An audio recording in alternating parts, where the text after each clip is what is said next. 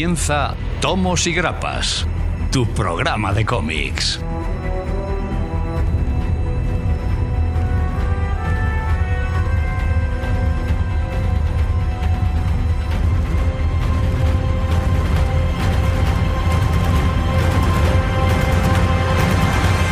Damas y caballeros, bienvenidos a Tomos y Grapas. Nos acercamos a unas fechas que se da esperanza, se da alegría y por supuesto nosotros vamos a daros algo más, novedades y gastos. Todo esto acompañado de las mejores noticias y los mejores análisis que podáis encontrar del cómic, pero ¿qué voy a decir yo? Sin más, comenzamos.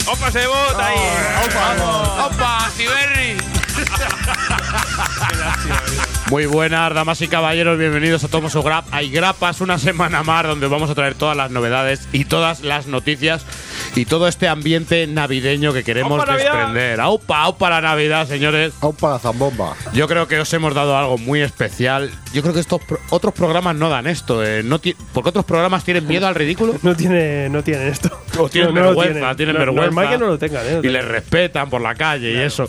Pero ¿qué vas a esperar de uno que le llaman Trans Batman, al otro hombre máquina? ¿Qué vas a esperar de eso? Señores, noticias, eh, noticias. Eh, sabéis que llevamos toda lo que es la actualidad a la semana y os vamos a traer bastante información que os va a interesar muchísimo. Y luego lo que todos estáis esperando, que son esas novedades, todo lo que ha llegado a las tiendas y que os va a hacer sacar la tarjeta de crédito y os va a hacer comprar algunos regalitos para todos esos familiares que tenéis ahí ahora mismo en Navidad. Luego tenemos el análisis de una obra de DC, uno de los personajes más importantes que han fundado todo lo que son las bases de ese universo. Estamos hablando de Lobo, señores. De Lobo. Eh, vamos a hablar de Lobo. eh, yo creo que una de las series más divertidas, más cachondas, más gamberras de DC. Y un personaje con el que todos somos criados y le tenemos muchísimo cariño. Y luego tenemos una entrevista con el señor Michael Perrinao, con esa obra eh, que está nominada completamente al Eisner, que es ese perro Noumicon. Por supuesto, tendremos el ansiómetro, oyentes, tendremos un concurso especial y tendremos ese Habla Pueblo Habla, donde vuestra voz muchas veces calla nuestra voz. Eh, pero sin más, a mi derecha, el señor Gonzalo Paciente Cero. Hola, buenas tardes. ¿Cómo andamos, señor? Pues hoy vengo tan europeo que me da hasta vértigo. ¿Te da vértigo el europeo? ¿Qué meta estás? eh? Sí, sí, estás. meta, ¿eh? el, el- el vértigo, el europeo te da buenas lecturas. Sí. Eh, señor George Michael, de Entre los Muertos. Aquí estamos, no hay un, día, un día se levantó y no quiso que su voz se callara, así que se vino a nuestro micrófono. Eso nunca. Viva tu leyenda, Aquí viva tu leyenda. Aquí estamos, no hay tiempo para el descanso, ¿eh? Y hoy no hace pellas, hoy sí está con nosotros señor Coronado, Daniel Coronado. ¡Feliz Navidad! ¡Feliz Navidad! Ya estamos. El, He visto que villancico el último del año. Me ha encantado, me ha encantado.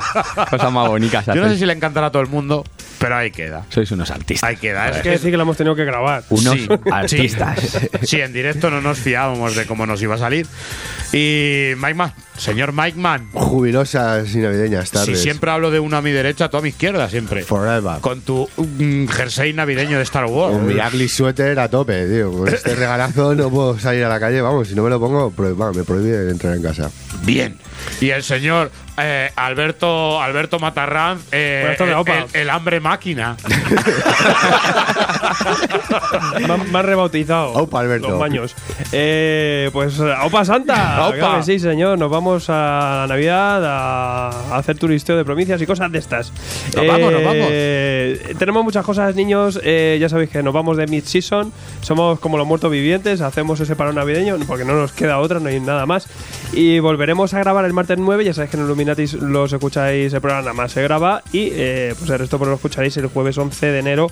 Volveremos muy a tope. Tres semanitas ahí, que bueno, no os preocupéis que tenemos cosas Ahí preparadas, algún audio también va a salir y, y sobre todo pues en YouTube vamos con muchas cosas, mucha recomendación, muchas cosas para regalar, o sea que está muy pendientes también el canal de YouTube. Más cositas, eh, los premios Liefeld de Oro ¿Qué es eso? 2017. ¿Qué es eso? Estos son los mejores premios de la industria del cómic jamás dados y creados por mm, cualquier ser humano, jamás habido en el mundo.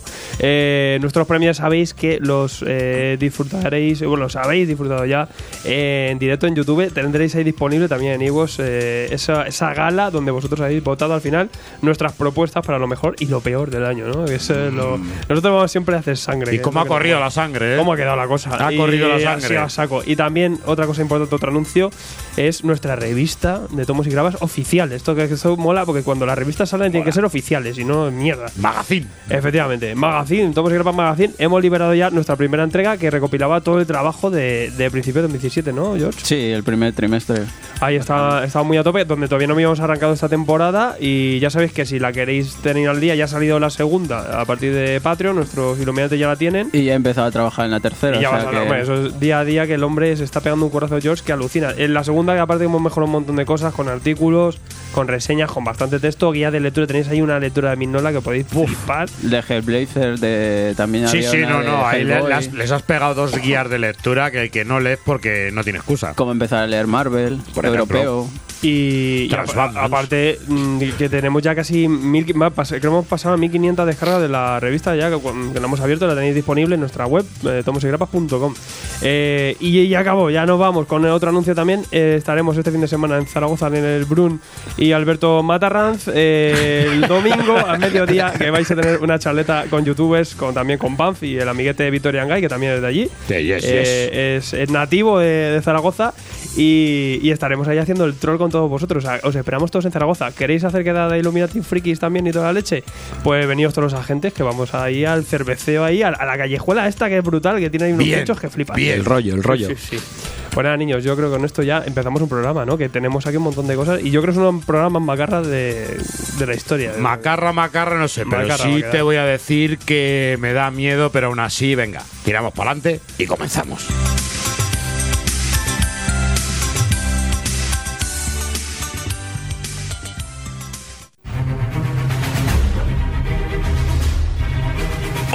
Somos Generación X, pero puedes llamarnos Gen X, porque desde 1994 somos la tienda de referencia para más de 11.000 clientes que, como tú, confían en nosotros. Compartimos tu afición por los cómics, empezamos en esto juntos, y por eso nuestro objetivo es siempre estar lo más cerca de ti. Desde nuestra tienda online tendrás una atención personal, envíos protegidos y gastos de envío gratuitos a partir de 15 euros para que te sientas como en cualquiera de nuestras 20 tiendas físicas sin salir de casa en generacionx.es, hasta que podamos estar un poco más cerca de ti. Generación X, tu ocio inteligente.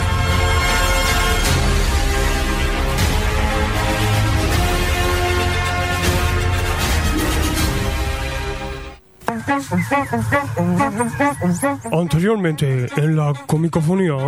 Yo lo siento, es como cuando viene lo- lo- la gente y se está suscribiendo al tochal este de Batman de- del el ¿El rollo Batman de? Bane. El- no, el de Bane. El, el- el- el monstruo este. Hombre, la caída de la caída del murciélago. Que, que- que nos van a meter ahí un chorizaco de Eso es 400 maravilla. napos. Sí, sí. cua- Pues dame tus 450 euros y hago otras cosas con eso. Más maravillosas. Maravilla, maravilla. Porque, Los mía, 90, chavales. Y luego lételo. Eso es una mierda. Eso pero es una un mierda, pero como mi cabeza.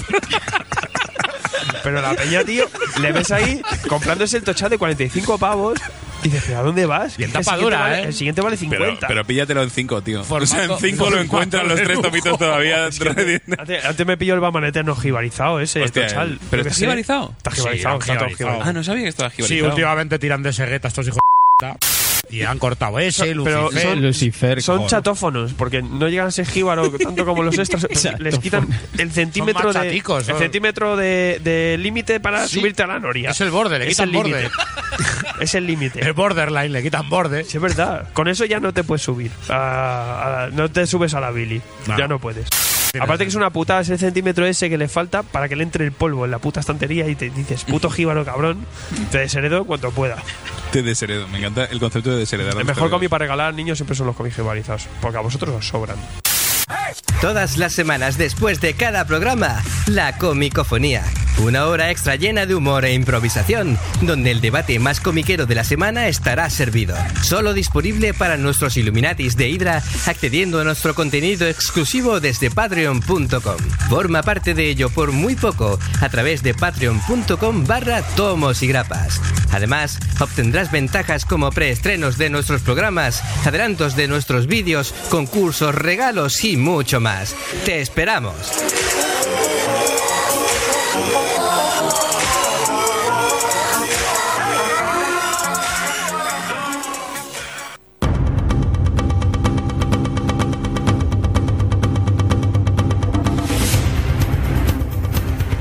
Y ahora es cuando viene el tema de las noticias y el señor Gonzalo, ¿con qué me vas a, sor- a sorprender?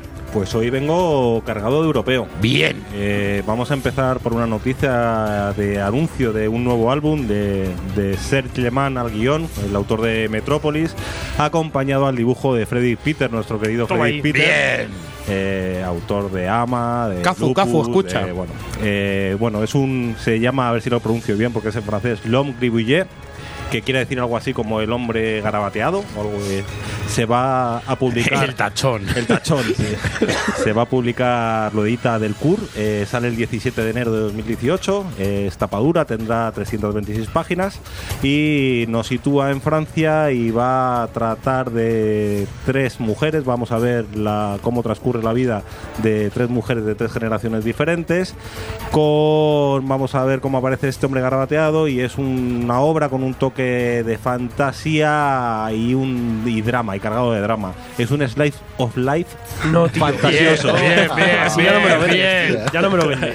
A los primeros 10 minutos Lo aparece quiero, la palabra. Bien, yo, yo ya me lo con compro. lo que me gustaba la sinopsis, tío. yo lo voy a comprar en francés, aunque no sé francés. lo estabais deseando Slice of ahí lo life. sabéis Entonces, ¿cómo se llama en Bueno, francés? eh, ¿Es lycée? Le vi, le vi. El lycée le vi. Le, lycée le, de fo- Vi. le front le vi. Saca el fue. Y bueno, la verdad que tiene, tiene una pinta muy muy buena este nuevo álbum y el, el editor ha publicado 30 páginas, cada 15 días publica 30 páginas en su web para que puedas ver el dibujo. Y la verdad que bueno, eh, pues eh, Peters trabaja en su línea, tiene unos tonos grises, se mueve entre los grises y los negros y la verdad que, que, bueno, que es un álbum que seguro que, que trae muy buenas críticas. Lo he, Estoy- tra- lo he traducido Moxet de Pie. Ah, De Pie. muy bien, muy bien. Moxet. Tienes un acento cojonudo. Uy. Y la verdad es que además Freddy Peters juega mucho con el tema de la narrativa gráfica. Es un tío que sabe jugar con el tema de los silencios y sabe decirte toda la información Con sus caricas raras. en 4 o 5. Sí, pero unas divertido, caras raras con una expresión que sabes lo que está pensando el personaje.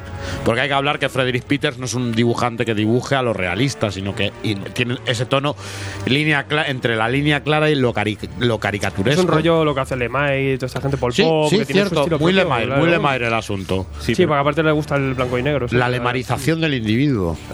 Sí, pero bueno, que son, son dos autores, tanto Lehman como Peters, que aseguran ventas. O sea, eso está más que claro que lo vamos a ver en los próximos salones en las nominaciones de todos los premios. Y de esta mesa lo vamos a coger en cuanto salga más de uno. Ya ves. Y hablando de premios de, y de nominaciones, eh, la semana pasada han salido ya la lista de, lo, de la lista oficial para los premios Angoulême de 2018, las 45 obras que, que optan al premio. Surprise me. En, en la categoría oficial eh, no las vamos a nombrar todas porque dentro de poco lo estará colgada la lista en nuestra página web. Yes. Pero para que hagáis una idea dentro de lo que es el mercado franco-belga hay obras como Bangalore de la Muret, eh, Gus, el tomo 4 de Christopher Blaine, Una hermana de nuestro querido Bastian Vibes, eh, La tierra de los hijos de Jeepy o Variaciones de Blues, que eso tiene un pintón de la hostia. Joder, y tanto. Yo, sabes que soy fan de Blues, ¿no? Sí, sí, mola muchísimo el de variaciones, ¿eh? mola muchísimo. Y luego eh, hay alguna obra manga también nominada y en, en- en cuanto a obras americanas eh, está Black Dog de Dave McKean. Que me Bien. lo hace Sí, poco mi sí, compañero señor, Michael. sí, señor, sí, señor. Está como no Black Hammer, que yo creo que Ah. esto va a estar en todas las quinielas. Y luego también está el arte de Chirla Hawk Chi de Sonny Liu. Normal que esté ahí. ¿Cómo le no has sé dicho? por- no, no sé cómo le he dicho. El arte de Charlie Chan Ho Chai. Charlie Chaplin, casi- chin. Casi muere, loco. De D-Books. Lo- Luego, vienen a pedirnoslo a la tienda y nos lo piden así y nos joden. Hay que decirlo rápido para que parezca que lo has dicho bien. Y no sé por qué a mí me da que esta va a ser la obra ganadora. Yo Sí, creo que tiene muchas Chan, papeletas para llevarse el, premio. Chan, aunque no haya llegado tanta gente y ¿eh? aunque luego como lectura no, no, es- no tenga un argumento que gane eh, a modo crítica, o sea, desde el punto de vista del crítico de cómic, es un, es un pedazo de cómic impresionante. Eso. El problema es que no es una historia eh, argumentalmente atractiva ni nada, es, es un ejercicio de metacómic que es impresionante. Toca todos los géneros. Claro. O sea, es alucinante. Además, los, los mezcla de una No, forma. bueno, el trasfondo es una crítica Sí, sí, sí. social brutal, ¿eh? O sea, Sí, ¿qué pero, tiene? pero es buenísimo porque tiene todo su argumento y luego tiene todos los estilos, porque no estamos hablando de que es una, una historia de un estilo, es que es multidisciplinar. Vamos a ver al tío eh, que hace desde cómic de los años 50 hasta el cómic más actual. Vamos a ver cómo varía con ese tema y cómo juega con los temas políticos, es, es con un los premio, temas sociales. pero es un premio más del crítico que del público, este cómic, yo creo Sí, que sí, que es un cómic que a primeras lo que es el público no se va a acercar a él. Pero yo puedo decir que de este año es uno de los cómics más inteligentes, eh, mejores y con ideas más originales que han surgido en décadas. Sí, ¿eh? sí, los Einer han acertado Sí, me pero bueno, eh, por el tono también de, este, de estos premios, los Angoulême, yo creo que le pega mucho la Sí. obra a los premios. Eh, bueno, como he dicho, la lista se va a quedar publicada en nuestra web. Eh, yo os aconsejo que os asoméis para ver obras que a lo mejor no conocéis, que yo es lo que he hecho, y meteros un poquito en el cómic europeo sobre todo. Y luego también decir que me ha sorprendido la inclusión de un par de obras, eh, una para bien o que me ha sorprendido y tengo muchas ganas de cogerla, como es Hip Hop Family Tree, eh, 1983-1984. Yo quiero eso. Que tiene un pintón que Yo flipas. quiero eso. Y luego, para mal, eh, Empress de Mark Millar, que no sé muy bien qué cojones Pues, pinta ahí. no- sorprendentemente, Airpress a la gente, a la que es la crítica, le está gustando bastante por, sí, por por- el tema de que es Muy fácil. Es que- Sí, es muy fácil, toca- Encantado, señores, me levanto, Dani- ya me despido para Dani- la próxima semana, para después de Dani hizo un temporada. croquis, ¿no? De esto es una cosa tarantinera, ¿no? Voy a coger los saga y ciencia jura Sí, y hago lo mío. todos. Sí, sí, sí, tocas todos los géneros, todo lo que tú quieras. Pero Pero más previ- es, lo más, es lo más previsible Para, pre- para premios que en hay en el Para premios en Angoulême no es. A mí Para, no me- para ser top ventas y que la gente lo disfrute, sí. Pues pero incluso, para eso. incluso para que tenga su, su historia en los Eisner, todavía puede serlo. Pero con la calidad de obras que hay en Europa, lo siento, Empress, tirarlo al mar. Pero bueno. Pacífico. Lo que os digo, aso- asomaros a Lo esta siento, lista. siento, ha sido no, no, a mí lo de Empress tampoco lo entiendo. Asomaros a esta lista, echar un ojo, meteros en cada obra, echarle un ojo porque os va a sorprender y hay cositas que tienen un pintón que flipa. Como te gusta. Una pregunta, y después de los de los de la polémica de los premios de los últimos dos años, que ha habido una fue la que no había mujeres y la el otra tema de las mujeres. sí. Y ahora que hay Miller. ¿ha, ha habido algo? Sí, Todavía mira. no pasa nada. No, yo Mira, creo que el- están esperando a que empiecen para meter el. La lista se publicó el 30 de noviembre pasado. O sea que yo creo que todavía no da tiempo a. Que Nada, salga la nada, mierda. tiempo para la polémica, tiene que estar más cerca el asunto. Espera que bajen los polvorones y ya verás tú. De todas maneras, yo voy a decir que a mí estos premios de Angoulême me parecen poco importantes, esperando a los Lifil de oro, que realmente son no los premios, los premios reales y los premios de verdad. Señor Alfred, a ver si me traes tú algo más interesante, sabéis porque que a mí sí. los Angoulême estos Qué Se cabrón. vuelve a hablar. Son angu- son angulas, Claro, nuestras al menos. son Sí, es verdad que son nuestras propuestas, pero la vota la gente, que Claro. eso es una cosa que mola. Al final es una democracia entre So- crítica y público, ¿no? nosotros nos prestamos al pueblo. Efectivamente, y a, y a Leafield. ¡Viva, viva el pecho! ¡Viva el pecho, el pechumen! El pecho, el pecho. Y los pieses Fans del raros, pecho. esas plataformas. ¿Cómo, Esas cómo, cómo ganaría la raza humana si tuviéramos esos pieses, macho? ¿Cómo ganaríamos todos? ¿Cómo correríamos? Co- co- Miraríamos a todo el mundo desde lo alto. O esos pechos. Milaríamos. Milaríamos. Eh, pues sí, traigo dos noticias importantes. Hay incluso reaction en YouTube, ya, si ¿Dónde? queréis ver dónde, eh, dónde veo yo estas cosas. El primer tráiler de la adaptación animada de Spider-Verse. Oh my god, Spider-Verse, ¿qué es Spider-Verse? No, no, no, no. Es No, una película. Spider-Verse no, el nuevo. Es una película animada en Super Mega 3D, cel, cel shading de este No, no, loco. pero es- es una serie, De- ¿eh? No, no es una serie, es una película. Elige. Película. Pues después Sí, hay sí. serie. Pues no, no hay, no hay serie. Es película. No. Vale, vale. No hay serie. O sea, un spin-off. Se- según Va- eh, eh, eh, Variety Entertainment, eh, no, es una, es una, es una peli. Eh, tenemos eh, película de Spider-Man, Spider-Man, eh, pero Spider-Man, cuidado, que hay hype. Aquí porque se quitan la máscara y cuidado, es negro. es Mike Morales. Tiene flato. Tiene afro. Eh, Mike Morales, sí señor, vamos a tener película con eh, protagonismo de Mike Morales eh, principalmente, aunque vemos también en el trailer que hay cameo de Peter, esto es muy friki, eh, mucha expectativa, tiene muy buena pinta, la, animación bastante chula, aunque roza entre el cartunismo, pero luego con una animación 3D súper realista, es una flipada, la verdad es que el, trailer nos ha dejado muy muy en shock a todo el mundo. Y, oye, hay mucha duda y mucha expectación sobre cómo se va a enfocar esta película, si en verdad eh, puede ser a lo mejor una adaptación de Spider-Man, la miniserie de Pichel y Brian Michael Bendis, donde se juntan los dos personajes, o vemos eh, lo que estamos viendo ahora en, en la serie de los cómics, donde están compartiendo tierra. Pero llamándose Spider-Verse puede ser que veamos más eh, versiones alternativas de más Yo, creo que va a ir por ahí. Yo creo que, el van a jugar con eso, que saben que claro, tiran. El hype va a ser sacar, yo creo que a Spider-Wen y a todos estos, que trailer trailer irán saliendo, porque esto sale el 14 de diciembre, pero no, de- no 14 de diciembre, que es eh, mañana. No, no, esto el 14 de diciembre del 2018, o sea que nos queda un año aquí de hype con el Spider-Man este, que tiene una adaptación muy buena. Ya había un cameo en, eso me lo ha apuntado un oyente, de verdad, en la película de Homecoming, pero sí que se mataría mucho que estuviera Mike Morales, porque el Tom Holland está interpretando a Mike Morales prácticamente, ¿no? El status quo que tiene es, es ese. Eh, molaría mucho verlo en cine, pero bueno, esto es un primer acercamiento, yo creo, para que la gente conozca a Mike Morales, que eso está muy bien eh, eh, frente a la cultura pop, ¿no? Que hay que presentarlo un poquito a la sociedad. La gente todavía no sabe que hay un Spider-Man negro y yo creo que tiene personalidad propia como para, para que lo tenga y para que más adelante tenga adaptación. Y esta película, pues yo creo que lo va a ir consiguiendo poquito a poco, ¿no? O sea, Y que bien. yo digo también una cosa, igual que mm, separamos cómic de, univar- de universo cinemático Marvel, separemos lo que es el tema de películas de animación de Sí, Marvel. Pero luego da igual, pues la gente dice que Capitán América es un doctor, o sea, que da, al final queda una cosa que. Sí, pero quiero, quiero, de- quiero decirte que yo creo que cada producto va para un público y no podemos ponernos a mezclar, igual que no mezclamos el cómic, no mezclemos el dibujo animado o la animación con lo que es la película porque no va a tener nada que ver. Hombre, no sí que nos ten- esperemos sí que lo mismo. muchas adaptaciones, muchas cosillas, como por ejemplo ahora te han anunciado que Venom pues eh, va a tener eh, cositas de Protector Letal y de la Planeta Simbiontes, pues aquí supongo que yo cogerá esos, esos Que guiones vaya de ver- mezcla, ¿eh? Que vaya sí, sí, mezcla. efectivamente, pues va a ser locura.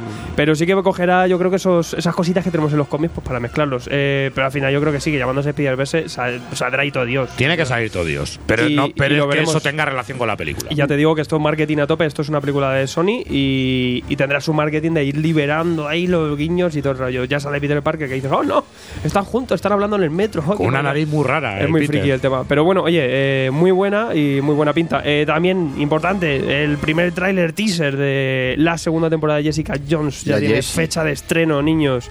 Cuidado que la siguiente serie de Netflix tiene eh, 13 capítulos también. Seguimos ahí con esa pastosidad Netflix. Y nos sale el 8 de marzo de 2018. O sea que lo tendremos muy prontito, la segunda temporada de Jessica Jones, donde vemos que ha superado su trauma. Se, ya, no hay, ya no hay purpurismo, aunque eh, parece que. David Tennant va a estar por ahí, a lo mejor no sé si saldrá en modo flashbacks o yo qué sé. Algún vete a resquicio saber, ahí queda la cosa. Pero bueno, va a tener que rehacer Jessica Jones su vida y sale aquí un, un vídeo bastante macarra donde con la personalidad de esta chica que a mí me encanta, me parece Pues lo una que le mola, reventar puertas, Jessica Jones. estallar es, vasos, genial, es maravillosa. beberse la botella. Hay un cameo también aquí con sobre si un poder conlleva una gran responsabilidad. A mí no me cuentes cuentos, no sé qué, reviento un vaso de chupito.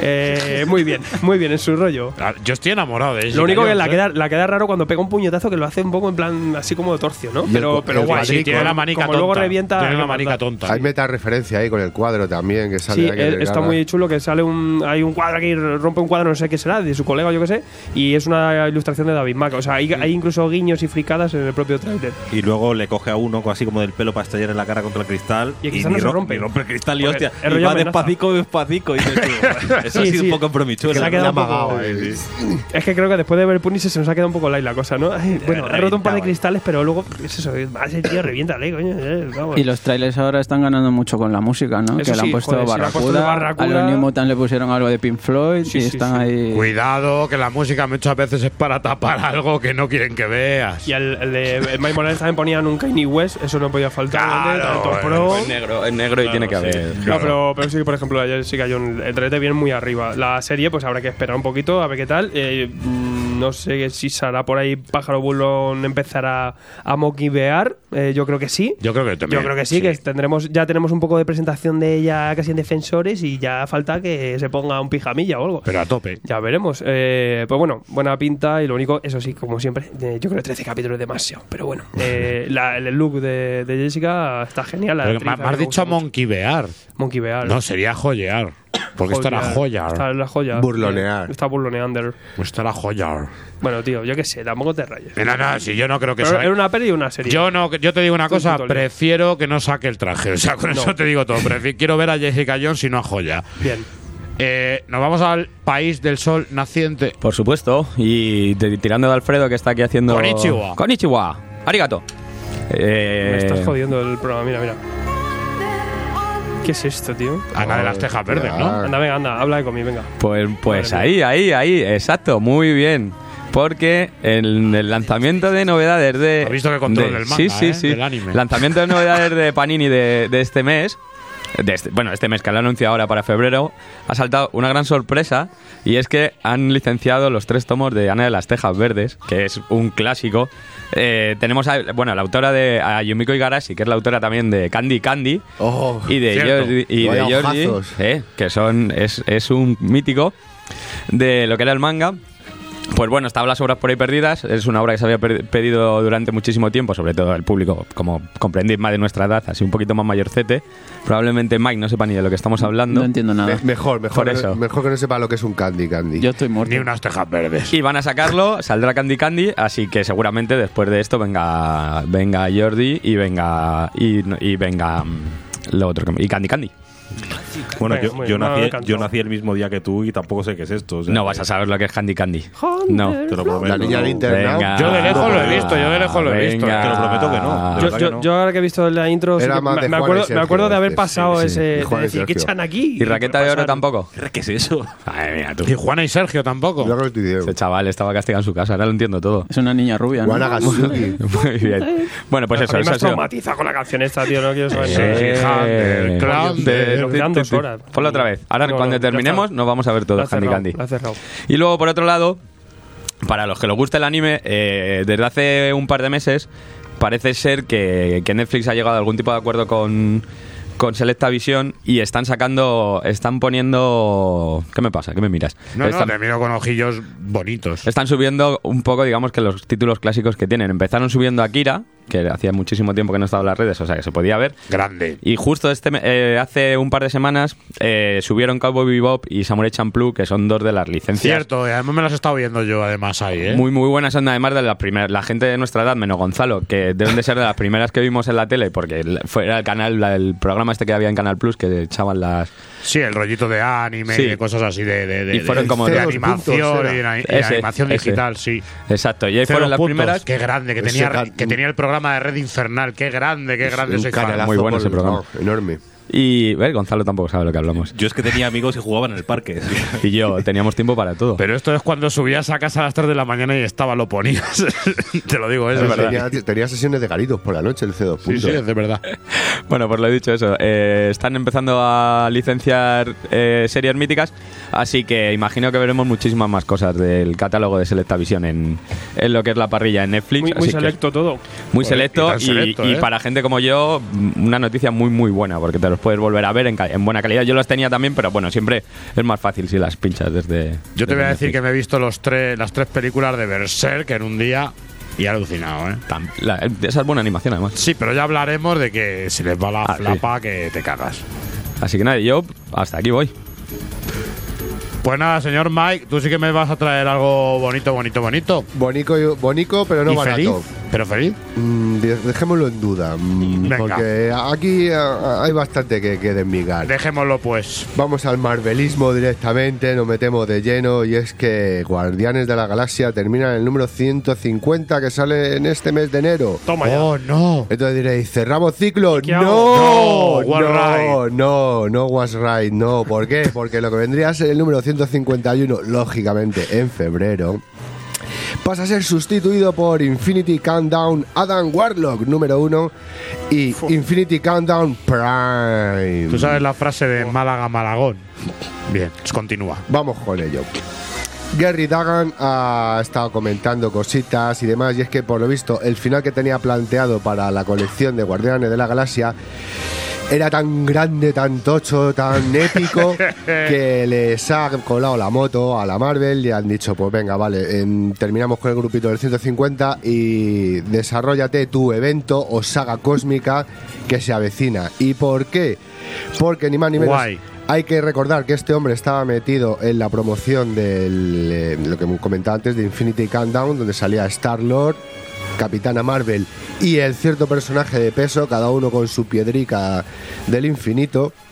Y entonces, esto lógicamente va a estar relacionado con, con la piedra del infinito. Pues sí, ¿por qué? Porque también se ha sacado una imagen de un GIF de Adam Warlock portando, como no, la piedra del infinito. Bueno, como esto es un GIF, es algo antiguo, en este caso era la gema. Pero bueno, entonces tenemos ya por ahí un retorno de un señor amarillo. Ya nos lo dejaban caer en el universo cinematográfico con lo de Guardianes de la Galaxia 2. Al final otra vez nos volvían a comentar el Amarillo señor- doraico. Los burbujitas. Aquí tenemos aquí un capullo de la hostia. Pues mira, se avecina Warlock. Va a ser personaje Bien. principal. Este algo, Warlock ten- is coming. algo tendrá que ver con la aparición del Thanos. Entonces, bueno, pues Mientras no sea un gamer como en las pelis, bien. se avecina evento Warlock. Entonces, este primer número, eh, guionizado por Gary Dagan, dibujado por. Atención, Aaron Kuder, os sonará, ¿no? Hostia, me bajo. Este en los Leafy está en una categoría cojonuda. ¿En serio? Ahí lo dejo. ¿Cuál es- va a ser, déjalo ahí, déjalo cuál ahí. va a ser el oasis? Pues portada alternativa del señor Allred. Ya le podrían haber dado la serie a Allred. Sí, sí. Joder. Sí, Y sí. al señor Kuder dejarle un poco descansando más que nada. Warlock con. R, pues eso. Va, lo mandarlo a Avatar. ¿Y Pero ¿por qué no? hay, que, hay que trolear al Cuber este, al, al friki este, al Ah, Cuber. ah, Madre sí. mía, qué malo. Y ojo que tenemos un poco de sinopsis de la historia. Y es que, claro, ya lo está comentando, regresa Adam Warlock buscando su piedra del alma. ¿Quién tiene mi piedrita? Piedra que no joya. O que no gema. Que no gema, ya está buscando su piedra, sale, sale de cierto garito de luces por la mañana ya riñón. y le falta una piedra. Y en esto que dice, necesito a alguien que me ayude porque voy ciego perdido aquí, necesito a alguien que sea mi luz, mi faro, mi guía. ¿Y quién sino que el carapasa de Kang el Conquistador? Sí, señores. Bien. El único villano con cara azul que da miedo de verdad, pues ahí lo tenéis. A ver, no tenía el morado, no tenía el Thanos, pues ha ido a la azul. Menos mal que no he ido de Immortus, ¿sabes? Porque ahí ya con el tema de la secta. Ah, vamos a rezar todo. No, no, me- mejor le ponemos de Kang el Conquistador, que da más miedico. Así que ojo al evento cósmico Oye, mejor que no, que no el cosmos para esto, ¿eh? No, no, no. Respect de Cosmos, please. Por favor. Yo Oye, la- apro- aprovecha que Panini va a sacar la colección Ginny Stalinesa. Sí, Ahí- ahí tenéis combo rico. Y no compréis lo nuevo, por está. favor. Y luego ya si, le, si os habéis quedado Se, con se ganas, avecina tormenta, te lo digo Joder. desde ya. Porque no, no nos van a quedar ni los tomos. En qué cuanto pasemos la nebulosa de Orión, ya verás tú que esto no Yo ya a veo a la gente pintándose la barbilla con rayas. Eh, eh, buscamos a un chico que le guste todo Marvel. Sí. Para hablar aquí de cómics. Y nosotros pasamos. y sacrificarlo. Necesitamos otro sin filtro por aquí, porque no, madre. Y bueno, y corremos un estúpido velo ya, y entonces vamos a cambiar totalmente de género, de ámbito, de marco y demás, porque hoy... Pero me vas a traer algo mejor. Algo, bueno, no sé si era mejor, diferente. mejor ya me lo pone muy pues, difícil. te, lo, co- te lo compro. Diferente sí que es. Y es que, atención, señores lectores adultos, porque viene esta obra viene catalogada como para lectores maduros, no viejunos. Es que, claro, Maduros, maduros. Esto da a entender un poco, oye, Está- lectores como a, las peras. a partir de 18 años, ¿sabes? Eres adulto, pero no maduro, coño. Hay, Esto pa- hay diferencia. Para cuando te llegue una abuela ahora y te diga que su hijo es muy listo, Pues ya que, que lee cosas de mayores, toma. Pues Igual. toma, aquí tiene Barbarella número uno. Bien. Gui- Guión de Mascari. Dibujito Bien. de Kinan Yarar. Y esto lo edita Dynamite.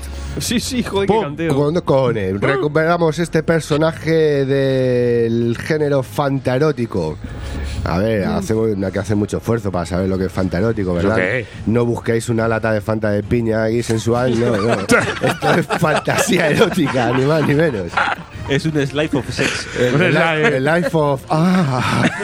Y entonces, ¿qué, Es- Slice of nipple. ¿Qué es esto? Pues este personaje que tuvo su, su auge en los años 60-70, una adaptación cinematográfica por la gran eh, Jane Fonda antes del Aerobic, Que la, echa- Antes la de- echan muchas veces en la sexta, por si queréis echar un ojo. que ahí. sale sin calentadores aquí en las piernas, entonces mola. Y tuvo un musical en 2004, que ese seguro que se lo vería Garry o, el, o nuestro querido Topete.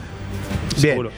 pues este género ni más ni menos un poquito absurder, pero bueno, tiene su chichilla ahí en el cosmos y sobre todo en, en la época en la que está sacado, como juega un poco con, con- con los temas, ¿no? Que está personaje ingenuo en una, en una en un futuro en el que el sexo era como a través de píldoras, me parece que era, o algo así, unas máquinas o algo, y la engañan y la empiezan a dar para el pelo, pero bien, a la, a la Jane Fonda para arriba y para abajo, por todos lados.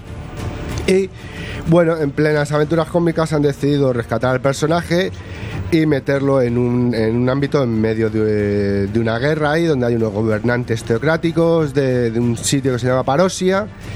Y secuestran a la Jane Fonda, que debe ser que con la película pues no le debió quedar claro cómo era el tema de sexo de verdad. Pues, y para hacer aeróbic. Y para hacer un poquito de aeróbic. Y total, estando en la cárcel, tiene un momento de iluminación y se da cuenta lo que están haciendo con los propios ciudadanos de Parosia y dice, esta guerra es mía, os vais a enterar. Y hasta aquí puedo leer, no tenemos nada más. Esto ha salido eh, este 6 de diciembre en Estados Unidos, cuando estábamos nosotros de puente, tan únicamente. Vistazo ya de cómo, se, cómo luce esto. Así que fíjate cómo luce. Y tenemos en la página, sí, tenemos en la página web el articulillo con las portadas alternativas, que hay un chorrón ahí de dibujantes, entre ellos pues que Rocafort, Anigu, Joyusco, etcétera, etcétera, etcétera. Y tenemos también un poquito de, de las páginas, así que podéis echar un vistazo si queréis fantasía cósmica erótica, subida de tono. Muy rico.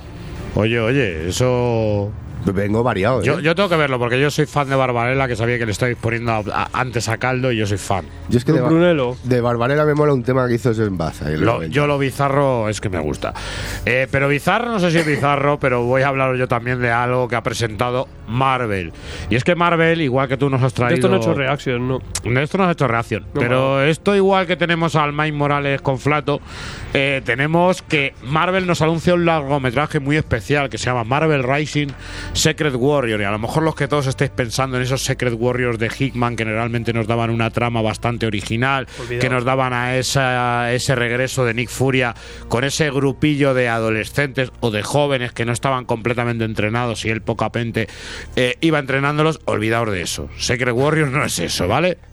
Secret Warrior va a ser algo que es una película de animación de Marvel Entertainment en la cual nos van a dar sobre todo personajes eh, femeninos y algún otro que no nos importa o que ni siquiera conocemos. Eh, para ello vamos a deciros unos cuantos, ¿no? Vamos a decir que la chica ardilla, Chan Chan, Miss Marvel, eh, Quake, o sea, sé, Terremoto, eh, que es esta mujer que sustituyó a Tony Stark en el, en el tema de... bueno, Sky, esa es Sky, me parece. no, La de Sky no, la GT6. que, una que, que- que surgió de esos Secret Warriors, que era la que hacía como avalanchas y tal. Cierto, no es la no es María Gil, perdona. Pecata minuta. Ahí se me ha mezclado, como llevan el pelo cortico ambas, pues. Eh, Inferno, ese personaje inútil, cual antorcha humana de los inhumanos. De la antorcha humana Eh, América Chávez. Con costricas. ahí. América Chávez, A me personaje que tampoco. Fan, yo soy fan. yo no he entendido en mi vida Pero si tampoco. chicardillas, no. Patriot, que es ese capitán América negro que parece el, el- el- el Batman amarillo y negro de, de Batman, pero en, en Capitán América, Pues ya que no a entendemos. Si ya tenemos a Sam Wilson, si ya tenemos a Steve Rogers, por mucho Hail Hydra que diga, ¿para qué queremos a otro que vuela en un escudo? Tampoco lo entiendo, pero bueno, nos lo un escudo, tío, Me lo has metido y también nos hablan de, nos hablan de Capitán Marvel, o sea, aquí yo sí lo entiendo. Aquí sí entiendo que pueda tener una importancia el personaje. Pero si os digo que además nos hablan de Spider-Gwen como Spider-Ghost o Ghost Spider, Joder, pero ¿esto qué es? Esto es un, batra- un batracio como hay. Pero bueno, venga, vamos a darle, vamos Es a que- darle. es que ¿Esto sería animación, película o? Eh, esto, largometraje? esto- esto es largometraje Madre encima. mía, o sea, qué esto es- divertido. te lo digo, estos son las Super Hero Girls de DC, pero para Marvel y que nos han metido al niño negro que vuela en un escudo. No, yo, eso, pero ese, ese, Ya lo- está. ese me encanta. Para que no digamos que no hay referencia Pero masculina. yo soy fan, pero, Ni- pero ni de ¿qué, manía de hacer grupos con la chicardilla de fondo? Un tío con un uniforme de- del siglo XVIII, ¿dónde va, tío? Pero vamos a ver, si es tan simple como hacer unos Vengadores de verdad, con héroes, sin preocuparte si es mujer, si es hombre, si es simbionte, si es intizoide. Tú mete personajes y lo que nos gusta ver esto. Yo ya es que estas cosas me sobran. o sea, pero han, bueno, hecho, han hecho los Vengadores USA en, en, en película. pero y, y trasuntados. Ale Winner, mejor está detrás Aún de así, la señora, la directora Sana Amanat mencionó a BuzzFeed que esta película es una evolución de los grandes personajes que los fans han llegado a amar. Una involución. Rising Los 2018. grandes Pero si yo esto más veo- Bien. lo veo con una lista diciendo, a ver, la caucásica, la tenemos. La personaje latina, la tenemos. La asiática, a ver, a ver, espera, nos falta una asiática. Bueno, pues sustitúyela por el capi negro. Mira, este, esta tiene una ardilla, pues meta esa. Habla con que Venga, pues también. ¿Y el inhumano? Y el inhumano. ¿Qué, qué respuesta tiene el inhumano? ¿Un tío que arde? cómo Es género va? indefinido el inhumano, venga, vaya. Joder, pues meta al Johnny Store, hombre, que ya tenés una antorcha humana, ¿para qué quieres otro tío con llamas? O sea, bueno, que, que los que lo veréis esto, esto será una maravilla, ya os digo que esto va a ser una serie eh, encauzada para todo el mundo y que realmente lo que quiere buscar también es un poco el alma de lo que es Agent of Shield de la serie, pero llevada al campo de la animación. Os diría gente que está ahora mismo doblando esto, pero tampoco va a sonar. Si estuviera Lobato me diría, sí, esa es de esta peli Yo que ganó el Oscar quiero- en el 2015. Pues, pues yo quiero ver la cara de la que dobla la chicardilla. Ah, eh, la chica ardilla, espérate. que no, no- no sé la cara, ¿no? Es que ni viene, ¿no? Es, es- es- es el spoiler, o sea, eso se lo guardan. Pero si te digo, King Raver como Captain Marvel. Bien. ¿Qui- Bien, qui- Raven? sí. ¿Ves? Pero ahora mismo se lo digo a Lobato y Lobato me dice, esa ganó el Oscar en el Sí, hizo, 2013. hizo un la- anuncio de Oreo. Esa es la prima la que salía en House en el episodio 3. Así que señores, esto todavía no tiene fecha de estreno, pero bueno, ya sabéis que tenemos este Rising Secret Warriors. Luego por estas cosas la gente Marvel. le dice que somos unos cabrones, tío. O sea, que eso es- no seáis así. Lo que no, Qué lo chula, que no hay seguro que ser mola. así es darme a mí estas noticias. Claro, Eso es que es ese es el problema. Porque esta es la primera noticia que me da. Voy a por la segunda. Voy a por la ¿Cuál te- segunda y así. eh, eh, el Ah, pero esta mola. que encarda la lana, pues. No, esta no mola. Primeras imágenes de X-Men Dark Phoenix. O sea, es que esto parece hecho aposta y esto es una venganza, ¿no? Recientemente se han presentado. Eh, la primera que vamos a ver a Boy George de vestido de, de mí me encanta. Recientemente se han presentado estas primeras imágenes de lo que va a ser la próxima película de X-Men. Titulada Dark Phoenix, ¿vale? Y ya nos han presentado en la revista Entertainment, vemos unas primeras imágenes. Como dice Alfredo, vemos a Boy George en llamas, in flames. Boy, Boy George in flames, first look issue. Y, y vemos unas cuantas imágenes más. Vamos a ver también a Mística por aquí, más joven. Ahora vamos a decirlo en serio, que la actriz de Juego de Tronos, la chica esta, la Stark, ¿cómo se llama? No, Ah, el Star, no es Boy George. es la Stark, no, es Boy George. Parece un huevo, pero vamos, es la Stark. Bueno, pues Sansa, ¿no? Sansa, Sansa Stark. Sansa está en llamas. Sansa George. Se llamas. Sansa en llamas. Y bueno, pues nos han presentado unas cuantas imágenes aquí. ¿Cómo se llama la chica? Sophie Turner, ¿no? Sophie Turner. Pues eso, Sophie Turner. Eh, de repente nos han enseñado en esta revista de Entertainment unas primeras imágenes, ¿vale? Vamos a ver. todo el hype. Sí, porque vemos al profesor Xavier en silla de ruedas. Esto no es raro. Manilla. pero les vemos a todos con un paraguas en una especie de, de- de- de- de- de- de entierro, ¿no? Y esto es lo que ha llamado la atención a todo el mundo. Y esto es lo que ha hecho hablar a la señorita Jennifer Lawrence sobre el tema del entierro. Que dice que tienen unas escenas de acción realmente grandiosas y que vamos al espacio en los primeros cinco minutos de la película. Me estás ansiando. Por lo tanto, definitivamente es emocionante, pero emocionantemente todos esos personajes están tomando las inmersiones más grandes y más extremas de toda la serie. No me has dicho nada, Jennifer. Eh, Lo único que mola es una foto que sale el Fénix ahí en el espacio y tal. Claro, Eso pero sí bueno, mola, sale el, el Fénix en el espacio. A ver, esto está clarísimamente bien eh, hecho. que van a ir al espacio, Sí. la Jean Grey les va a salvar, va a morir, la van a enterrar y va a salir. Sí, ya lo vimos en la serie animada. de- eso ya estaba. Llevan un capitulazo, era de tres No, no, y, el- ¿no? y en los cómics, pero es que pff, es que siguen intentándolo. Ah. Eh, bueno, el caso es que X-Men Dark Phoenix tiene previsto en USA el estreno el 2 de noviembre del 2018, ¿vale? Apuntadlo. Y sabéis que cuenta con un pedazo de reparto como es James McAvoy, espera un año. Michael Fassbender, Joder, Fassbender Jennifer mola. Lawrence, Sophie Vale. Turner, Sansa, Va- va a estar eh, Apocalipsis- Sheridan, Nicholas Hoult, ¿Apocalipsis va a estar o no? Alexa, sí, Apocalipsis, sí, está Bien, Apocalipsis ganas, también, Apocalipsis. Ahí con esas jaricas locas. Todos de Oscar, ¿no? Así que señores, eh, yo creo que los que estéis fascinados por este universo lo vais a disfrutar muchísimo, muchísimo, muchísimo, tanto la película de animación como este X-Men Dark Phoenix. Pero vamos a cosas más serias y más reales como son las novedades. Efectivamente, porque vaya telar de noticias. No has hecho lo.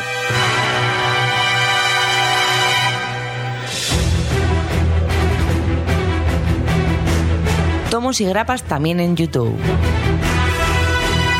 Reseñas, novedades y guías para ayudarte de una forma más visual para calmar tu ansia. Tomos y grapas, suscríbete.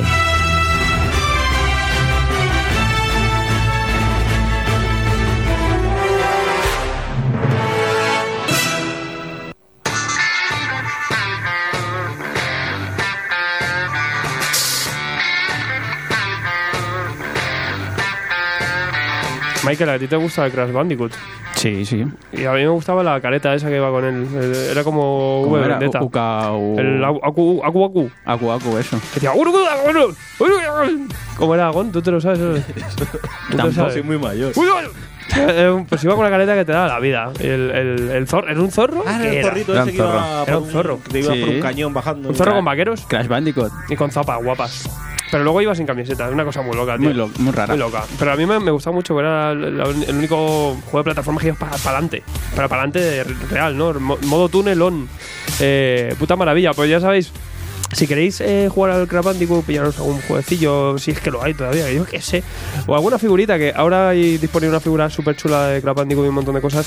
Las encontráis todas en Impact Game, que a la vez tienen mangas, tienen cómics, tienen películas, tienen de todo. Es una auténtica locura. Calle José Alix Alice en San Fernando de Henares. ¿Dónde? En Impact Game. ¿Dónde, Gon? En Alcalá de Henares, en la calle. ¿En, en Impact Game? En Impact Game. En Alcalá de Henares, tú sí que estás en Henares. San Fernando. En el corredor de Henares. Pero bueno, vale, no, vale. Hala, niños. Eh, Como veis acá de Henares, eh, pues das un paseo y eso, pero luego iros Y es para. muy bonito, Alcalá es muy bonito. y luego San Fernando. sabéis. ¿Venden GPS? Vende GPS, o sea que bueno, preguntad por ahí.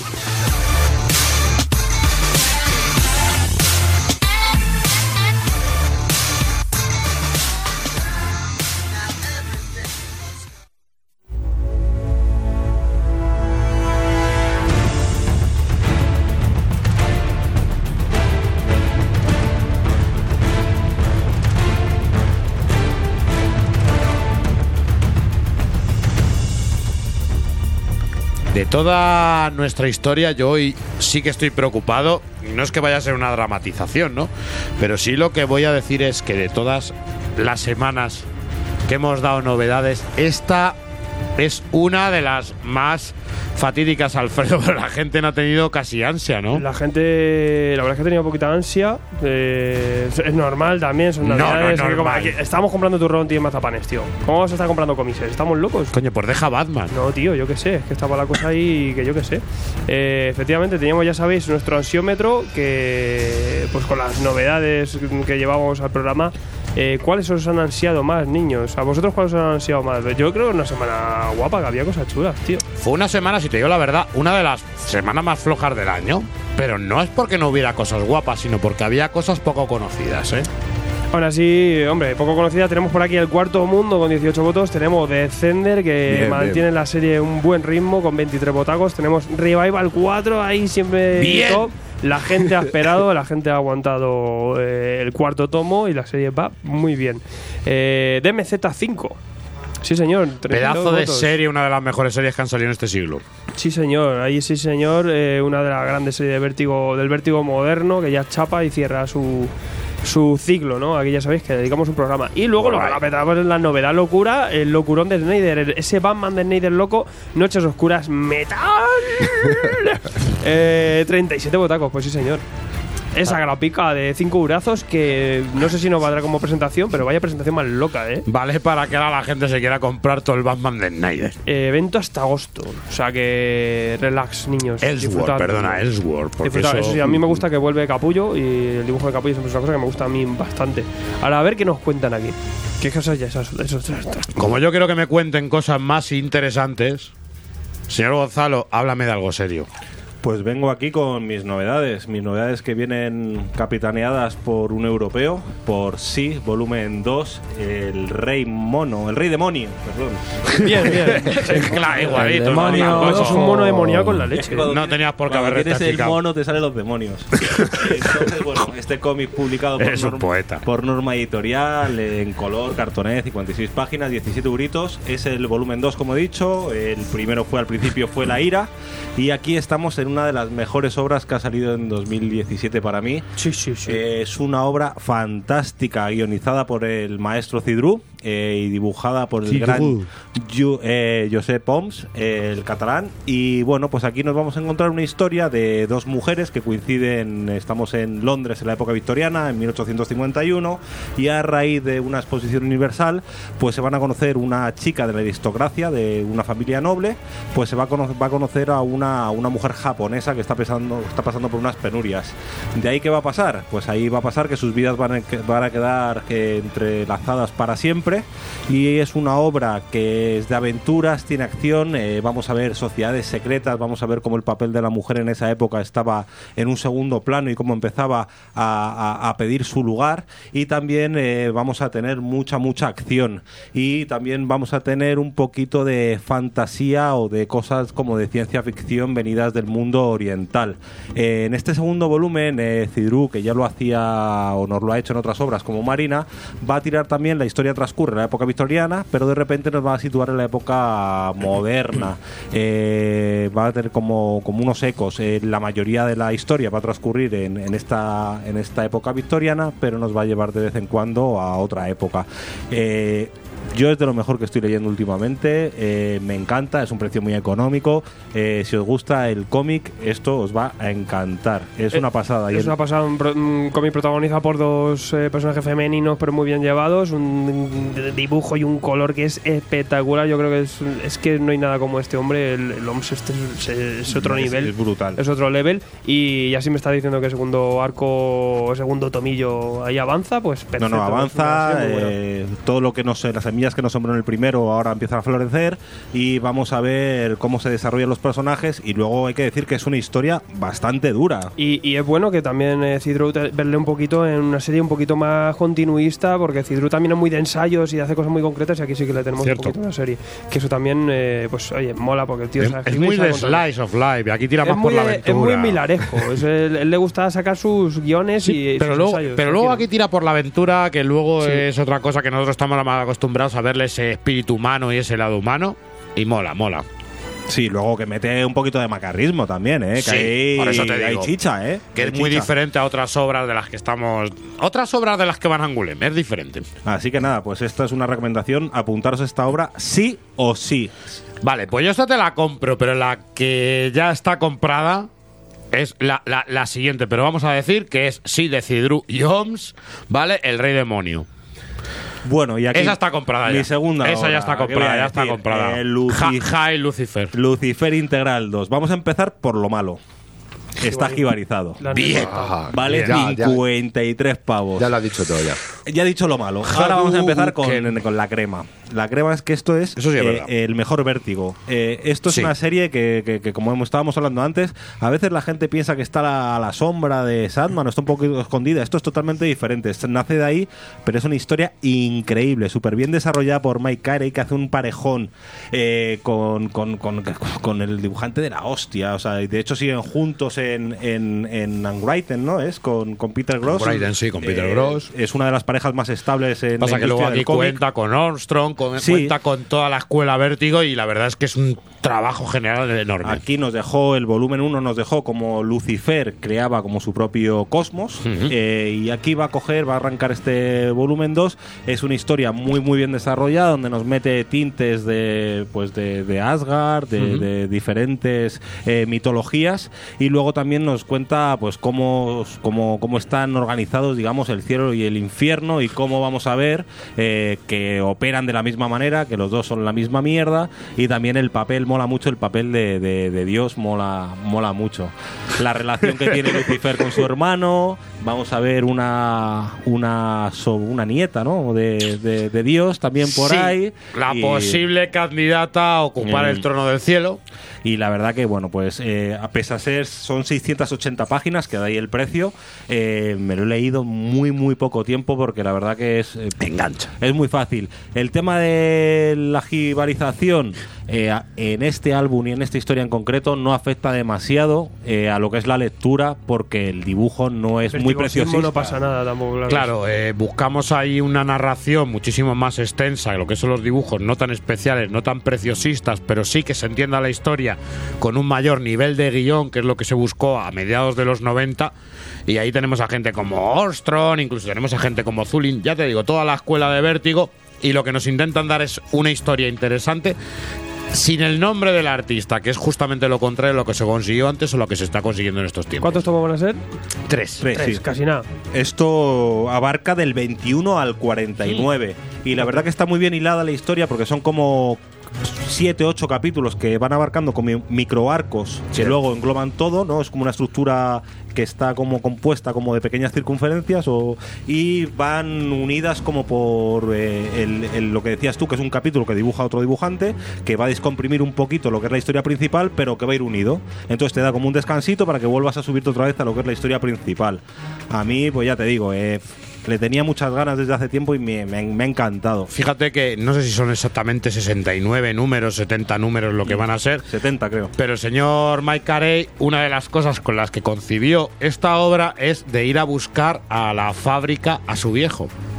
Y él concibió la idea del infierno como esa fábrica que tiene un horario y que sigue varios ciclos y que sigue varios círculos como puede ser el, infierno de Dante o lo que o, o las visiones que tuvo Santa Teresa de Jesús. O sea, fíjate lo que es llevar el tema del trabajo, el tema de, de- de una fábrica a lo que es el tema del infierno y concebir una obra como Lucifer. Pues bueno, acercaros aquí al infierno, acercaros aquí al, al a Lucifer, al ¿cómo es? El, el maestro del alba, como portador de la El- portador el- de la el luz. lu- el lucero del alba. El lucero del alba. Eh, pues nada, eh, aquí te dejo este tomaco, señor Brun. Lucifer, tomo dos. Mike Carey, el segundo integral, 680 páginas, 53,50 3,50 euros. Pero los merecen, ¿eh? Ahorraos grapas y comprar Lucifer. Eh, señor Alfredo, Alberto, Alberto Matarrán, hambre máquina. ¿Qué pasa, friki? ¿Qué, qué me traes por aquí, loco? Pues traigo una metralleta que te vas a quedar loca. Eh, No me lo creo, no me lo creo. flípalo. A ver, Eh, traigo, venga, arranco con, el pepino del, del siglo, del siglo XXI. Siete para la eternidad. ¿Para cuándo en España? Ya está. ya está, ya, ya está. ¿Vale? Bien. ¿Puedes comprarlo ya? Bien. Siete para eternidad. Seven to Eternity. Ansiados que estamos, todo esto lo presentaban el año pasado por septiembre en, el comic, en la Comic Con de Nueva York. El señor Jeromo Peña, que es un cachondo, a mí me encanta este hombre, estoy enamorado de este hombre. Y Rick Remender, eh, guionista multidisciplinario, que uh, ahora veremos. Con color de Matt Hollingsworth. Eh, Primer arco de Seven to Eternity. Más adelante ya tenemos volumen 2 en Estados Unidos. Hay sustitución de, de dibujo. Tenemos a dibujante de Rumble, que parece que no, pero es otro crack. Aunque Señor tono James es- Harren. James Harren. Eh, Efectivamente, James Harren, aunque es otro tono, pero eh, también vuelve, ¿eh? Vuelve eh, Jeromo Peña en el número 9. O sea que bueno, en realidad, tranquilamente Que le han tardará. dado unas vacaciones. Tardará, acaba de llegar. ¿Para cuándo en España? Ya está el 1. El 2 ya veremos. Eh, arco que Pregunta abre de diciembre va a ser, Rick ¿eh? Remender, tenemos la marcha automática puesta, el piloto automático puesto para darnos ciencia ficción. Pero en este caso, ciencia ficción con eh, magia. Magia y un poco de distopía. Un poco de distopía. Venga, que es lo que le faltaba. Tenemos ciencia ficción eh, pura, pulp. Tenemos ciencia ficción eh, bajo el agua. Tenemos unos niños en clase matando gente. ¿Y qué nos faltaba? Pues esto con magia. ¿Y, y con quién? Con Jerónimo Peña, por Dios, que es un dibujo espectacularity. Con ese color de Hollingsworth que lo que hacen es complementar y alu- dejarnos alucinados. Eh, guion. Guión bastante bien. Nos van a presentar una tierra, una tierra rara, una tierra baldía. Zal, la tierra de Zal. Que la reina, el dios de los susurros. ¿Quién es este hombre? Es un cabronazo. Este tío lo que hace es eh, conceder deseos, conceder deseos a todo el mundo. Les, les, les hace un ofrecimiento. Ahora te voy a hacer el ofrecimiento. Y les da eh, lo que más ansía. Toma, gente. toma. Les ofrece. Le- les da el deseo de lo que ellos quieren, pero él a cambio les, eh, les, les convierte en webcam, por así decirlo. Eh, les posee y eh, podrá ver a través de ellos y... Ro- rollo mente colmena. Claro, efectivamente, mete colmena, el- la omnipresencia prácticamente, con sus poderes que tiene, pero y así se hará también el, cacique y el, patriarca de, de esta tierra. Eh, ¿Qué pasa? Que es un, es un tirano. Y a la vez nos presenta una familia, una familia que está puteada. eh, utiliza, son magos también, como gitanos un poco, viven en su pueblo. Y, y el padre tiene un Como rollito. camarón. Claro, y el padre tiene un rollito aquí chungo con este hombre, con el dios de los susurros. eh, acaba mm, cadáver, esto es página 2, no es tanto spoiler. Y el hijo será el que, el que eh, decidirá. De momento estamos en la página 2. Sí, sí, el, el hijo decidirá. Tiene mucho texto. Sí, verdad. El, ahora os cuento también, porque eso- Ahora lo eso- del eso texto tiene- lo va a hay, decir. hay rollo de ahí. Sí, Eh, sí, sí, que es verdad, flipar sí, que es con verdad. eso. El, el hijo sí que decide eh, qué hacer. Eh, pues voy para allá y voy a hablar con él. No sé si eh, cumplir sus deseos y venderme, salvo mi familia que ha estado luchando siempre contra esto. Yo no sé si venderme o eh, voy y, y me lo cargo y que le den por el, por el To- asco. Todo esto hay que decir que, que lo primero que dicen es que es la, de las pocas familias que queda que todavía no, se ha unido. Que o sea, todavía, que no. que- que pasan es la, del- la resistencia. Que pasan del premio. ¿no? Los orgullosos. El hijo tiene esa tesitura, es decir, eh, yo que voy, me lo cepillo ya porque es que me acaba de reventar a, a mi viejo, o, o voy y, y ya me, me vendo y, y que le den por saco a la familia y a todo el rollo, ¿no? Eh, mola porque aquí se le juntarán eh, para esta encuesta, para esta afrenta, eh, varios seres. Aquí tenemos un montón de diseños locos. eh, el Jerónimo Peña tiene aquí unas, se vuelve muy, se vuelve muy loco y tiene un montón de referencias, trasuntos. Hay calamares volantes, ¿no? Que lo- es lo que más- los chopitos volantes, que es lo que más nos gusta. Alguien de PT. Son muy. Eh, Eso se nota que ha sido idea de alguno de Cádiz. Alguien de deseo pidió. Y lo que, "Yo, me, chopito lo volante". que me mola es que es, es increíble el dibujo de Jerónimo Peña, con unos conceptos geniales, un dibujo con un detalle que es locurón y, y la caracterización de este dios de susurro, que yo creo que donde cae toda, toda la, todo el peso, eh, eh, lo hacen de una forma genial.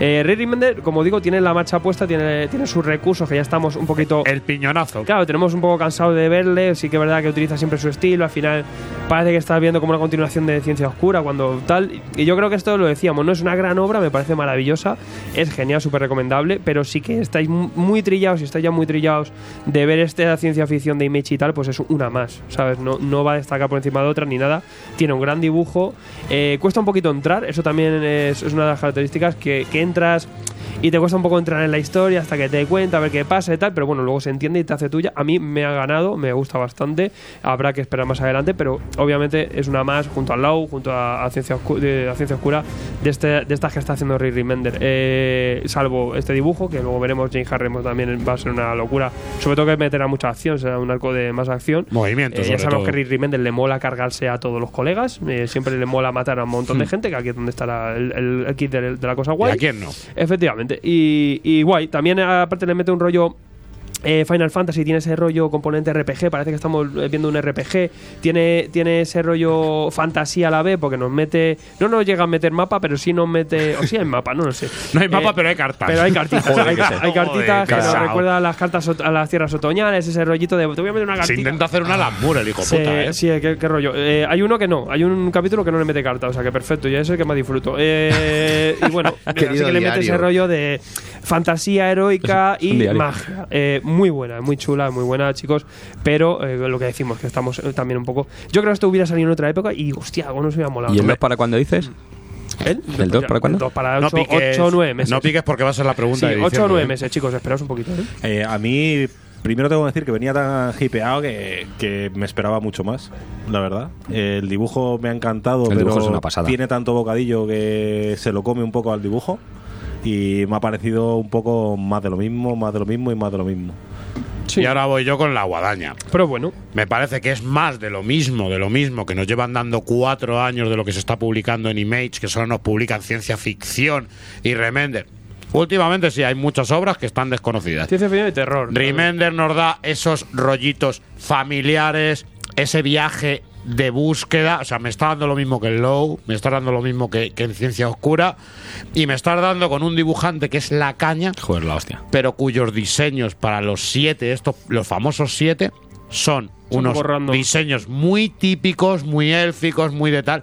Y a Pero- mí no me hace gracia pero salvo el eso dinosaurio porque van a- y la otra poco más. Porque ¿eh? van a morir pronto. Eso es una cosa que sabemos ya. Es como lo que dice el Mike. A ver, ¿qué Pero falta? me- un elfo. Me ¿Qué está, falta un. me está dando más de lo mismo. Me ha dado un, Un entre- troll, me ha dado ¿no? un entretenimiento de media hora. Me ha dado un entretenimiento de media hora. Voy a leerme el segundo tomo, pero yo es un tomo que no me voy a comprar hasta que no me realmente el segundo tomo me diga que me va a dar algo más de lo que me has dado en Low o de lo que me has dado en Ciencia Pero es lo que decimos que nos ponemos exquisitos, porque esto si lo empezamos a comparar con, Sí, sí, con claro. un arma X, pues podemos Sí, me lo sacas antes de salir esas dos, pero si me vas a sacar más de lo mismo. Yo me hago todas porque todas son Me lo, cojonudas. me Eso lo- es lo me que lo he comprado y Claro. el 2 me lo voy a comprar, pero Como esperaba Dios. como algo, algo Cuando más. salga. Sí, esperas algo nuevo. Yo creo que es que es que Remender está con muchos proyectos y al final es eso, tiene la- el piloto automático. La vista Pero está para- que incluso hace los mismos recursos en todas las obras, ¿no? Y al final Está milarizado ya. Está milarizado. menos, en, la- menos en clase letal.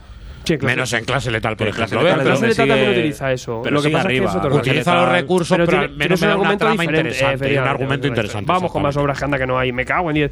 Eh, tenemos ahí eh, Siete para la eternidad, Brun. Eh, bueno, será que no- la gente no se ha quedado con ella. Eh, la máquina del tiempo, niños. H.G. Wells. ¿Ese- ese quién es? adaptación. Ese- este es un tío que hacía novelas. Este era, este era Remender de la época, de antaño. el Milan. De antaño. Eh, tenemos aquí adaptaciones de cómic europeo de eh, H.G. Wells. En este caso, eh, van a ser varias. Vamos a tener próximamente dentro de poquito la guerra de los mundos. Bien, eso sí El que hombre lo invisible, traigo yo, La eh. isla de Otomoro. Y tenemos ejercicios de álbumes corticos de 54 páginas en formato europeo. En este caso lo guioniza Dobbs y tenemos dibujo de Moreau.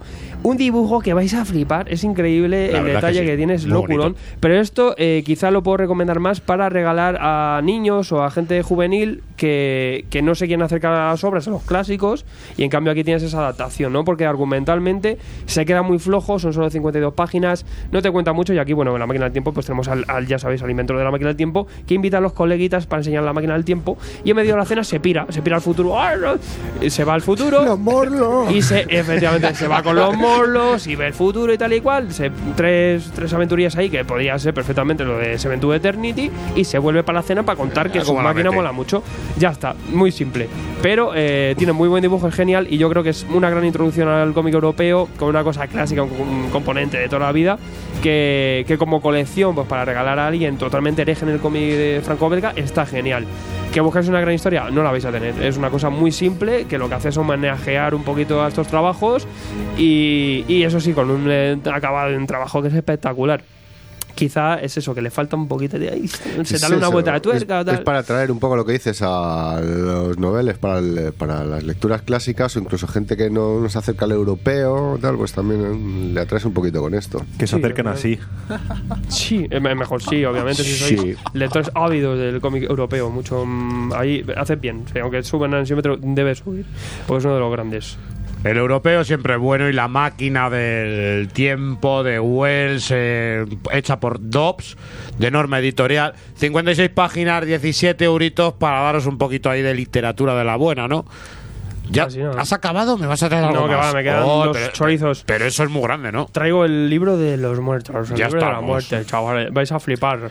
Eh, The Lagarto, Book, lagarto. Book of Death, Mortimer. o como diría yo, el Book of Death. O Diz, claro. Eh, edición integral, tochal cartoné con sobrecubierta, una cacho de impresión espectacular, 35 34,95 de Medusa Comics, El libro de lo que recogiendo hiciste. el próximo mega cacho evento eh, Valiant. Eh, el libro de la muerte, eh, el libro de la muerte, locurón, ¿vale? Los Eh, muertos. se edita, se editó, eh, era una miniserie de cuatro Susto números. muerte. Miniserie de cuatro números, autoconclusiva. Y eh, lo que curioso que tenía Book of Death, que pasa que eh, acompañaban eh, cuatro relatos donde veíamos morir en el futuro a varios personajes de Valiant.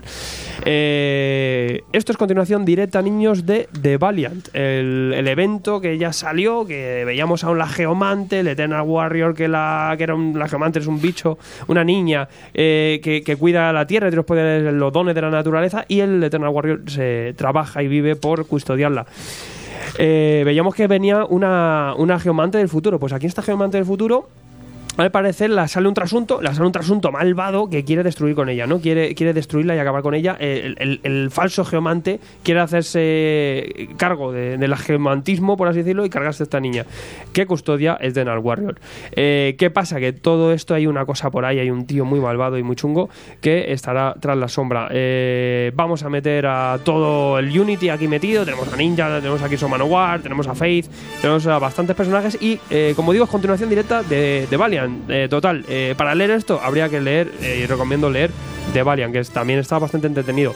Queda como un evento autoconclusivo y fuera de continuidad. Esto, lo hacen muy bien Valiant, no es una cosa que te tengas que leer 80 colecciones ni nada, esto es una lectura independiente, podría ser como la chapa, ¿no? Que puedes pasar de todo y leerte solo esto. Y tenemos esta aventurilla que nos va muy bien para presentar a todos los personajes, es una buena historia. Y en esta edición integral, eh, no sé si para bien o para mal, lo que han hecho ha sido intercalar las- la serie principal con las historietas cortas. ¿Qué pasa? Que esta geomante viene del futuro y tiene un libro que predice el futuro, obviamente, porque viene del futuro, pues ya te cuenta todo el rollo de sus leyendas y tal. Y aquí, pues se reflejan las muertes de los personajes. Pues vamos a ver la muerte de Ninja, la muerte de Kiso Manowar, la muerte de, de- de los Harbinger, de to- todo. Dios. Eh, Entonces, ¿qué pasa? Pues con relatos Freax, eh, los autores de cada serie, se van al futuro para relatarnos cómo será el final de estos personajes. No es que vaya a ser así, pero es que nos nos relatan cómo sería, ¿no? Pues han- hay uno que muere simplemente de viejo, ¿no? Es una cosa muy chorra. son, son relatos cortos y quizá rompe un poquito lo que es la, eh, la lectura de lo que sería el evento eh, principal. Eh, yo creo que esta lectura intercalada rompe un poco. Yo hubiera separado eh, lo- los especiales del- de la lectura principal, pero bueno, así lo tenemos y que tampoco mata, pero es una buena lectura, sale en una edición que es impresionante y, lo que te iba a y decir, como que digo, me como, parece la edición cojonuda. como Sí. historieta, como cosa así suelta de Valiant es maravillosa, está muy bien. Pero hay que leer el otro evento, ¿no? Me estás diciendo. Sí, hay que leerse de Valiant. Eh, guion eh, Robert Benditti, que ya sabéis que estuvo también bastante ávido y, y bastante bien en Green Lantern. Y tenemos el dibujo de Doug Braithwaite, que es el que está sustituyendo también, que está haciendo ahora Kiso Manowar, que es un Ujú. dibujante que es impresionante. También, eh, segunda vez que a Cafu no le, no le acreditan. ¿En serio? Ah, pringao. Eh, el, el- no, pero en verdad aquí hacía poco, hacía solo el número cero, que eran cuatro páginas. Cafu te han editado cuatro páginas, yo creo que es lo único que hacen, macho. Pero sí que Cafu tenía ahí ese número, número cero, que era el que tenía promo, ese filincillo, por así decirlo, y también está incluido con bastantes extras y cosillas. O sea que bueno, aquí tenemos bastante dibujantes, tenemos guionistas como Jen Lemire, eh, que eso no puede faltar, obviamente, de Valiant. Es un máquina. Y, y no, es muy entretenido, muy chulo. Es una de estas lecturas que, que incluye muchos personajes y que te vale muy bien como, como cosa independiente. Eso sí, recomendar leer de Valiant antes, en el Book of Bold. Por eso estamos, Medusa Comic, Book of Dead, 304 páginas, eh, 34.95 ahí. Buen precio Casi y un formato cojonudo. Los que seáis valientistas, meteros sin, sin dudarlo. Y a ese sí que me voy a meter yo, Alfredo. Eso que me estás enseñando, No, y esto ya lo tengo, me- que, esto- tengo, que, claro. tengo que cogerlo mañana ya. No podía ser que hablásemos de Lobo y yo no hable de Archer Astro, ¿no? de otros macarras. Eh, pues eh, también Medusa traía como novedad Archer Astro, las aventuras de Archer Astro, en el saco.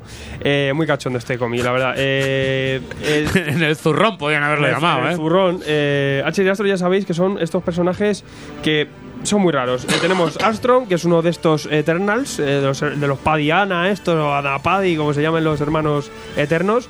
Que el hombre este es un, es un poeta y es un beodo. Y lo guay es que va con un Bien. zurrón mágico que sale de todo. Es el, el zurrón de la abundancia. Y luego a la vez eh, tenemos a este Archer, que es un chavalillo que estaban que sus padres eran de una secta y le tenían liado. Y querían que matase a Archer. Y es un Además, experto en artes marciales. Era de la cienciología, Sí, sí, además. el, el chaval, Vanguardista. de Buena hecho, gente, joder, buena se Le gente. nota, se le nota que está zumbado, al tío siempre le ha llamado usted, o sea, va con él y se le va la, la flapa. Y luego está muy friki siempre con las artes marciales, el parkour y las troladas. Eh, tenemos este arco que es que es increíble. Los personajes principales, pues tenemos a Archer Armstrong, tenemos a Mari María, que es la hermana que se ha desvelado de Archer, que también fue un- es, es miembro de una secta también, de, pero en este caso ya es la líder de su propia secta de monjas. De monjas ninja, ¿no? Eh, ninjas asesinas. Y luego tenemos la presentación de David Caballa, que es un pez que vive en el zurrón de mola. Soy fan. Pues Ya, es cómo que tiene que oler, fan. cómo tiene que oler ese zurrón. Eh, es un pez eh, que va con corbata y traje y sombrero, eso sí importante. Eh, bueno, eh, tenemos a Ra- Rafael Rogers con eh, David Lafuente. Este tomo es importante decir que no hace falta que os haya leído nada, os va a presentar a Sherry Aston quién son y ya está. Eh, lectura conclusiva y cerrada que os la podéis leer más adelante, tendrá continuidad, eso sí, pero si queréis os podéis saltar todo lo que le edito a Aleta si queréis, tampoco es una cosa importante. Continuará, tendrá sus rollitos, pero como siempre hace bien Valiant es presentar todos los personajes y una historia nueva eh, ala, y a tirar. Es como un reboot, ¿no? Efectivamente, con que sepáis que tenga el zurrón el hombre, ya está. Porque ¿de qué va este número? Este número es muy loco porque hay algo en el, en el pasado de Armstrong que, que le raya, le tiene rayado, entonces ¿qué hace? Que se mete en su zurrón. Y vamos a. Lo que hace todo el mundo. ¿Qué pa- eh, lo mismo, Archer que hace lo mismo. Hostia, este se ha metido en el zurrón, pues yo voy para allá a ver qué ha pasado. Eh, y viviremos una aventura dentro del zurrón de, de este hombre. Donde se nos presentará el villano, que es Baco. Sí, es el dios Baco. que, pues, obviamente, guardado. como es, como es inmortal, pues es cole- era colega de Baco, estaba por el, por el zurrón, yo qué sé. Y veremos un mundo muy loco, ¿sabes? Que me recuerda un poquito a la película esa del, del monstruo debajo de la cama, es una cosa muy loca. eh, donde se meterán el zurrón, aquí hay unos duendecillos que le dan las cosas a, a- al Armstrong, o sea, es una auténtica locura, muy macara, unos diálogos súper divertidos, muy guays. eh, hay uno que yo me he despollado, que dice, esto es un monstruo con no sé qué, yo soy un, no sé qué, dice, yo soy un, un caracol, no sé qué, tratadme con respeto, o sea, una cosa muy loca. Eh, es, es auténtica locura, bastante entretenido, te lo vas a disfrutar y, y es, o sea, la, la, la- la opción mucho, o sea, mucho mejor, mil veces mejor que, que leerte Harley Quinn o Deadpool. O sea, esto, por ejemplo, eh, si os gustan los cómics de humor, los personajes así superheroicos, entre comillas, pero que sean un poco payasos, pues lo vais a pasar genial. También el dibujo de David Lafuentes, así muy cartunesco, me pega bastante bien. Además que y, y compone bastante bien, muy loco, sobrecargadísimo y, perfecto para esta obra, que en la que vemos un montón de bichos y unos conceptos muy, muy locos. Eh, tiene trabajos también de composición súper divertidos, o sea que bueno, H. Astron siempre a tope. Pues te lo voy a decir, una de mis preferidas, señor, eh, Archer Astron. Estamos hablando de Medusa Comic, 112 páginas por 12.30 euritos. Y obra con la que lo vais a pasar muy bien. Y de oca a oca y tiro y sale coronado. Vámonos para allá. Mundo, qué- qué me traes mundo tú? nipón, que sé que lo habéis estado Bien, echando de menos. pon- ni ponada. Claro, hago pellas, hago pellas dos semanas y. Y, y te lees dos mangas. A tope. Ojo. Genial. No, no, guay, guay, guay. Porque me, pa- me lo he parece hecho, genial. lo he hecho Dos para, rustiquillas, lo he hecho para eh, venir, además, para venir con fuerza. Dos rustiquillas. Vengo a tope, chavales. pues, si os, digo, si os digo que encima son novedades casi de, de- del salón, no te digo Bien, más. bien, bien. Eran lecturas pendientes, sí que es verdad que con todo lo que está saliendo, con todo lo que salió en el salón del manga, lleva, lleva mucho tiempo sin salir nada. Algo cubrimos que no es poco, ¿no? Claro, hacemos lo que podemos, joder. Bastante que me sé vestir. Bueno, pues. bueno, pues, pues nada. Empezamos con Beat Bundle Buster. Vamos ahí. ¿Qué es esto? Bueno, eh, Buster que no Bastard. que no Bastard. ¿Qué podría ser? Pero no, es Buster. Es, eh, no sé lo que significa, si te digo la verdad. Buster es cazador, ¿no? Así, Sí, pues sí. Pero no- no sé. Cazador de No, bundles, no es ahora explico. es que sí, machaca, puede que- ser, que puede ser. Bueno, lo, le- lo que os decía, esta obra tiene historia, es de, de Riku Sanjo y Koji Inada, que para quien no lo sepa, Cojinada. Cojinada, para quien no lo sepa, son los autores de, de Dragon Quest y Fly. Bien. Entonces, la historia de Mira cómo, me ha- mira cómo me ha mirado y me ha comprado ya. Ya me ha tirado ahí la para. historia, la historia de este manga, bueno, como ya sabéis, eh, la licencia de la licencia de Fly la tiene Planeta desde hace 20 años o algo así. Y sí, porque de hecho la serie fue cancelada creo que en el, en el año 96, se estuvo publicando durante el 93 al 96. Por ahí más o menos, ¿sí? O sea, desde entonces tienen la licencia y desde que, la y desde que perdieron los derechos de publicación llevan detrás de ella. Eh, han sido varias veces las que han anunciado que lo iban a publicar, incluso lo han metido en catálogo como tres o cuatro veces y eh, nu- nunca han podido. ¿Cuál era el bombazo? Este año, al final de los anuncios de las próximas licencias del Salón del, del Manga de Barcelona, si os acordáis, en el tráiler, terminaban y era un. Hacían lo típico de que hace Marvel, de y, aún hay- y ahora aún hay más. Y terminaban con el. Con el Cliffhanger. con el, un cliffhanger con el logo de Dragon Quest. Bueno, realmente por ahora no es cierto, porque siguen sin tener los derechos. Serán cabrones. Pero, pero sí que es verdad que al haber comprado Beat, que es la serie que está haciendo actualmente los mismos autores, digamos que es como el paso definitivo antes de poder sacar el eh, Dragon Quest. Pero, pero que no sea la de Private Eye. No, no, no, no. Espero no, que no no. sea la de Private Eye. De, de tenemos los derechos, la vamos a sacar. Oye, que es mentira. Vale, entonces retiro el anuncio. Creo, creo que no, porque ya te digo, normalmente en el, en el manga cuando cumples, cuando compras los derechos de una obra de un autor sueles tener preferencia a la hora ¿no? de. A lo mejor. Sueles tener preferencia. O sea, luego ya es, eh, si- por ejemplo, cosas como las de que autores, un autor publique con Milky Way y luego publique con ECC, es porque Milky Way ha cedido los derechos y ya está, porque no quiere publicar más. Entonces, bueno. Lo que hemos visto con Junjito, a lo mejor, ¿no? Sí, exactamente lo mismo. La historia es eso, que como esta es la, la serie actual que están publicando los dos autores, que realmente llevan eh, 12 años publicándolo, o sea que tampoco es que los tíos sean los más rápidos del mundo, pu- puede ser la antesala a lo que hay. ¿Qué tenemos? Bueno, por ahora es una colección abierta de 13 números, 8.95, van a un numerito por año. No está mal, aquí imagino que lo sacarán todos en dos años y nos tocará esperar el resto de la serie. Y tenemos un sonen, un sonen fantástico, eh, muy del corte de. Un sonen de aventuras, muy, muy del corte de, de, De Fly, de Fly. de O sea, las de aventuras hecho, Fly. muchísimas de las imágenes, eh, de las escenas y la, y la trama nos va a recordar a Fly. Es lo, lo mismo, pero con, con otros personajes. En, Trasuntando. sí, A tal lo cual. mejor se ha, sí. pein- se ha peinado la raya para otro lado, ¿no? Pero- O sea, realmente, realmente estos tíos llevan haciendo 40 años lo mismo, que es algo así como el de Saint Seiya, ¿vale? No, como Marmila. O sea, le van cambiando los nombres y ya está, igual, o como, o como Marmillar. Eh, Este es el Marmillar japonés. No te enfades, Gonzalo. Yo no he dicho nada. Bueno, pues la, la trama trata de. Es un mundo en el que está dividido en dos facciones que representan el bien y el mal. El, el mal tiene su ejército y el bien el suyo. El ejército del, el ejército del mal lo defienden los bundles, que son los. Lo que estábamos hablando, el machaca bundles, que son una especie de demonios que, que tienen ejércitos de monstruos mm, de lo más pintoresco. Y por otro lado tienes a los boosters, eh, no, a los boosters no. a lo- sí, a los boosters. Eh, que son el ejército del bien y los cazadores del y los cazadores de demonios. El protagonista, que es Beat, eh, es un niño, pues el típico niño empanado que no se entera de nada, que quiere ser el mejor, el mejor eh, booster del mundo y no sabe cómo conseguirlo, pero tiene dos cualidades que esto no lo vais a haber oído nunca en vuestra vida. Tiene mucho tesón y una habilidad innata que es eh, que no puede, que puede estar luchando durante tres días sin descansar. Bien, Ah, gol. creí que ibas a decir sin ducharse. Si está luchando mucho no se ducha. Pues yo creía que iba a decir tres días sin volver a casa, pero Yo vamos. pensaba que si tiene sea- mucho tesón, tiene mucho tiempo. Tiene mucho, tiene mucho. Bueno, pues el, el chaval es huérfano, vive en la aldea, en una aldea donde vienen a descansar los, los bundle, o sea, los boosters. Joder, es un, Vaya jaleo. es un Cristo esto, vamos, los, los los buenos. buenos y los malos. Donde van, donde van a descansar los buenos, entonces él Los se Blander. fija. Él es es un juego de tronos, ¿eh? eh, tal cual, de dos, un juego de tronos de dos familias.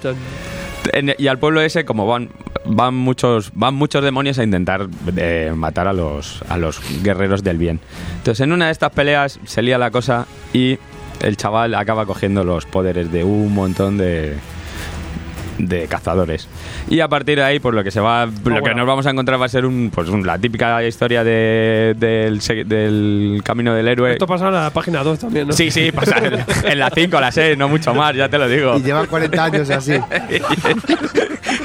Ojo, que llevan 40 años así. Ya verás cuando arranque. Vive- Han entrado en bucle. Viven de esto, ¿eh?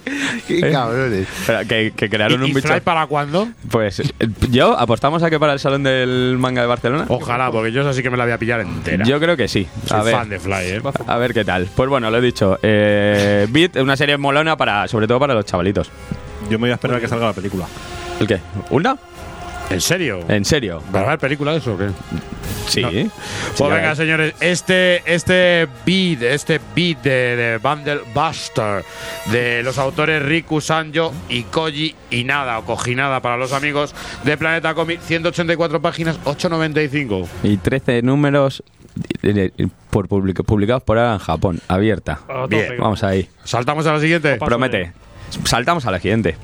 ¿Y qué tenemos? Pues tenemos lo que yo creo que es eh, la última apuesta, la última gran apuesta que ha hecho ECC. Bueno, ya como sabéis, ECC desde hace, desde hace tiempo está apostando mucho por el Seinen. Digamos que creo que se está intentando desmarcar un poco por ahí. Hemos visto este año que ha tenido grandes títulos como Deathco, Mr. Nobody o la reedición de Take on Kinkred que han sido han sido cosas muy buenas y luego tiene toda la parte de, de terror que están que están publicando y Ulna es, es una apuesta igual que hicieron en su momento por el autor de por los autores de Deathco es un autor que no es conocido en nuestro país es, es la primera obra que traen eh, tampoco tiene muchas más o sea que que no no hay Que no os podéis equivocar. no os podéis equivocar. Y bueno, para empezar, lo primero que vemos es que la edición es una auténtica pasada. Porque Bueno, ECC innovando también, porque se ha inventado la sobrecubierta entrecortada. Es la O sea, Es una historia. Si ¿eh? es con un camino de mesa plegado. Pero es una Sí, cosa- sí, han hecho, tío. pero es una cosa muy chula, ¿eh? Sí, sí, póster. No, a mí Y me- al la- final sale un póster. La apuesta, la apuesta me mola mucho. La apuesta del póster me mola mucho.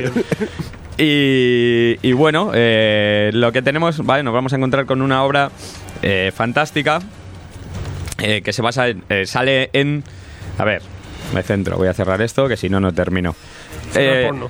bueno, lo que os decía, eh, la, eh, esta- nos- la historia nos lleva a un mundo a un mundo fantástico en el que ha habido un apocalipsis y está todo todo nevado y la protagonista que es Ulna Trop Junk Joder. es eh, ¿Una quién? Ulna No se Trop haga repetir. Trop Junk De Zamora. Zamorana, sí. Pro- provincia de eso Vale, provincia de Zamora Provincia de Helsinki.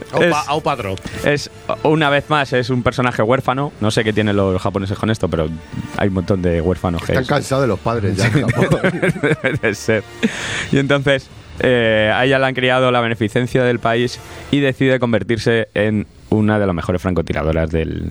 O sea, decide, decide convertirse en uno de los mejores Como soldados. sí, el que se mete a FP de fontanería. Pero quiere ser el mejor. Era eso o pescar desnuda en el hielo. Entonces, dice, bueno, como una de francotiradora, ¿sabes? bueno, pues tenemos a una Trop Young que tras un e- ataque a su pueblo decide que lo que va a hacer es mm, meterse en el ejército y defender a todos los que le han criado cuando era cuando vivía la beneficencia y ayudarles a defender el país. Entonces, ¿qué decir la chavala? Se la llevan al- a la frontera, que es a luchar contra un ejército de bárbaros, de monstruos bárbaros, que son algo así como bocas, boca- mandíbulas gigantes. Sí, es una dentadura gigante. o sea, es Da- una- dame este manga ya. A ver, a ver, a ver. Esto, esto hay que ver. es una cosa muy Me loca. lo estás vendiendo que me lo, es que me lo voy a llevar hoy, te lo voy a quitar. Es una cosa muy loca, ¿eh? En serio. Y, y bueno, pues nada, lo que nos cuenta la historia de... Joder, así no hay quien siga. sigue, sigue. nos cuenta la historia de la chica, cómo llega al frente, que, eh, qué es lo que... cómo se va... Sus primeras batallas, sus primeras batallas contra las dentaduras, que es verdad que... Sí, pero la dentadura tiene su punto, ¿eh? O sea, se pone aquí, en- se pone en el árbol y no creas que está buscando otra cosa. Está buscando. El número dos lo damos está, a Mai. está buscando pechitos japoneses. Bueno, pues eso, no, no me da para más. Eh, Vamos, que mola mucho, es muy buena, ¿no? Esto, esto va a tope, ¿eh? Esto es un clásico del manga. Van, eh, van creciendo. O sea, yo jamás pensé que una boca podía llegar a hacer esto, verdad. Lo que, lo que estoy viendo. Otra con la FP. Sí, sí. Fuentovejuna todos a una. Joder. Bueno, pues en serio, eh, echarle, echarle un ojo porque es una de las apuestas de CC y creo que es bastante acertada, ¿vale? será, será que no he hecho apuestas de CC, madre Sí, mía. pero bueno, Una de ellas pero las últimas, pero las últimas va funcionando bien. Cuatro tomos, 8.95, serie abierta en Japón, una de la que no he contado nada, una en su torreta.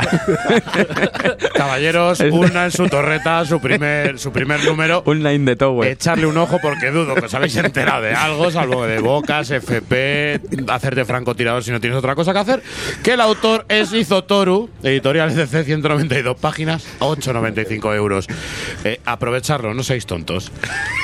Señor, se- señor, yo, yo te la voy a quitar. Señor Mae, ¿qué, qué me traes? Vamos con la hora mística, señores. Me está entrando sueño, ¿eh? Hoy, hoy vengo a tomar. A ver, a ver, un poco de respect. Bueno, te voy a tirar un poquillo así de polvo por los ojillos. Vale, vale. Luego voy yo. Te lo compro. Yo, yo la bolsa que compré no era la de Samba. Por, e- por este mis, por este mis season, niños. Es que no aguantamos ya. Esto ya. Ay, se me escapa. Necesitamos un descanso y se, nota, ¿eh? Se me escapa la reacción gamma por todos lados. Vaya, vale. Pues señores, encendamos la varita de incienso, abrimos el objeto de Agamotto y traigo ni más ni menos que la reedición deluxe de Sandman Overture. Claro, la peña me ¿La han reeditado así? "La han reeditado aquí". Te lo traes en grapa. Digo yo, me lo traigo en la grapa que es muy rica. Mola. ¿Por qué? Porque los dibujitos de Williams III, ojo, no confundir con el segundo ni cuarto, ya lo explicamos en su momento. ¿Qué ocurre? Porque esto mola más en grapa, entonces yo lo traigo por joder un poco, para decir, bueno, sí, por fin los herejes podéis tener el tochal en una edición que mola de lujo. Pero la, gua- la grapa 4 no, La porque guapa no la que tiene está nadie. agotada. Ah, igual, a ver, una, dos, tres, me sobra. Mira, aquí la tengo. a joderse. Y Pero, tengo dos. pero ¿por qué se agota la 4? O sea, que tiene una cosa, cosas locas, La tío. peña, empiezo por el 4. Pues no me ha gustado, ya no sigo. que es una mierda, no lo entiendo. Joder, gana tienes tres números antes, monger. Bueno, pues a ver, pues si alguien no me quedó claro, porque esto no sé si hicimos programa, bueno, yo sé que en su momento hablamos del hombre del sueño, vamos a ver.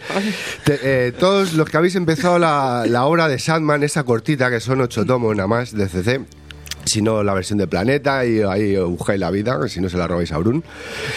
Entonces, en este caso, ¿qué ocurre? Empezaba la historia y teníamos a- al pobre Morfeo ahí eh, hecho un ovillo, le habían atrapado en un hechizo ahí con su máscara, con su uniforme de guerrero, pues estaba hecho polvo, estaba débil. ¿Qué le había pasado? ¿De dónde venía este hombre?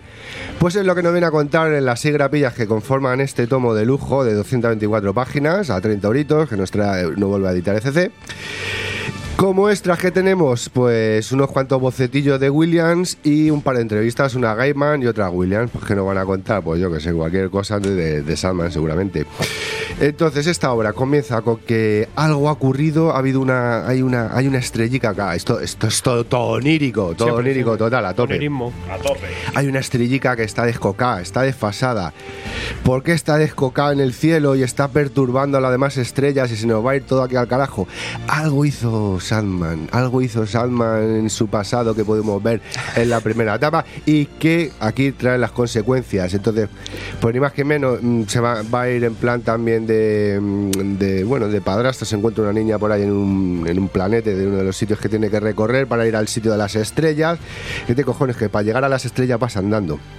Pero bueno, eh, aquí. hay- Pero andan mucho. pero bueno, joder, no veas si anda. Luego se monta un barco, que es lo que mola. Dice, "Eh, tengo aquí un barco, voy a meter un millón de personas. Y Bueno, tenemos también en el comienzo un conclave con todos los Sandman. El Sandman de los gatetes, de las flores. Sí, sí, de, sí, sí. de- de todo el cosmos, el Sandman raruno. Hay un otro- trífido ahí, es verdad. Sandman verso. Es que no voy a desembolsar la grapa, ¿sabes? Para verlo, pero. El Sandman C. El Sandman Un. Sandman alegre Aquí llegamos todo. hasta la J o la K, por lo menos, seguramente. Sí, sí, locura. es el Sandman verso total. Y le vienen a decir, tío, mm, te la has currado muy mal, hay que solucionarlo. Te han matado en el futuro. Y dices, coño, pues yo estoy vivo aquí. Ah, movida onírica, movida Gaiman, tío. Movida onírica. Entonces, pues nada, discurre su caminete con su yoga tuno y con la niña, intentar soliviantar este marrón de la, de la estrellita loca, pues por medio intentará buscar ayuda del papar. Dice, voy a ver a mi papar, el señor tiempo, Ah, Que- me has asustado ya. que desde los, a al- buscar al Francisco. desde los albores de la creación no se ve con mi mamá la noche y, y entonces Night. y dice ya has hablado con mamá joder no, de verdad, dile que pienso en ella serás cabrón Llámala tú. a quién se claro llámala tío si tú manejas el tiempo por un momento eres niño por otro momento eres adulto.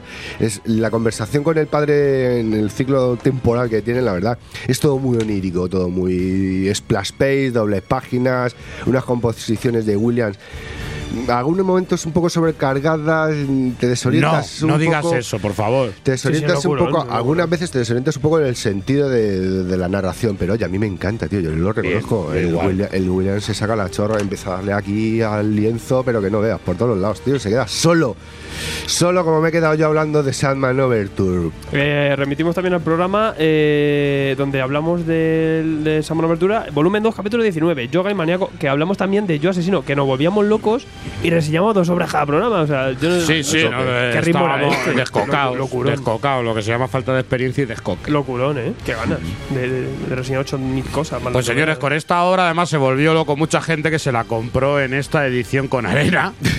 Lo mejor Eh, es el dibujo de- del señor J.H. Williams. Sí. Es una auténtica Sí, locura. exactamente. Eh, es una putada el tomo porque no lo puedes abrir como merece. Porque eran Pero todos sin em- page doble, es una locura. Pero sin embargo, este tomo nuevo de lomo curvo y tal se puede abrir bastante bien, ¿eh? Sí, me pero- parece pero una no como una edición- grapa, que es donde disfruta bien estas No, pero me parece una edición Que cojonuda. Yo, la hecho, grapa es lo que mola en esta Yo tengo edición. las grapas y tengo el tomo. O sea, con eso te digo Sí, todo. Quizá a lo mejor Ansiado. lo que me parece de, de poquito eh, más incómodo es el tomo número cero de la edición deluxe de Sandman, donde se recoge este obertura.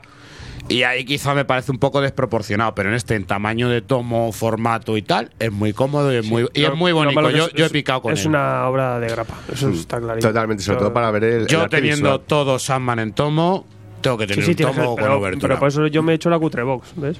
Te te Nada, nada, yo soy. Hombre, aquí va con el automático puesto Gaiman, se nota un poquito. Yo ¿no? desde que. Coge- A ver, eso realmente no es una cosa para innovar. Sandman ya está contado.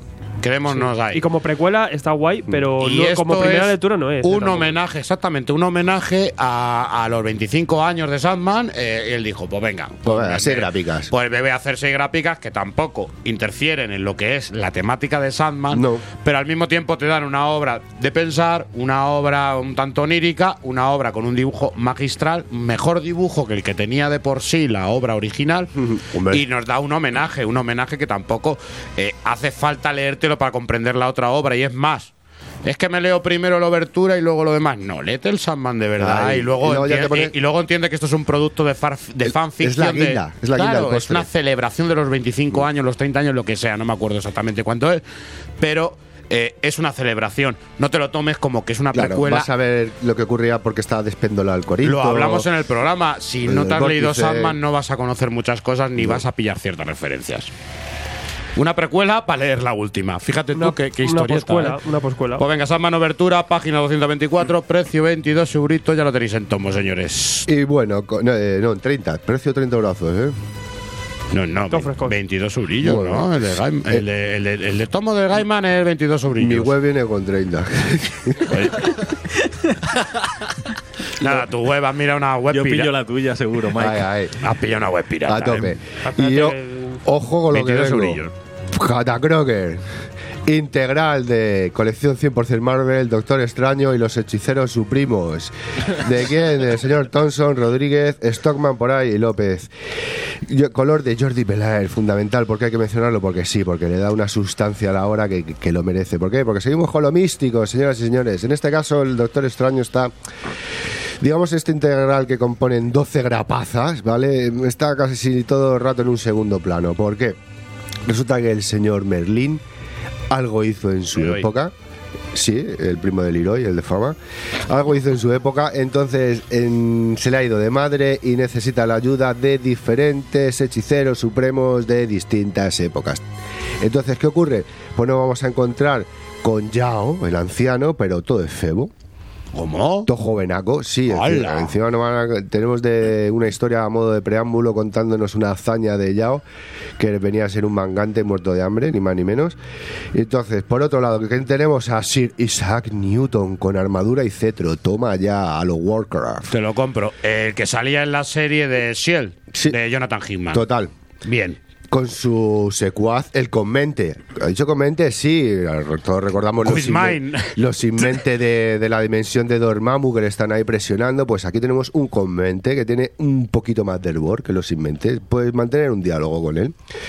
Tenemos a Nina, que vendría, todos se refieren a ella como la maga, que es un personaje de, de los años 50, es una brasileña. También su hermano tendrá algo que ver en la historia y coño, si es brasileño, aquí en Marvel no se come la, la cabeza. Si es brasileño, Joao. Con cojones. O Paulo. Claro, igual que José. En los personajes la tiene, va cacao, vale. Y luego, pues nada, y, y tenemos a Wiccan, el Wiccan del futuro. ¿De qué época del futuro viene? Pues yo que sé, viene Del del futuro. futuro, Pero. ¿qué, qué es lo que mola? Que viene con la capa de puñal. No, de, da- eh, sí, de- con la capa de puñal. No, la capa de capa. Claro, la capa de capa. Esto ya, venga, que no vamos, hasta luego. Si viene con el tanga de puñal ya es otra cosa. Eso molaría, viene con la capa de capa. Aunque a quería- Con el puñado de capa. pues. Yo a él le veo con tanguita, ¿eh? él, él es muy de tangas el Wiccan, sino que se lo pregunten a Alex. Hombre, yo hablo antes con puñal que con capa también. También te lo total, digo. total. Si es que con- Se mete ahí en la capa Oye, pues con lo que te ahorras en aviones, yo me voy con capa. te digo Sí, pero anda que no tiene que oler la capa, ¿sabes? En todos los que han pasado por ahí. Tela. Bueno, pues nos centramos un poquito. Lo que comentaba, que al señor Merlin se le, se le descocó un plan, necesita tirar diferentes personajacos de la hechicería suprema. ¿Para qué? Pues para mí esta es una obra que está un poquito alargada. Dice, 12 grapas es bastante. Bueno, a base de pequeños giros argumentales, le va dando, le va enriqueciendo un poquito y nos va sorprendiendo la historia para no dejarla en un nivel plano. Cada capítulo a modo de flashback, pues eh, interiorizare- interiorizaremos más con los diferentes personajes, conoceremos un poquito más el rollo entre Nina y su hermano y tal y pascual. Luego hay otro capitulillo que mola, que hace unas referencias eh, que el dibujante hace, mm, pilla un poco el rollo de, de Paul Smith. En una entrevista ahí al final del integral lo comenta que es una de las etapas de Stern y Paul Smith que más le, le molaron del- del personaje. Entonces hay un... Ya somos dos. Y tres, de como que está hablando. Entonces allí, esa parte está, la verdad, me sorprende cómo le pilla el puntillo, de verdad.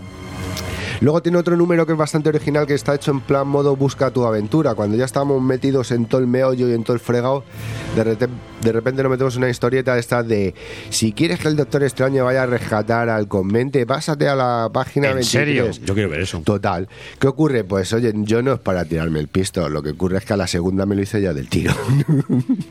Se supone que es para tenerte un poquito más mareado, o sea, hay que manejar más probabilidades y demás. Pero bueno, mola. A mí ese recurso me pareció curioso. Cuando ya llevabas un ratillo aquí con la grapa mística y tal, y te viene con esto, dices, oye, mira, puedes comprimes un poquito también. Todo esto en torno, al principio gira en torno al olvidado, que va a ser ese personaje vinculado al marrón de, de, Merlín. Vamos a ver a Víctor Von Doom, como no, otro personaje místico, Von Doom, potente de la editorial, pues va a aparecer por más de algún capitulillo el señor Muerte teniendo que ver con algunos personajes, entre ellos pues con Wiccan. ¿Por qué? Porque tiene la marca melancólica. ¿Qué pasa? ¿Que Wiccan va llorando por Marvel? No, ya veréis por qué, que es lo que le pasa. Le han puesto una palmita en el pecho y ya veréis por qué, de, de qué se trata. Qué cosa loca, ¿eh? Mola, mola, es una historia... Esto es un buen tochal, esto. Eh, en cuanto a lo místico, es una historia sencillita. ¿Qué es lo que mola? Otra vez lo visual. En cuanto a. ya te digo, la historia es un poco. mm, Ves que le, le llega a faltar un poquito de algo cuando son 12 numeracos va bastante alargado. ¿Qué ocurre? Tenemos diferentes composiciones, también hay otro número que tenemos que invertir la lectura, pasarnos al modo horizontal como, la, como los comiquetes antiguos y tal. Y ahí a Dani les está haciendo justo al inciso que iba a hacer un poco. El tema de, los rostros. El tema de los rostros donde puede fallar un poco. El, el tema de lo demás me mola porque lleva un rollito a veces un poquito all red. Aunque aquí el doctor extraño. es que extraño. Está triscao. Está extraño. porque, eh, eh, El doctor, el doctor Triscao. se le ha ido el mojo. Hay que, hay que recordar que el Empiricum se ha follado casi toda la magia de Marvel y pues entonces este extraño está un poquito pocho, va con su hacha y, y poquito más, lanzando chispitas como júbilo por las manos, ¿sabes? O sea, dando un poco de penica. Veremos también a la enfermera de noche, ¿por qué? Porque como estamos por Marvel y al final vamos a acabar en Nueva York y con todo el evento y toda la hostia, pues tienen que aparecer diferentes personajes con Marvel. ¿Qué no puede faltar? Pues jugar el pato. Si no lo colocamos por un lado, pues lo colocamos por otro. Sí, igual. El caso es que tenga que aparecer. Y bueno, a mí me ha entretenido, me ha gustado. mm, se lee bastante rapidete. He disfrutado, ya te digo, más con, con el trabajo de Rodríguez en cuanto a lo visual. Mm, Ya hay numeritos que siguen una misma pauta y otros que cambian totalmente el estilo. Acompaña mucho el colorcico de, de Belair, fundamental según qué historias. Y oye, pues entretenidillo.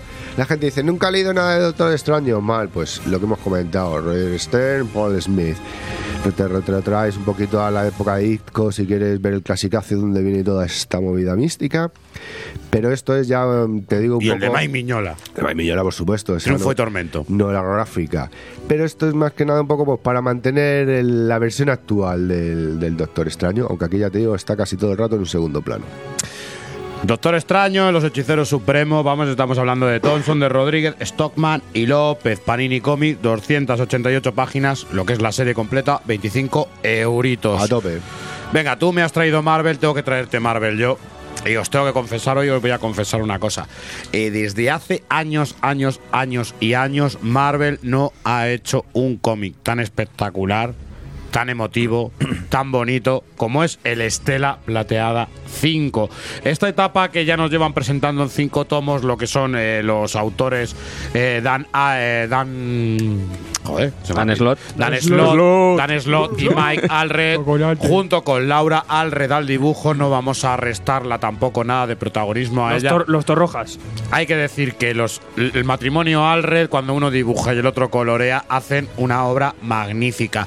¿Qué nos vamos a encontrar en este número 5? Pues el fin de la etapa de estos dos autores, eh, de estos incluso tres autores diríamos, eh, se acaba esta etapa, nos despedimos de Estela Plateada, nos despedimos con mucha tristeza de Down también. Y nos vamos a encontrar unos primeros números que nos va a llevar a lo que el ejercicio que nos ha estado haciendo, ¿no? Eh, llevar a Estela Plateada y llevar a Down por distintos universos, distintos, distintas galaxias, distintos planetas donde van a vivir ciertas aventuras muy locas, estando ahí la mano de Alred. Todo muy psicodélico, todo muy extraño, todo muy bonito, Muy muy, muy pop. Pero luego vamos a, a- a tener un pequeño encuentro con la realidad y vamos a ver cómo el futuro de Down y el futuro de Estela Plateada eh, va a cambiar después de estos cinco números. La verdad es que yo no sé si me pilló en un momento emotivo, no sé si me pilló en un momento débil, pero hay que decir que es uno de los cómics más bonitos y uno de los mejores finales que he visto yo en una etapa del personaje desde hace décadas en los cómics de Marvel. Eh, no os voy a decir por qué. El que la esté siguiendo, por favor, que se lo lea, porque os digo que es bastante, bastante espectacular. Algo que si el próximo guionista que lo coja realmente sabe usarlo, puede jugar con el, el nuevo estatus de Estela Es Plateada. que, es que aquí ha tenido mucho que ver Alred, ¿eh? No tanto. Muchísimo, yo creo que no ha sido tanto aquí Dan un- eh, sí, y al final ha salido una cosa Alred total que luego lo veremos en Bug, eh, si llega aquí. DC y cositas de estas. Tenemos lo que es aventuras, ¿vale? Tenemos lo que es acción, pero es que luego tenemos sentimientos y luego tenemos una parte humana que nunca habíamos eh, nunca habíamos conocido de Norrin Rad, ¿no? Y es este personaje y no me sonrojo al decirlo, uno de los mejores personajes que ha creado Marvel. Olvidaros de mi Marvel. Maravilloso. Olvidaros de la, la globalita. Olvidaros del Mike Morales. Olvidaros de esos personajes y vamos a un secundario que ha sido capaz de comerse al artista y al héroe principal de la serie de Estela Plateada. Y estábamos hablando de Down. Down ha sabido dar el rumbo a la serie que Estela Plateada, alias El Penas, nunca ha sabido. Sí, es verdad, ¿eh? Y qué penicada cuando se vuelve calvo ahí y va de va incógnito. Eh, es, una, es una serie impresionante con un estilo Sí, propio sí. que jamás volveremos a ver. Yo te digo que, aunque luego esto lo coja más gente, eh, lo- seguro que se, luego se lo querrán llevar al rollo mi- eh, cósmico que quieren hacer ahora Marvel y lo, lo van a joder, fijo. Y, y no sé, es genial, es, es pop, es locura, es, es, es Futurama, tiene ese rollo también ciencia ficción loca. eh, es maravilloso y como dices tú, esa relación entre un tío que es prácticamente como un robot y, y una chica de, de pueblo, ¿no? Exacto. Que- esa relación tan, tan rara, pero tan, tan natural. Es que hace- optimismo consigue. versus realidad. yo Es una maravilla. Más las aventuras locas que pasan también, como siempre, remitimos también al programa de volumen 3, programa 5, donde hablamos también de, de esta obra que, que bien merece la pena. Pregunta del hereje total. Chan, Eh, chan. ¿Este tomo se puede tomar como autoconclusivo? No. O sea, si lo coges del. No, porque falta- además este, este tomo lo que va a hacerte es un repaso desde el tomo ¿no? 1 de Slot y Alred. O sea, vamos a ver personajes retomados, vamos a ver incluso un resumen de todas las aventuras que han vivido, pero este lo que se centra es en darnos un final. ¿Y qué final? Pues vamos a intentar que sea lo mejor posible, pero es que hay cosas que no se pueden Yo solucionar. te lo digo que estos son cinco tomos. eh, vendrá Julián Clemente 2099 y sacará un Omnigol de este en el futuro que y, ver. y- y lo petará porque es una de las grandes hablábamos, clásicos modernos. yo hablábamos la de la visión, pero es que este Estela de, de, de Slot y Alred va a estar al mismo nivel, quiero decirte, nos está cogiendo un personaje y después de tantas caídas, de tantas mierdas que nos han publicado, nos han hecho que una serie sea diferente, Fresca. mostrándolos a la Estela Plateada que nunca nadie se atrevió, ni a nadie se le ¿Sabes qué- ocurrió. ¿Sabes qué es lo que me da pena? Se están acabando los tomitos buenos, que son los que quedan por ahí. Sí. Y a ver qué viene.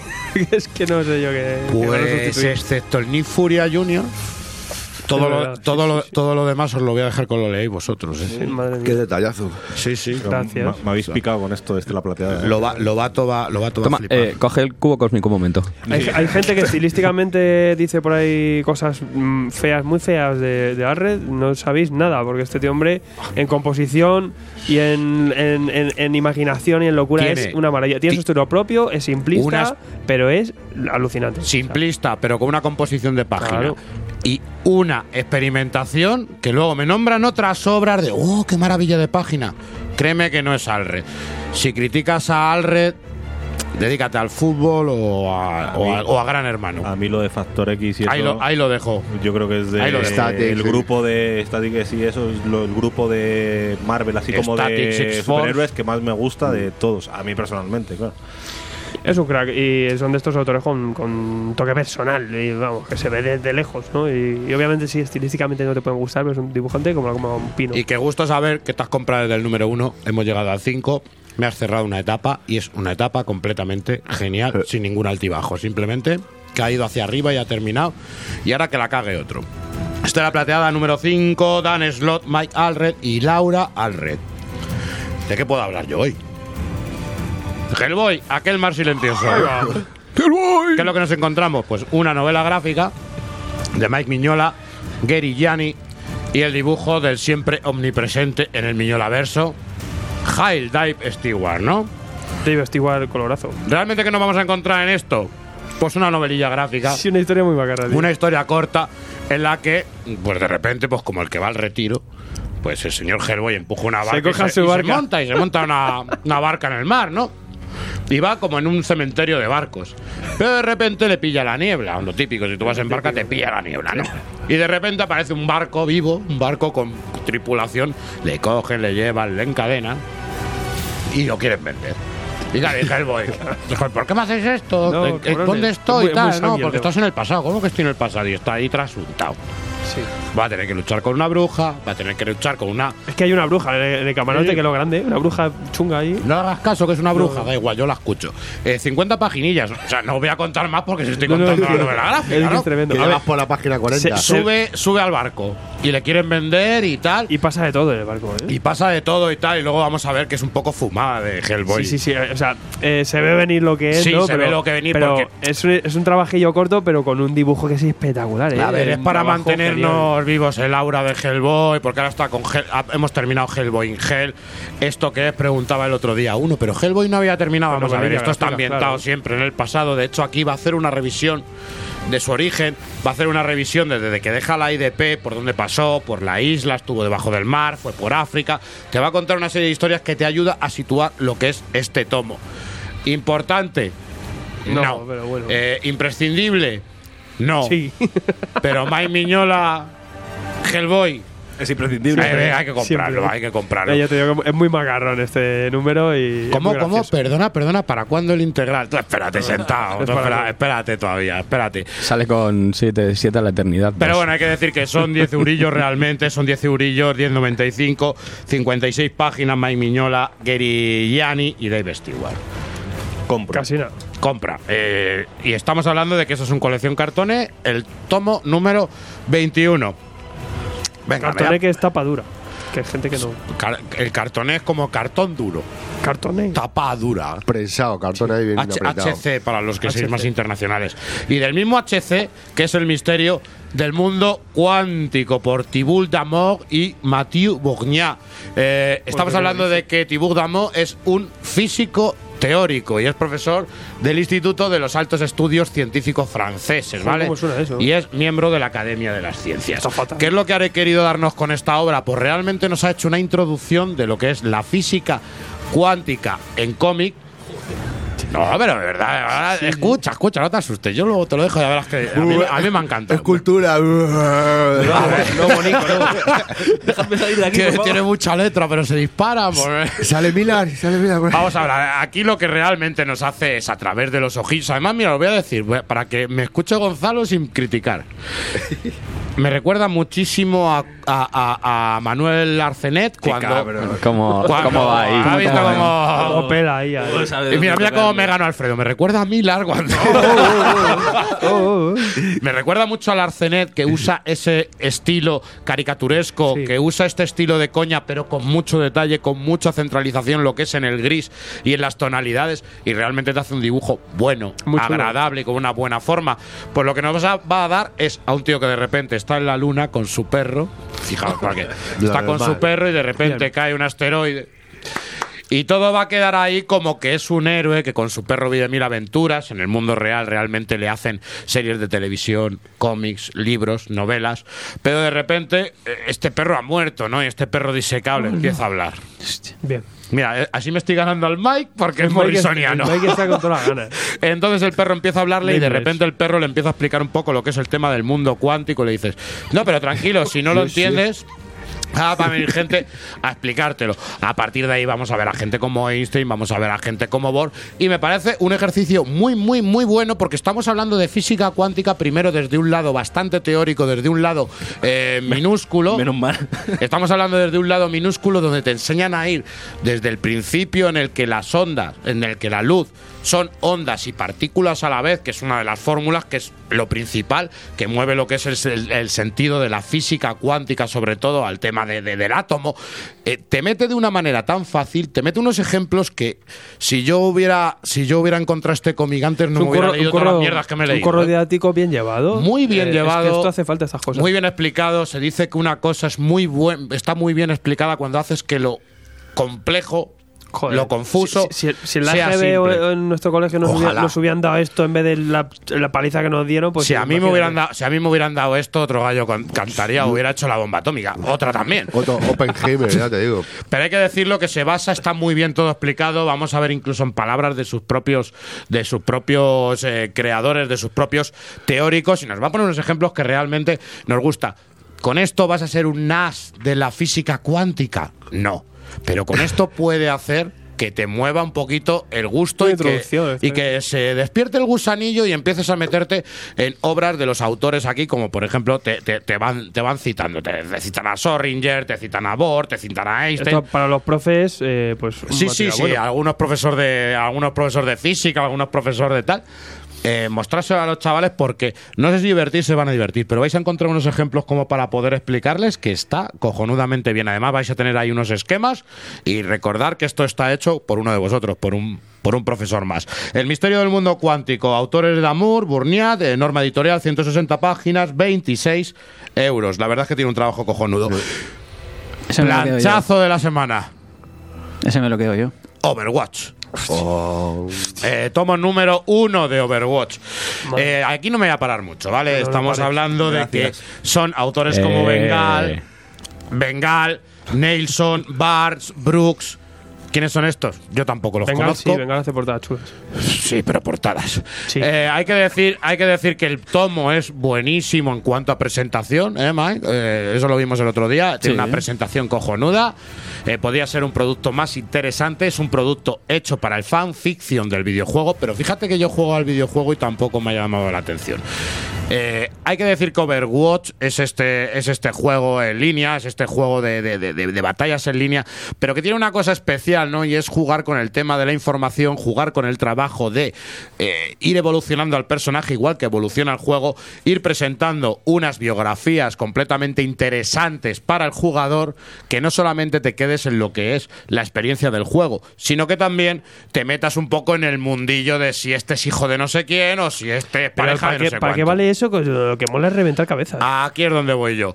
Pero esto está hecho para la gente que realmente. Overwatch eh, ha movido millones gracias a esto, gracias a que ha dado, aparte de un sistema de juego, ha dado una historia detrás, que es lo que a lo mejor otros shooters eh, de nuestra época, como Team Fortress o los Quakes o los Half-Life, ha no, han- sabido dar. Aquí ya. te han dado shooter más culebrón. Madre mía. Eh, pues es una fórmula, es una fórmula, bueno, muy milariana. Eh, la cosa es que aquí lo que, lo, lo que nos han hecho hacernos esa franquicia, esos eh, cómics que han salido incluso en la página web o en la plataforma, en, la- en la plataforma en la que tú puedes jugar, todos estos cómics online, pues han sido recopilados. ¿Qué nos van a contar? ¿Realmente nos van a contar algo impresionante? ¿Nos van a contar orígenes de Bastión? ¿Nos van a contar eh, el- el- el- eh, orígenes de Junkrat y tal? Pues no. Simplemente nos cuentan historias completamente mm, sueltas de aventuras de ellos. ¿Son importantes? No. ¿Son interesantes? No. El dibujo en que estamos, que pese a dos o tres dibujantes, el resto se meten en un sistema informático y de dibujo digital. Pero es Esto- dinámico. y ¿Esto es malo? No sé, pero si yo quiero hacer un cómic de un videojuego, quiero trasladar el videojuego al cómic. No eh, darte un cómic completamente digital. A ver si, a ver si me entiendes. Eh, yo soy el que sueña con un Fallout, pero un Fallout que me lo haga el Opeña o que me lo haga el Deodato. Tocoe. O Estocoe, pero no que me coja un tío y me lo haga con Photoshop. Porque para presentaciones de juego ya tengo el juego en sí. Claro. Hombre, esto es pues muy para super mega fan, porque en verdad estos cómics los, tiene, los tiene gratis si quieres en la propia web. O sea, es una cosa que- es, es merchant. Y que te podría decir, para alguien que no conoce el origen es importante. Pero el problema es como aquí no se habla ni de orígenes ni se habla de tal. Te vale un poquillo para conocer aventuras sueltas de Overwatch, pero te lo lees directamente en media hora. ¿Está mal hecho? No. ¿Es precioso el tomo? Sí. ¿Tiene valor alguno informativo? Cero. Bueno, pues ahí está. Overwatch, primer tomo, nos amenazan con siguientes. 144, 15 euritos. Panini Comics. Panini.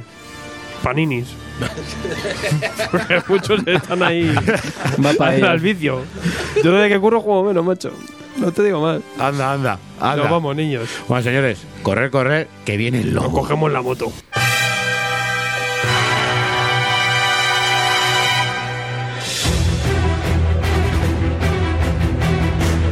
tomosygrapas.com.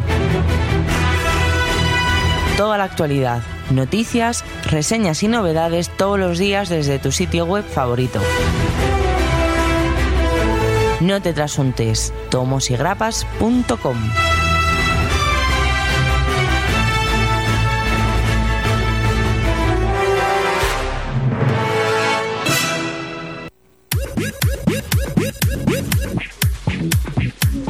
Soy el Alfa y la Omega y me voy a Omega Center a comprar eh, Estamos en la calle Luna 24 y la calle Estrella 20. Pero la calle Estrella 20, cuidadín, porque este sábado 16 de diciembre ¡Ay! de 2017, por si esto lo escucháis dentro de tres años, ¿no? Y lo estáis escuchando en, en verano, ¿no? Eso que, que no hay programas y lo estáis repasando, pero entonces ya no. Pero si no, sí. Eh, tenemos exposición de Javier Fernández, dibujante de Nightwing, super majete, que hace unos dibujos que son una flipada. Eh, aparte de exposición, vais a tener la presentación de Nightwing, también se hablará de la obra y también tendréis una sesión de firmas a partir de las 6 de la tarde. O sea que os esperamos por allí, que Javi es muy majo y Javi sabe dibujar muy bien a este chico, a este Grayson, a este, a este de equilibrista de, de Gotham. A ti te gusta, ¿no, Mike? A tope, sí. Te gusta mucho. Con sus Yo voy a estar, ahí. estar por ahí y le voy a dar con el bastón, si puedo. Yo le voy a pedir, un bastón. yo le voy a pedir un saldaperros. Bien. Que no falte. Ya sabéis, niños, en Omega Center, pues sesión de firma de Javi Fernández. Y si no, pues a la comprar fricadas que ahí pero para aburrir. Una grapa.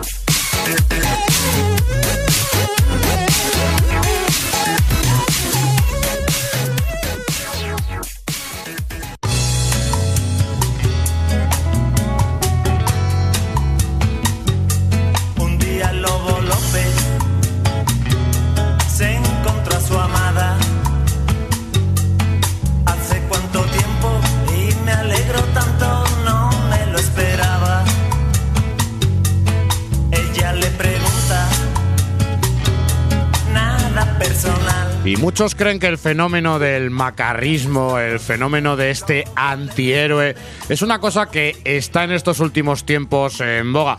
Pero yo creo que si nos vamos un poquito hacia atrás, eh, nos retrotraemos un poquito hacia principios de los años 80, nos vamos más eh, concretamente al año 83, a una serie llamada Omega Men. El señor Kate Giffen nos presenta a un personaje un tantín especial. Y conocemos una persona que se llama Lobo. A partir de ahí empieza a, pro- empieza a crecer su fama, empiezan a presentarnos a este personaje que es quizá de los Omega Men el más irreverente, es el más eh, lanzado, el más, eh, por así decirlo, desagradable.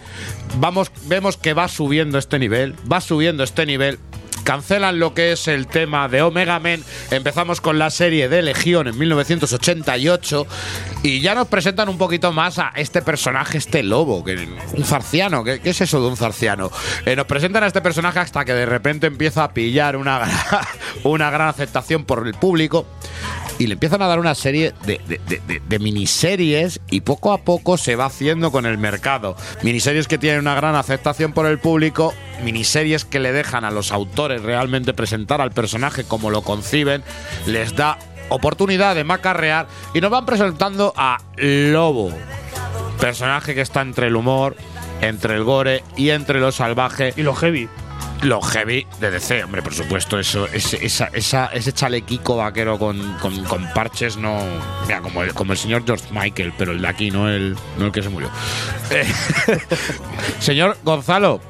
Hola. ¿Qué me vas a contar? Porque mira, yo ya te veo ahí con todas las grapas. Sabes que yo os doy la palabra cuando os veo emocionados con algún personaje.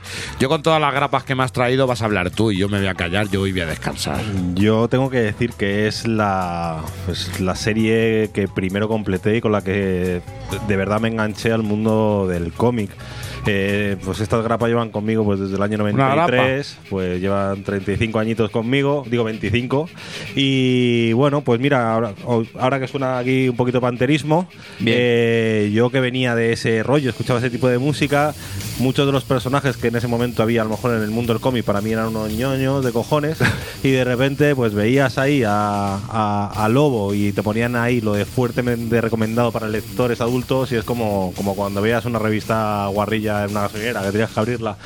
Y, y la verdad que las primeras miniseries me parecen un escándalo. Eh, la- el, el triunvirato este que hacen Kate Giffen, Alan Grant y Simon Beasley me parece brutal.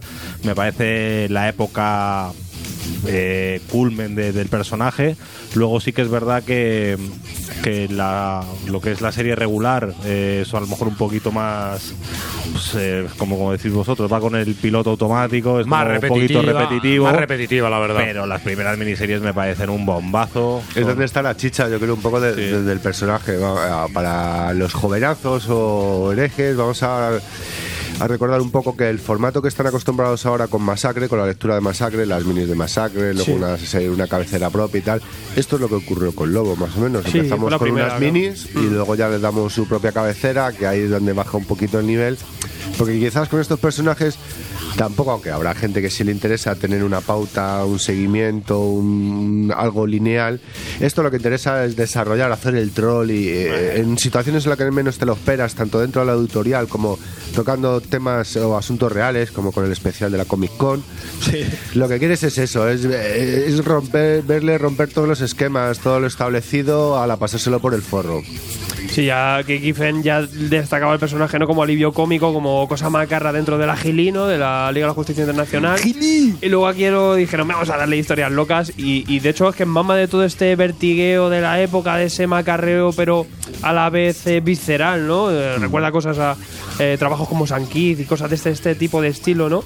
Y, y nos daban esas historias, esas primeras historias macarras de un personaje que salía de los cómics de DC, eh, pero totalmente para darnos humor, mientras nos daban a lo mejor violencia y ciertos elementos que no se encontraban en los cómics habituales, ¿no? Eh, es lo que decís, ahora tenemos a Sheila Armstrong, tenemos a Harley Quinn, tenemos a Deadpool, pero esto era casi el origen, ¿no? Esto es como ver el, el inicio de los cómics macarras, ¿no? Y, y quizá ganan esencia a todos ellos, ¿no? De lo políticamente incorrecto. Yo creo bestia. que Alan Grant, ahora mira, estamos muy cegados todos con gente como Warren Ellis, estamos cegados mucha gente como con Garenis, eh, que creemos que han descubierto la pólvora.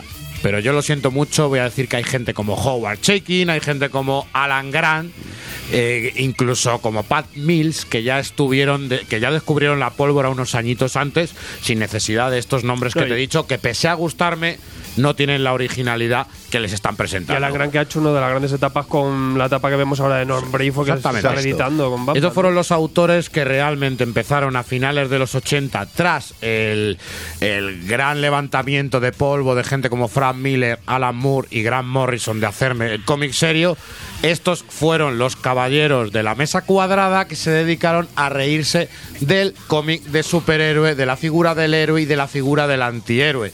Eh, por eso digo muchas veces que esta gente que ahora alabamos no, no, no, no no descubrió la pólvora, sino que había otros antes.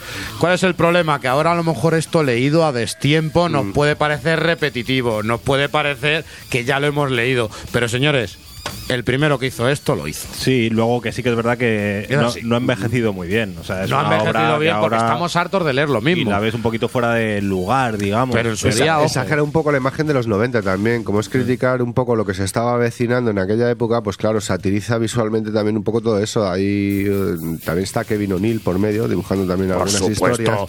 Y Kevin O'Neill, recordemos que estuvo con Pat Mills en Marshall Low, que es el mismo ejercicio que Ah, hizo eh. para Epic de Marvel. Entonces, claro, vemos, vemos que el, el círculo contiene siempre que los mismos ingredientes, por decirlo de una manera. La gente está en son Alan Grant, Kevin O'Neill, Sanquí, están todos ahí en el meollo.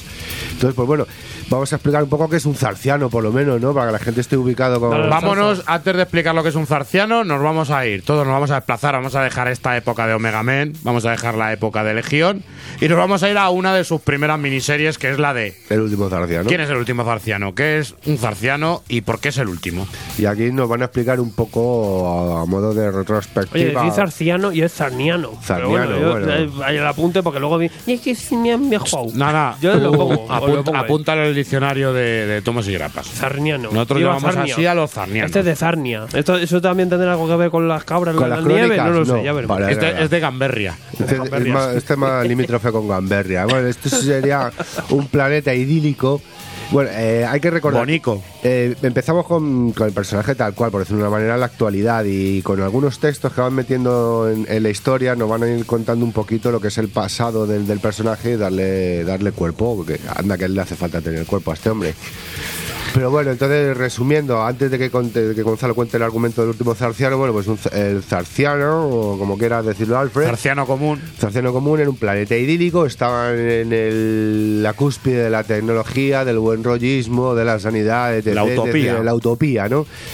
Todo perfectivo. Y que aparece este cabronazo, de repente de la nada dan a luz a esta aberración de la naturaleza y que poquito a poco va, va, va pudriendo el sistema, ese perfecto sistema de, de- de su planeta, hasta que se le mete en la cabeza que dice, mira, tío, lo que mola es llegar a los sitios y decir, soy el último del planeta, pues voy a conseguir ser el último de, de mi planeta. Bien.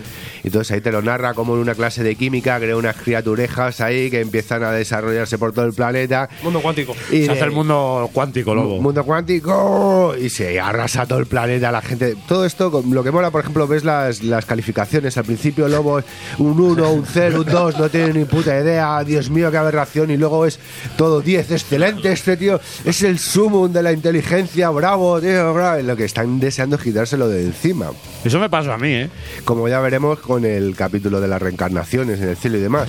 Entonces, cuéntanos, Gonzalo, qué es el último El zarciano. último, el último Zarniano. Como dice. Alfredo. Bueno, pues Lobo, el hombre. eh, El hombre, el hombre. Es un cazarrecompensas, sí. es un cazarrecompensas que trabaja por una organización y lo que le encargan es un trabajo que tiene que escoltar a, a una prisionera Qué buenísimo. que, que resulta que es eh, zarniana como él y que es su profesora del colegio de, De primaria. cuarto. Sí, sí, de- Doble marrón, de ya no cuarto. es el último, ya no es el Es- es último de su planeta. Claro. Y esta señora ha escrito Encima sobre su vida. Es, la, es la jodida Y profesora, la, ¿sabes? y la profesora es de literatura y ha escrito una autobiografía no consentida por él. Entonces, eh, la cuestión es que todos los fans de Lobo de la Galaxia se quieren Bueno, bajar a la. Hay, hay un dato importante también y es que, eh, como saben, como los de Legión saben que, que Lobo siempre siempre respeta su, su- no siempre respeta su palabra.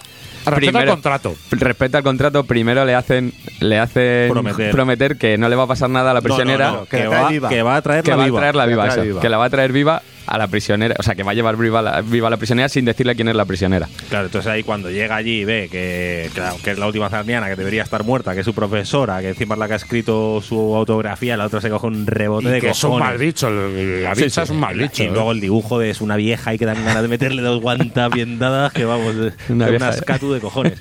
Y, y mola mucho, la historia comienza y, y van a ir como de planeta en planeta y la tía en un momento dado pues eh, se fuga porque quiere ir como a la ópera o a un ballet. La ópera. Y, y- Es es surrealismo pues eso, que no sabes si están en la ópera o están en un garito heavy. O sea, Sí. que te vuelven mazo loco tú leyendo. Pero que es una ópera un poco especial. Sí, de hecho Sí. la ópera son los equilibristas. Es mutilación Sí, tras mutilación, mutilación. sí, eso, eso. Transópera.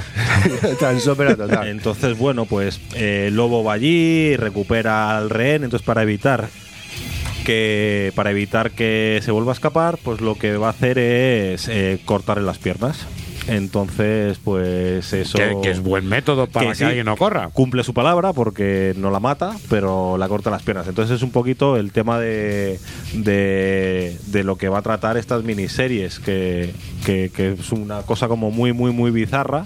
Y aquí vamos a ver todo el rato Vamos a ver todo el rato. Vamos a ver todo el rato cómo, pues, cómo esta señora va a intentar zafarse de Lobo y cómo Lobo va a intentar mantenerla viva, van a atacarle diferentes... ¿Cómo Lobo tiene que aguantar lo que tiene que aguantar?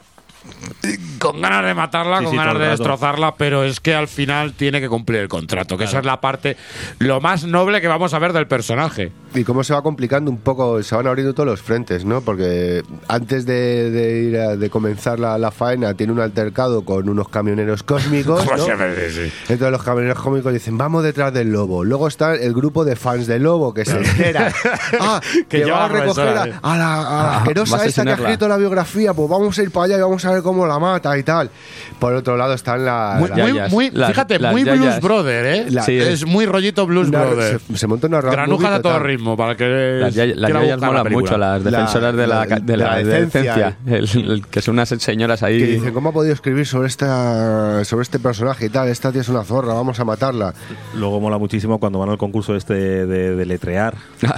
Ah, sí. Joder, eso es bestial, tío. O sea, y cada Porque- vez que te equivocas eh, se lo cargan. Sí, todo sí. es muy absurdo. Sí, pero sí, hay que decir que además se mueve todo en un universo, como dices tú, muy violento. Eh, los concursos, si tú pierdes, mueres. Eh, no, es, no es difícil morir en ese universo. No, no. o sea, en el no, universo nada. no es difícil, no es difícil morir. Además, muchas veces incluso de casi casualidad o por broma o por coincidencia, porque te has cruzado con el tipo equivocado, que suele ser en muchas ocasiones El hombre. el hombre y su perro. Y ahí, El pues perro. eso, fue una miniserie, la del último Zarniano, que es, es brutal con el rollo este. Y luego, pues. eh, con Yo creo que la más espectacular de todas y además que viene muy bien para estas navidades. Mm. ¿De qué estamos hablando? Paramilitar y. Para Christmas. Militar y Christmas.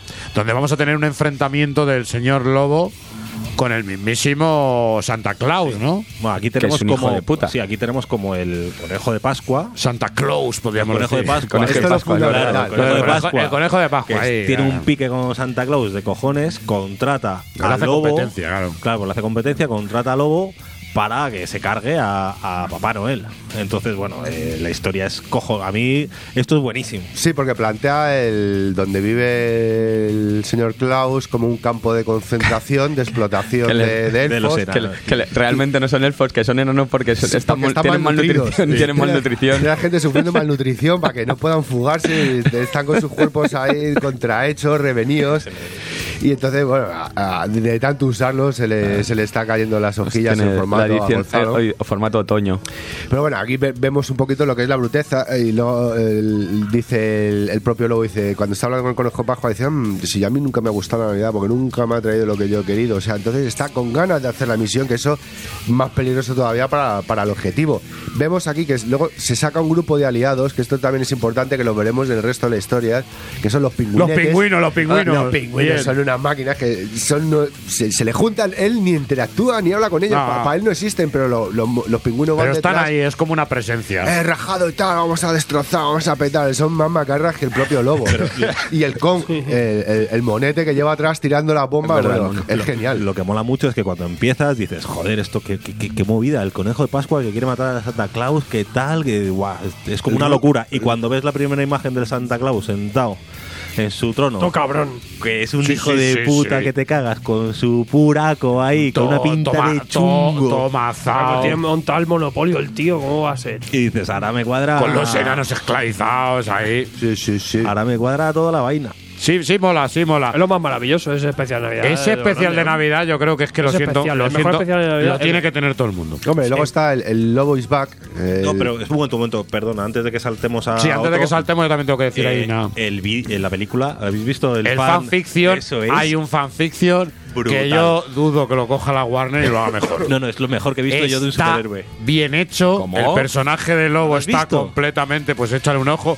El personaje de Lobo está clavado. Es todo, todo. Está hecho con unas ganas y con un amor. Tiene un currazo. Que en su vida Warner lo va a hacer. Tiene un currazo de la hostia. Y la verdad es que si podéis ver el fanfiction, buscarlo para Military Christmas, está en YouTube y vais a ver que es una adaptación que para no tener medios eh, deja por tierra muchas adaptaciones con millones de dólares. Ahí, ahí lo dejo. Y ahora si querés, sí que saltamos al lobo is back, porque yo creo que también nos representa una de las partes importantes del personaje. Es, Sí, la- ¿Alguien quiere a este personaje? la ubicación que tiene ya. Aquí nos van a dar realmente el peso que va a tener en todo el universo de C Lobo, ¿no? Vamos a, a ver que él tiene un, un pique con un cazarrecompensas, ¿no? Con un mercenario que hay por ahí que, pues fíjate, por casualidad del destino, pues consigue matar al hombre. Y el hombre se ve, se ve que, que asciende a una especie un, día, de un, día, cielo. un día malo lo tiene todo el mundo. Un día malo lo tiene cualquiera. Entonces vamos, que al final, ¿qué ocurre? Pues que la personalidad que tiene eh, no encaja con el cielo. Entonces la única manera que podemos quitárnoslo de encima, ¿cómo es? Pues con la reencarnación. Que es un concepto que el lobo no lo tiene muy claro, ¿no? Entonces, eh, al, principio va para adelante. Entonces, ¿qué ocurre? Eh, ¿dónde, se, ¿Dónde aparece la primera reencarnación del lobo? Pues en el bombardeo de la Segunda Guerra Mundial de Londres. ¿Y qué ocurre? Pues con el cuerpo de un piborro, de un piborro total, pero ¿qué ocurre? Que el brazo izquierdo sigue manteniéndolo el original. Va un poco colgado. Va con el brazo colgandero. Choca ver, Genial. choca ver una especie de Brigitte Nielsen blanca con un con el brazo izquierdo de Stallone pidiendo a gritos que le caigan las bombas encima en medio, de, en medio de- del bombardeo de Londres, ¿no? Entonces aquí empezamos a ver ya un poco lo cansino, lo recalcitrante que es, lo, lo corrosivo que una vez que vuelve allí le van le va causando unas crisis de no cómo por decirlo de una manera una, una especie de, de crisis de ansiedad al, al encargado del limbo del No, cielo. y, y se lo van- es que también se lo van, lo van, mándalo para el infierno. En el infierno dicen que los Bueno, es cojones que que, para allá. Va, va a Etrigan No- a no por lo él qui- y no ya, lo- y no ya lo le conoce nadie. de otra historia que hay más adelante Sí. con Etrigan y a los cinco minutos le, está- están diciendo mira, si Lobo viene al infierno nosotros todo el infierno no venimos al cielo así que vosotros veréis entonces ya te está definiendo un poco ya realmente cuál es el nivel de Lobo ¿no? y lo que mola es en, en la segunda o la tercera vez que vuelve porque le convierten en ardilla también y a, a la que vuelve A la segunda, a la segunda a la, reencarnación. a la que vuelve ya de repente se encuentra con un pante, pues con los dioses hindúes, con los dioses griegos, los dioses nórdicos. ¿Y qué ocurre? Pues dice, coño, son dioses, pues voy a actuar en consecuencia. Igual que con los demás, a reventarlos. Y entonces es esa escena que sale como, ¿sabes? Sale, Dios- los sí. pies de Dios que está viéndolo por una tele. Descojonado. Descojonándose y. Como matando de los ¿Cómo se diferentes llama panteones la de diosa dioses. esta que tiene muchos brazos indios? Si es una, no sé si es Shiva o Pues la arranca ahí, le va arrancando los brazos. Se ve de todo, buen desmembramiento, no sé qué. Y el propio Dios diciéndole a uno de los ángeles, anda, cállate y tráeme una cerveza, ¿no? Entonces, claro, vemos que al final goza de... de- Y el, de- y el acoso sexual que, que vive la, la señora muerte, hermana de nuestro querido Morfeo. También, también aparece muerte Sí, por, sí, por sí, ahí en medio. Se ha chupándola al hombro. Sí, sí, sí, sí. Se la, la rima, la rima la cebolleta. Es que todo lo que estamos, todo lo que estamos contando de Lobo, eh, yo creo que se va a convertir en el que no lo conozca en uno de los personajes favoritos de DC. Sí, luego para que veáis lo icónico, por ejemplo, en esta, dentro de esta, una, es una, una curiosidad dentro de esta miniserie, eh, el número 3, que la portada de San Keith, eh, ayer mismo estuve mirando porque me, Alabado me- sea. me entró ahí un poco la curiosidad y la están vendiendo ahora mismo por 13 mil dólares. La portada del número 3 de, Uy, San Keith. No deberías haber mirado eso, El original, quiero decir. No deberías supuesto. haber mirado eso. Déjamela. Ahí me entró, me entró la calentura ayer y dije, va a ser que no. Va a ser que no. Que le cambio la tipografía. Yo creo que una de las gracias, que es lo que estamos hablando, una de las gracias es jugar con todo esto, con el asunto de Dios, el diablo, violencia, eh, violencia sin sentido, eh, el rollo del mal- Capitán América y Subaki también. mal la Guerra rollo, eh, la crítica al superheroísmo, la crítica al cómic de los 90 y haciéndolo todo desde la censura y desde el pensamiento crítico que había en esa época que ap- aprovecharon una cisma que hubo en ese momento, como decíamos antes, que hubo ahí una pequeña, estos hicieron el cómic serie, pues nosotros vamos a criticarlo. Y hubo aquí una serie de gente que lo hicieron. Hay que decir que el dibujo de Simon Beasley yo creo que también Es loquísimo. es muy loco, es un Simon Beasley descocado. Sí, aparte es guarro sucio, pero igual que la narración, ¿eh? que se va de un lado a otro, no sabes ni cómo. A veces te, incluso te- te- a ti te desubica, pero que da igual, eh, de repente va a salir una macarrada y vamos a por otra lo cosa. que estás esperando ver son los chines de lobo, Y mola siempre los chines de lobo que en cuanto cae con un capullo, se lo le revienta el pescuezo. Se va calentando, se va tira de calentando gancho y y la, ojo, y la, y la escena mítica que es metiéndole el puño por la boca abierta hasta adentro para sacar. Sí, o, o-.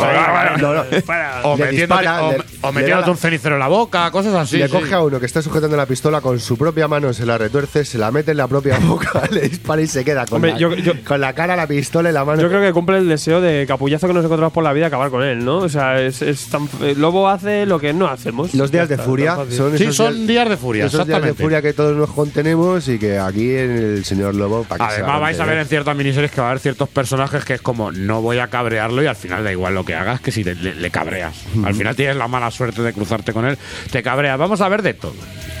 Eh, Le vamos a ver metido en, en- en combates con los gladiadores estelares o los, mm, ¿cómo era? Gladiadores antiamericanos, No, lo, llaman- lo han gladiadores llamado ahora mismo FC, An ¿no? American. An American- sí. Sí, que era lo del programa de televisión. Lo Sí, que sí, había- sí, sí, sí, sí. americanos. sí. Es Pero aquí le vamos a ver con, todos los delincuentes y él participando sin querer participar realmente. No, no, él va, él, va, él, va a divert- él no va por el premio. Él Claro, va a participar va- para divertirse. Bueno, Sí, pero por- real- realmente va porque siempre, una vez más, le intenta liar el Dogs, Dogs es, o Dax, ¿cómo se llamaba?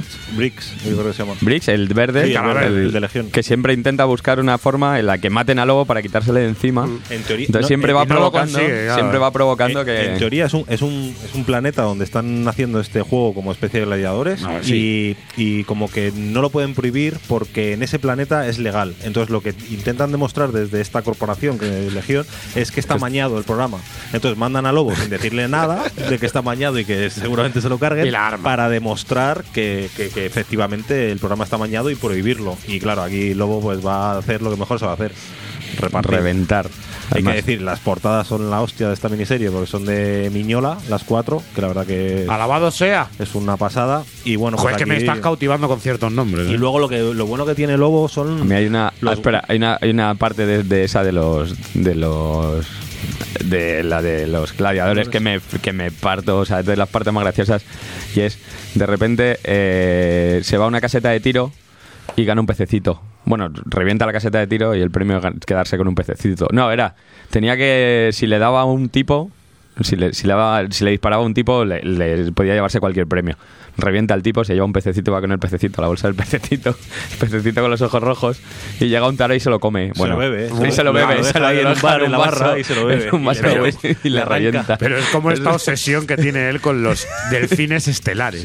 Igual. Mira, que es un delfín espacial o un delfín estelar. Pues son delfines que van ahí en manadica, Va- pasan por ahí. pasan por ahí y él los ama. Tiene su Entonces, corazoncico. Tú, si cazas delfines o tienes la mala suerte de cruzarte con los delfines, hacer daño sin querer alguno, no vas a volver a respirar en tu vida. Ni en el espacio, nadie puede oír tus gritos, ni en la Tierra, ni en ningún planeta con atmósfera. Vas a morir. Los delfines es su debilidad. Y luego el rollo que tiene con la luna también, ¿no? Una de las historias que está de camionero, adopta el rol de, de- de camionero estelar, y va con el perrete ahí transportando mercancía que le hacen el lío con lo que está transportando. Y algo ocurre con la fase A ver, muy lunar inteligente él nunca es. que, que se, que se Pero le da igual porque no le hace falta ser listo. En cuanto hay algo que se le tuerce, se Pues- lía, se lía a- con el gancho. El Pero gancho, claro, pues es, digo. es lo que iba a decir. Digo, si pensáis que se puede poner más bruto el personaje, pues Se sí, puede, Con la se fase puede. lunar lo veréis. Y luego, y luego mola mucho Y también. el perrete, tenéis que hablar, ¿eh? Sí, y, no, y también mola mucho lo que son los one shot estos que hay como de especiales, Sí. que molan muchísimo. El que Lobo va a Hollywood, que se entera que están, que se entera que están haciendo una película sobre él y no la han llamado y entonces el tío se presenta allí en los estudios y ahí está la imagen que a mí más me mola de todo la serie de Lobo. Surprise me. Que es, eh, eh, le pegan, aparecen como unos trasuntos de Batman y que son como, como los, los actores que hacen en la película de, de los superhéroes y le pega un pisotón a Batman en el pecho que le arranca por detrás la columna y sale atravesándole. Es brutal. O sea, es, es brutal. Es que hay que número. avisar que esas cosas es lo que nos vamos a encontrar. Claro, sí, sí. Eh, Esto vale también para los cuñados que dicen que los cómics son son para niños. Sí, si le quieres regalar un lobo a sus hijos, se lo regala. Sobre todo, hay también mucho desprendimiento de mandíbula. Sí. Es personalmente desprendimiento de mandíbula, mucho gancho. Utiliza bien el gancho. sí. Alguna tripeja por ahí también. Y, y bastante desmembramiento y, y partimiento por la mitad. Y, y acumulación de munición. O sea, eh, yo no he visto más balas en un mismo Eh, orificio sí, metidas. es que ese especialista hace la movida, de repente ves como 50 balas en un mismo agujero. Que dices, por Dios, que le saquen ya una por lo menos que me está dando. Ay, para que caiga el Y a mí lo que me decía, a mí me mola el perro y la moto. Yo sé que eso es- que dices, qué guapo, es que va ataviado con todo lo que es necesario. Un, un perro cabrón y una moto todo heavy chunga El galáctica. perro no es cabrón, el perro al final. El perro está ahí. Pero bueno, Está pero ahí, eh, está con su amo, él vive, su, vive si- sus lives, su live. Pero la historia también otra que tiene es eh, la manera de hablar de, de- de Lobo, que es muy particular. Rajado. Tiene ahí unas palabras, tiene un vocabulario cita. muy especial, que es como, como, tomos y grapas. Sí, sí. Es como el, el pitufar de los pitufos, Eso es. es rajado. Sí, todo rajado. de- y el el este, Es ¿no? el, o algo así. Sí, tiene ahí unas palabras que si las puedes sustituir fácilmente por palabras malsonantes. Aparte que esto no se crea la gente, esto está al nivel de obras de Alan Moore, porque de hecho tiene complementos ahí, artículos también, en muchas obras, sobre todo todos estos guiones de Alan Grant, donde ves cosas de lobo, un examen suyo, un examen después de amenazar al profesor, o sea, cosas así. Sí, sí, que, no lo ha vais- inventado Alan Moore, ¿eh? que- que efectivamente, que es que aquí ya tenéis todos esos complementos, todas esas anotaciones y, esa, y ese algo más que te da el cómic es, es tremendo, ¿eh? Este es el Watchmen del macarrismo. Sí, sí, sí, efectivamente. Hay que decir que luego el personaje, decimos, tuvo mazo de miniseries. Eh, luego se animó la gente con darle una serie regular. Se vio el Ahí éxito de- del personaje. Y ahí lo hace repetitivo. Nos gana de calidad gráfica, porque nos gana muchísimo de calidad gráfica. No es que gane, es que se hace más comercial. La calidad gráfica es más comercial, menos macarra, menos Kevin O'Neill, menos Simon Beasley. ¿no? Son 25, 25 números y creo que los casi los 12 primeros así son de Critchlow y luego se van turnando, acaba haciéndolo Olivetti, hay diferentes, lo Sí, van Olivetti cogiendo. tiene tres o cuatro. Sí, tiene. tres. Que los- luego tiene buenas portadas y tal, que si Lobo City, que es una parodia de Sin City, Lobocop, que es una parodia de Robocop. Mm. Pero ahí entra quizá en un humor más fácil, ya no tiene la frescura con la que salió al principio el personaje. Y lo que no hay que olvidar, Lobo 007. para, Lobo, Lo- Lobo 007, y lo que no hay que olvidar, que luego tiene también grandes crossover y crossover muy macarras. Sí, tiene el Lobo y demás, que son dos, dos volúmenes. el genial- que es el más genial de todos. Es descojone, o sea, es brutal, brutal. Y luego tiene este, a mí me encanta, Batman Lobo. Además, el, el lobo y, y la máscara, hay que decir, salió cuando estaba en lo más alto la peli. Sí, o sea, cuando, sí. cuando, Cuando salió la, la película La al Máscara. poquito de la segunda, antes de que saliera la segunda película. ¿Sabéis creo que, en la película de la máscara está metido en la creación del personaje la máscara está John Arcudi metido? No, aquí sí, mira, aquí está el guion. John Arcudi. Bien. Sí, sí, sí, en el crossover un parte del guion es John Arcudi con. Alan Grant. Alabado sea John Arcudi también. Ah, Ahí, ahí, a Y de hecho estos números eran difíciles de encontrar. Hasta hace poco han sido bastante difíciles de encontrar. Hasta y que salió el tomo. Sí, y este Batman Lobo también. Este Batman Lobo hasta mucho tiempo eh, Alan Grant y Simon Beasley. El dibujo es una pasada y el guion de este sí que mola mucho. ¿eh? Ahí eh, con el Joker, con mola, mola mucho, mola mucho. Aquí, joder, eh, yo parece lo del eh, One Night de, de One Night. Murphy. Aquí hay los primeros trazos de esa movida, sí, ¿eh? sí, sí. Además ese es muy bueno porque es Batman, o sea, es Lobo vestido de Batman directamente y trabajando de Batman. Sí, sí, es, ahí, ahí bebe de la historia y todo lo que está haciendo ahora Murphy con, con Batman, bebe aquí un poquito de estas aguas. Eh, hay uno que te falta ahí, Gonzalo. Uy. Le tengo en casa. Uy. A ver, no me iba a traer todos. ¿Cuál? Te lo voy a decir. Y si no lo tienes, te regalo yo el mío, porque no es normal que con esta colección de Lobo no lo tengas. El Lobo de Brave, de- Lobo Deathman de Brave and the Ball. No le tengo. Eh, el osado y el calvo. No le tengo ese. Pues te lo regalo yo. Eh, lo tengo en casa. Eh, pues la verdad es que hace ahí una historia con lo que es con Deadman, hace un crossover con Deadman y también es bastante gracioso. Juegan con lo de The Brave and the Ball, hacen The Brave and the Ball, que es eso, el osado y el calvo. Como es Deadman. Y la verdad es que tiene un dibujo muy. Tiene un dibujo muy macarra, tiene una historia también muy macarra. Y vamos a ver cómo dos personajes completamente diferentes que no pueden morir eh, tienen una manera de ver diferente eh, la vida. Eh, te digo que es de Alan Grant y te digo que es de Martin Emon. Ostras, hace poco me pedí por previews el de el- con, Qué el corre- raro, ¿eh? eh, con el lobo y el correcaminos que sacaron un número una mierda con un piano de Mickey. cola pero bueno ahí le tengo Bueno, ahí de está, cole- ahí está. coleccionismo y sí que es verdad que hace unos años que a ti sé que no te hace mucha gracia pero bueno a mí simplemente por el rollo de, de- del arte el dibujo que estamos hablando de Claro, a- a, autopista a- a ver, ahí ese lo tengo yo por San Kid. Autopista al infierno, que es de Scott Ian, que es el guitarrista de Anthrax. de Anthrax, ¿mm? Que, y San Kid DC le pidió a, Scott Ian que, que guionizase un- una miniserie. eh, le dieron el. eh, bueno, eh, entre el editor que le pusieron y Scott Ian eligió el lobo. Y bueno, el dibujo de San Kid es como siempre una pasada. La historia no deja de ser una chorradilla.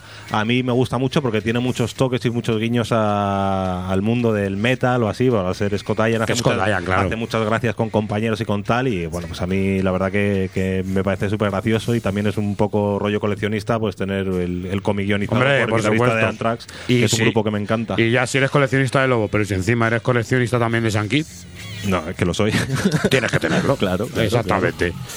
Así que bueno, ahora quien se asome, porque a veces he leído pues eso, que es un personaje que a lo mejor ahora pues la gente de primera no lo entiende, pero eso hay que ponerte en la cabeza de, de- de la época, de que estamos hablando de principios del año 93 y que, que es una historia que, que puso el hito en, en- en la historia del macarrismo en los cómics, yo creo. También nos preguntaba Paul Laza, uno de nuestros Illuminatis, ¿cuál sería la lectura, la mejor lectura para introducir a, vale. a Lobo en El, la persona? el último Zarniano.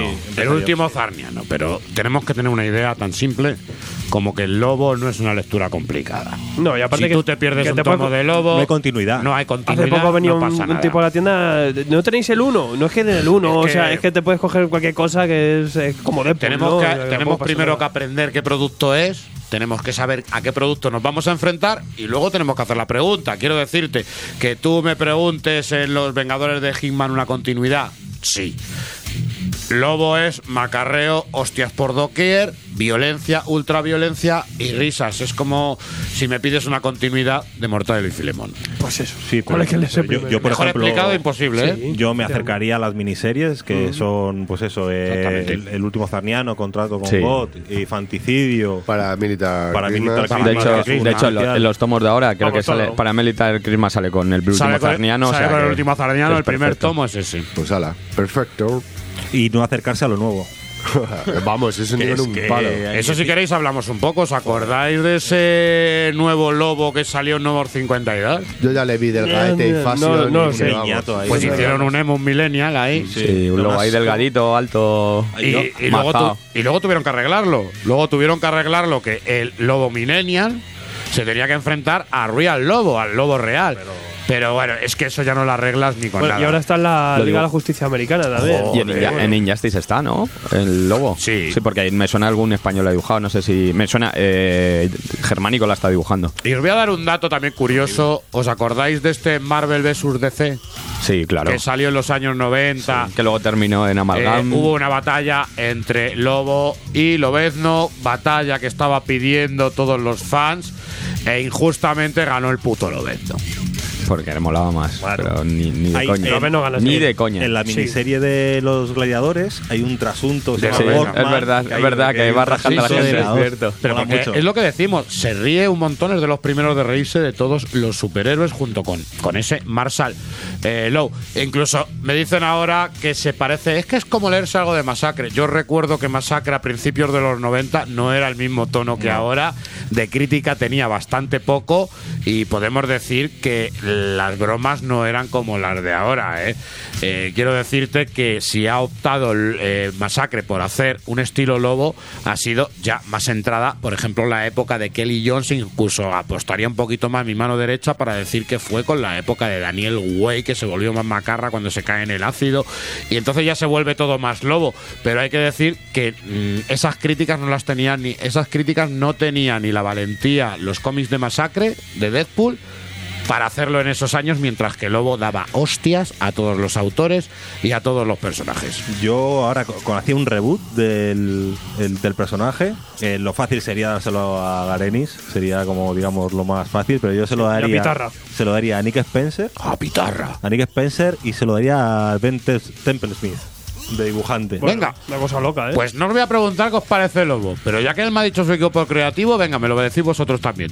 ¿Qué quieres? Tú, guapo, el, el equipo el equipo creativo que le darías a Lobo. Yo soy Nick Pitarra y metería a Lewin. la chica ardilla. Pero yo la pondría a. Pitarra a guionizar y a Lewin a dibujar. Ahí, ahí, por ejemplo, para probar. Saldría mejor. Señor Sería la George. Michael. Yo le daría eso al Scott y el dibujo. uf, No sé. Así Murphy. Vamos ya. ¿Y tú a quién pondrías de manga? Yo no me mojo, yo no me mojo. ¿De manga? A Juanjito. Juanjito A flipa. Juanjito, ¿no? Sí. Y dibujo. El, el de. El de. El de. Wallman. Ahí. Al de los murales. Aquí de- yo. No, no, no, al, al de Wallman, que hace No, ahí le- mu- mucho realista. Le pega al de Helsing. También. El de Helsing también. A mí me da miedo preguntarte a ti. Hombre, yo con el dibujo lo tengo bastante claro. Ya me habéis quitado pitarra, mariquitas. Pero bueno, en este caso, Kevin O'Neill. A mí Kevin O'Neill con Lobo. ¡Oh! Ay, qué cosa loca, qué cosa loca. Pues yo si os digo el Y ya el, dibujante. el guionista me da igual, ya me pones a Kevin O'Neill haciendo el bruto. Pues ya está. ¿Para qué quiero guionista? Yo, pues, pues yo guionista como Grant. yo guionista como tampoco tiene ningún esfuerzo, ya le dejaría guionizar y todo al mismo dibujante. Yo quiero un lobo de James Harren. También. Oh, no, qué cosa loca. Bien. Sí, bien, a mí me mola. Queremos Claro, a James Harren el lobo. Lo Queremos, queremos a Jim Harren. Queremos a punto. James Harren en cualquier cosa. Pues, hace poco lo pedía también en Silver Surfer, o sea que yo lo pido en todos los lados. Efectivamente. Así que, eh, corazones, nos vamos a dar una vuelta por el espacio a ver si vemos algún que otro delfín o algún libro maldito Nos vamos a, a por libros de, hechos con piel de cabra. Venga, vamos para de allá. delfín.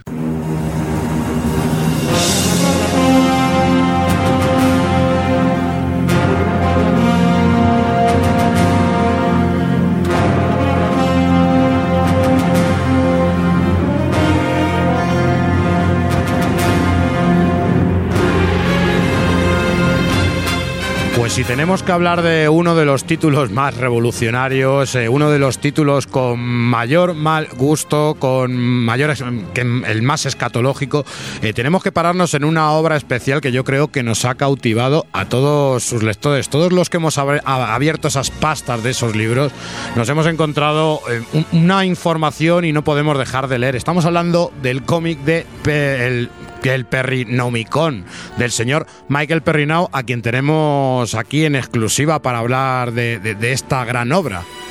Muy buenas tardes, ¿qué tal Michael? Hola, Titis. ¿Cómo andamos? Bueno, ¿Estás ahora, sigues borracho por el éxito de tu obra? Eh, sí, tío, no paro, no paro de soltar semen desde que lo publiqué. A todas horas se me escapa.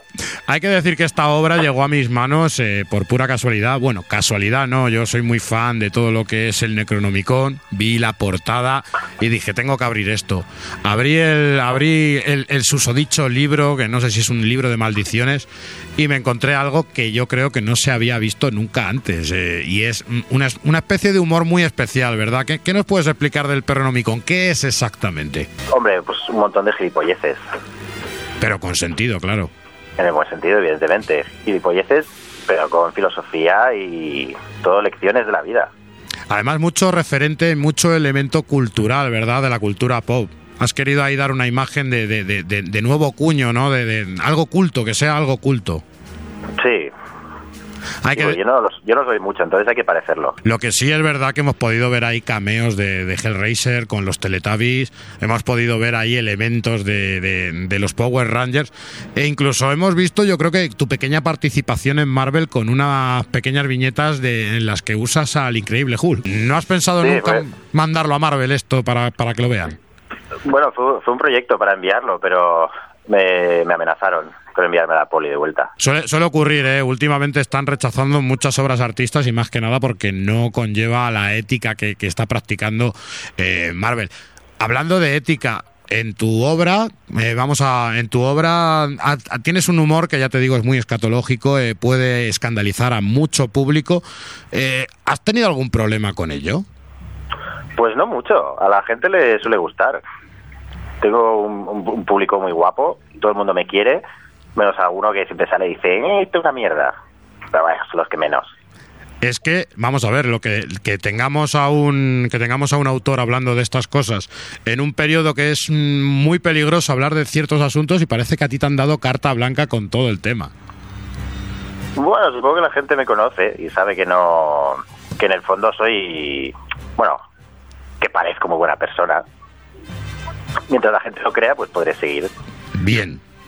Bien, no- eh, ¿hay algo hay algo aparte de Perrinamicón que vayas a sacar otra obra, Al- alguna continuación de esto? Porque yo creo que se queda ahí la obra coja, nos deja con nos deja con cierta intriga y, y necesitamos yo creo que más.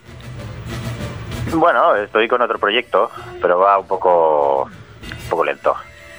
¿Y has pensado sacar el Perrinomicon en, en Artis Edition? A- Así en gran tamaño, en blanco y negro, como pues como sacan a lo mejor los, los Eternos de Jack Kirby, sacar una edición especial. Hombre, en blanco y negro, bueno, no estaría mal, pero a mí lo que me gustaría es un tomo bien grandote, forrado con piel humana de verdad. Me molaría mucho, sí. Sí, sí, sí, a mí me encantaría, a mí me encantaría, ¿eh?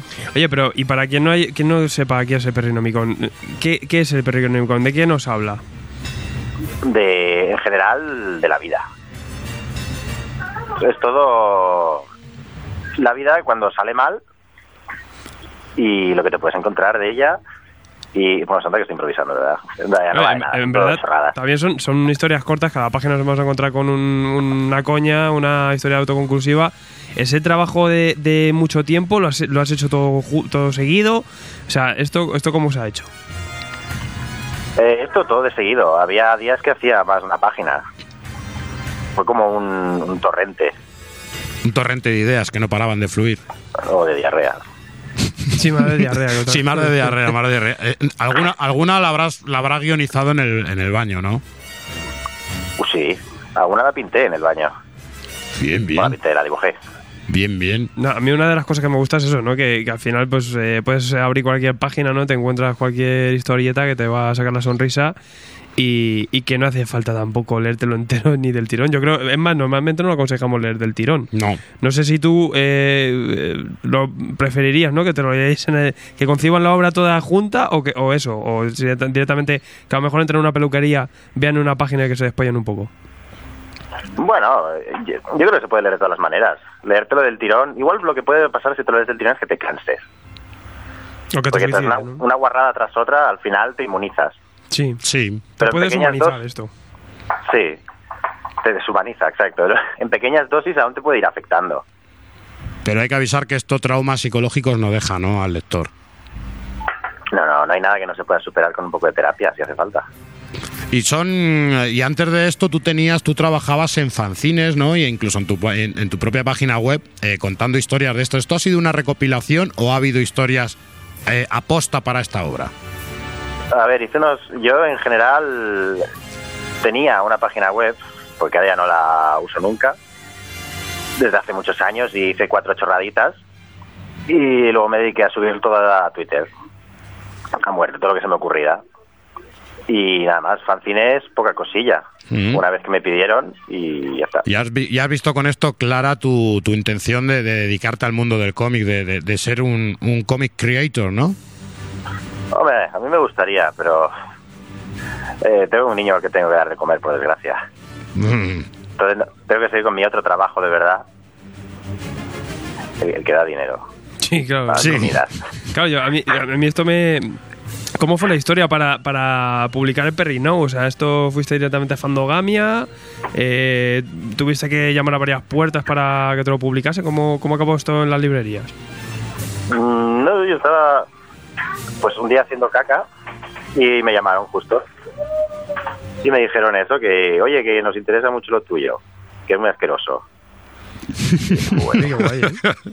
Hombre, pues ahí tuviste suerte, ahí que, que, que, que lo cogiera en ese momento alguien sin escrúpulos. Sí, sí, sí, yo siempre lo digo, he tenido una suerte. Pues en la cúpula me hubieran pegado una, una paliza.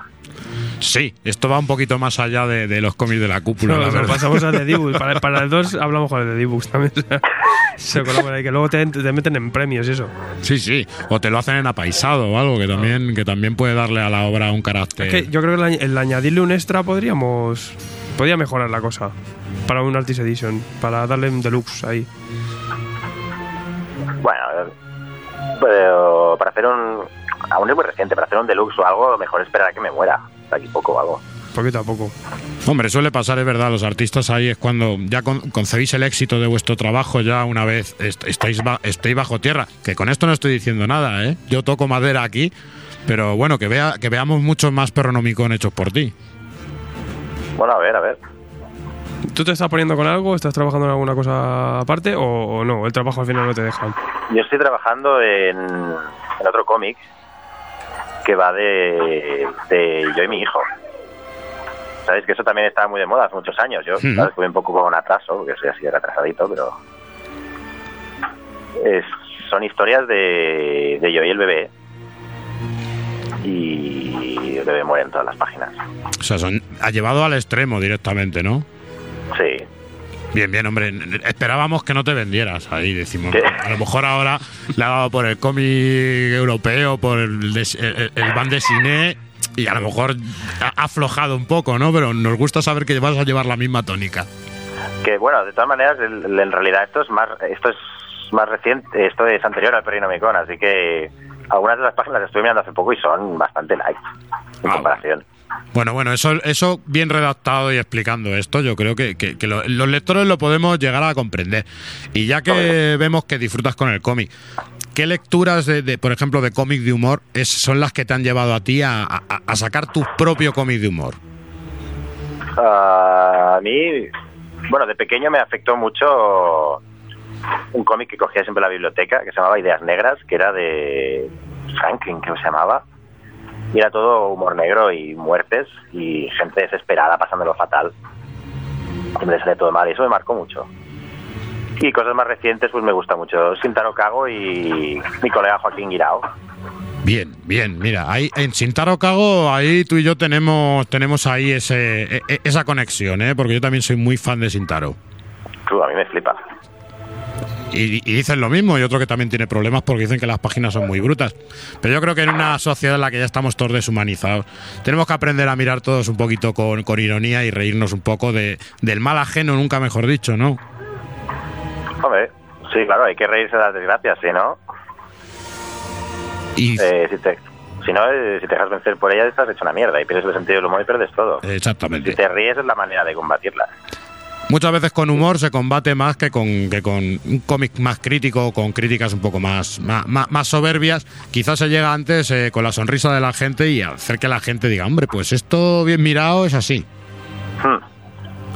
Y- Sí, yo lo creo así. A ver, tú a un tío que esté deprimido, ¿le das, ¿le das mouse o le das el perrinomicon?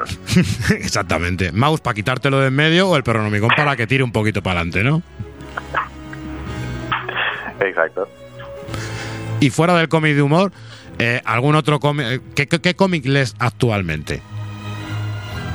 Ah, bueno, yo voy cogiendo todo lo que me... Bueno, voy, voy poco a poco, la verdad, porque no tengo tiempo de leer. Leo muy poco cómic. todo lo que leo lo tengo en el, en el cuarto de baño porque es el único momento que puedo. Y el mejor sitio, el mejor sitio. Aparte, lo que pasa es que luego se te dan unos calambres. Eso sí, pero bueno, ya sabes que hay mucho premio Nobel que dice que ahí es donde se le ocurrieron la- la- las ideas para, para, para ser lo que son ahora. Las ideas buenas. Es el mausoleo de- de- del artista, por así decirlo.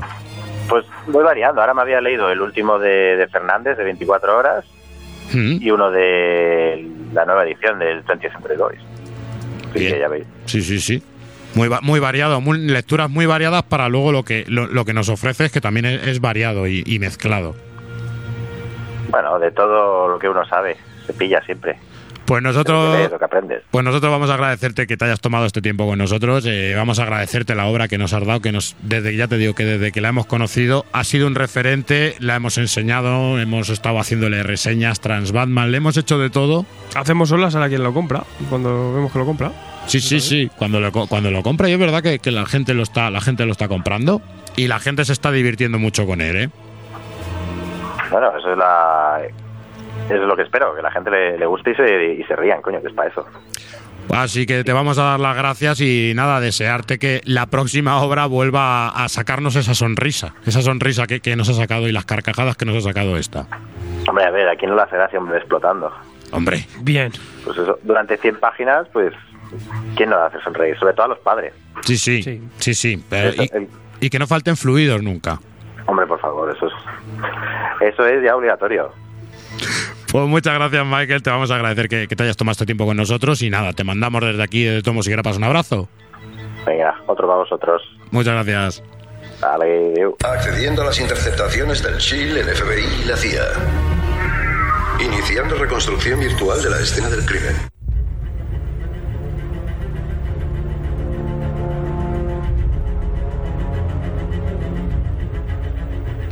Ahora sí que sí, caballeros. eh, emocionante el programa de hoy, muy violento, muy cargado de, bilis.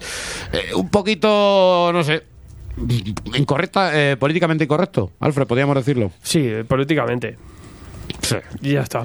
Impolíticamente, yo Políticamente eh, descorrecto.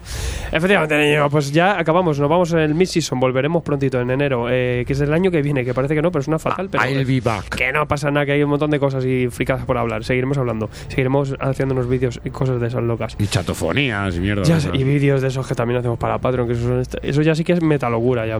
Y, y yo los, no sé, mens- y los yo no- mensajes yo no sé si os mola el contenido que hacemos, pero es que esto ya es locurón. Eh, hasta, el, hasta el paciente cero, con, con los ojos así como platos, comprando sus, sus previos, le hacemos un vídeo. A alguien le molará.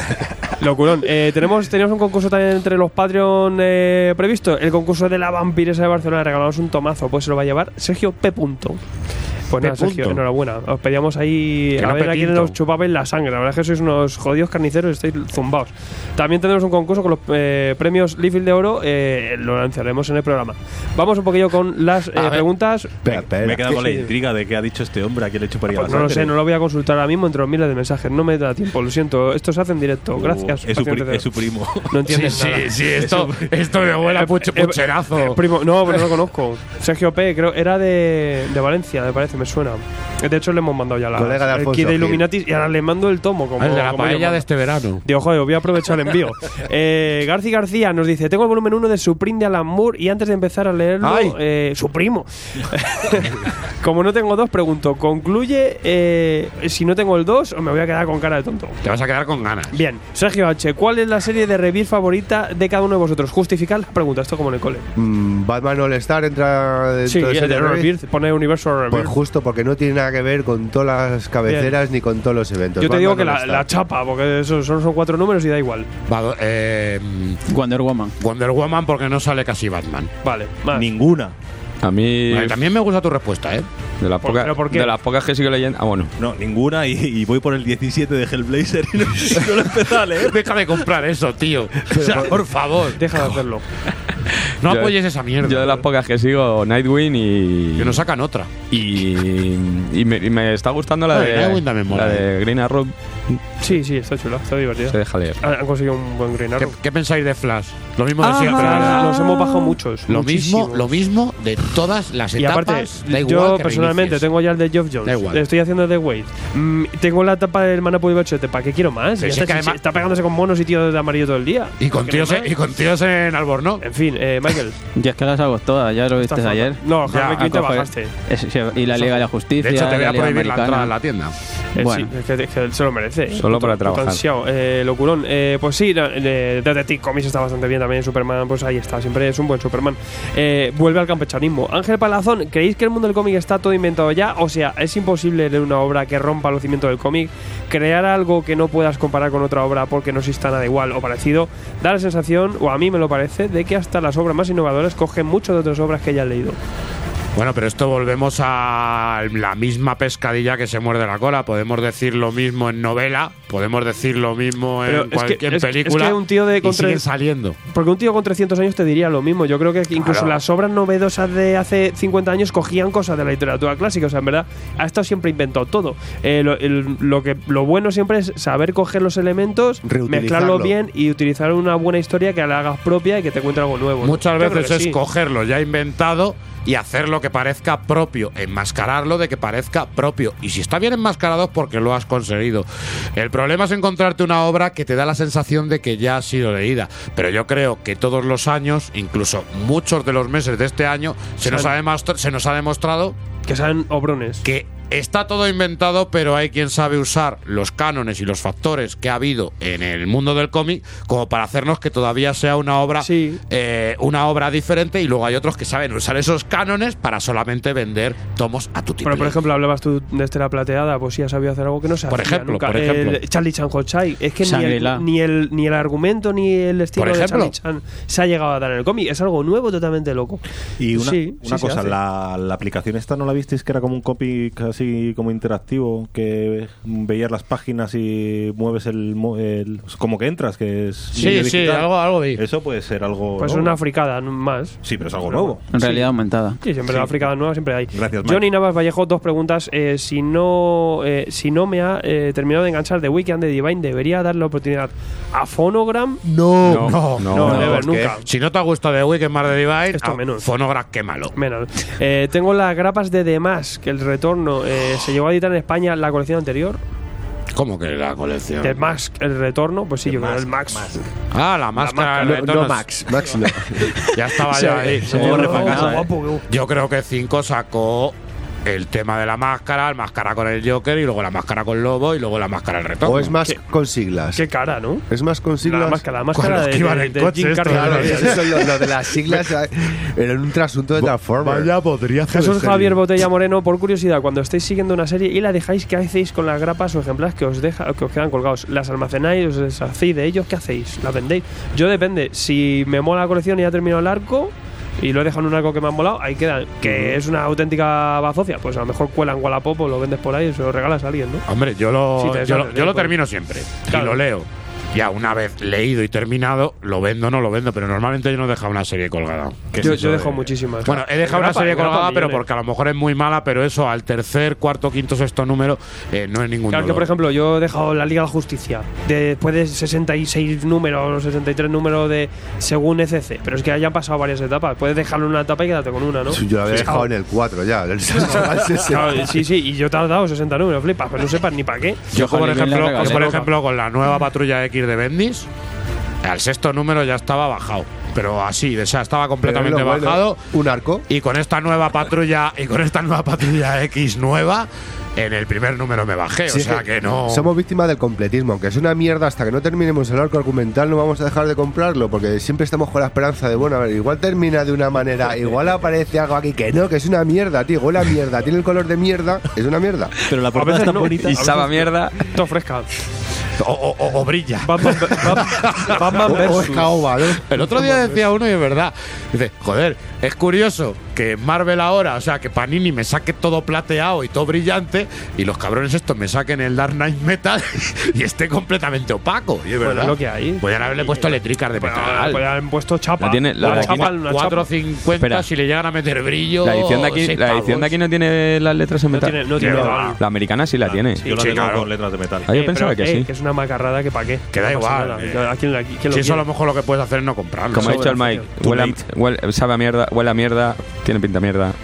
En- pero luego en tapadura es ¡Meta! indispensable, ¿eh? Turullos de colla. Oscar Rota, ¿para cuándo salen los tomos que recopilan las grapas de CC? Los hacen eh, de todas las grapas y por último, eh, ¿cuántos formatos podemos encontrar en las colecciones actuales? Grapa, tomo en rústica, recopilatorio.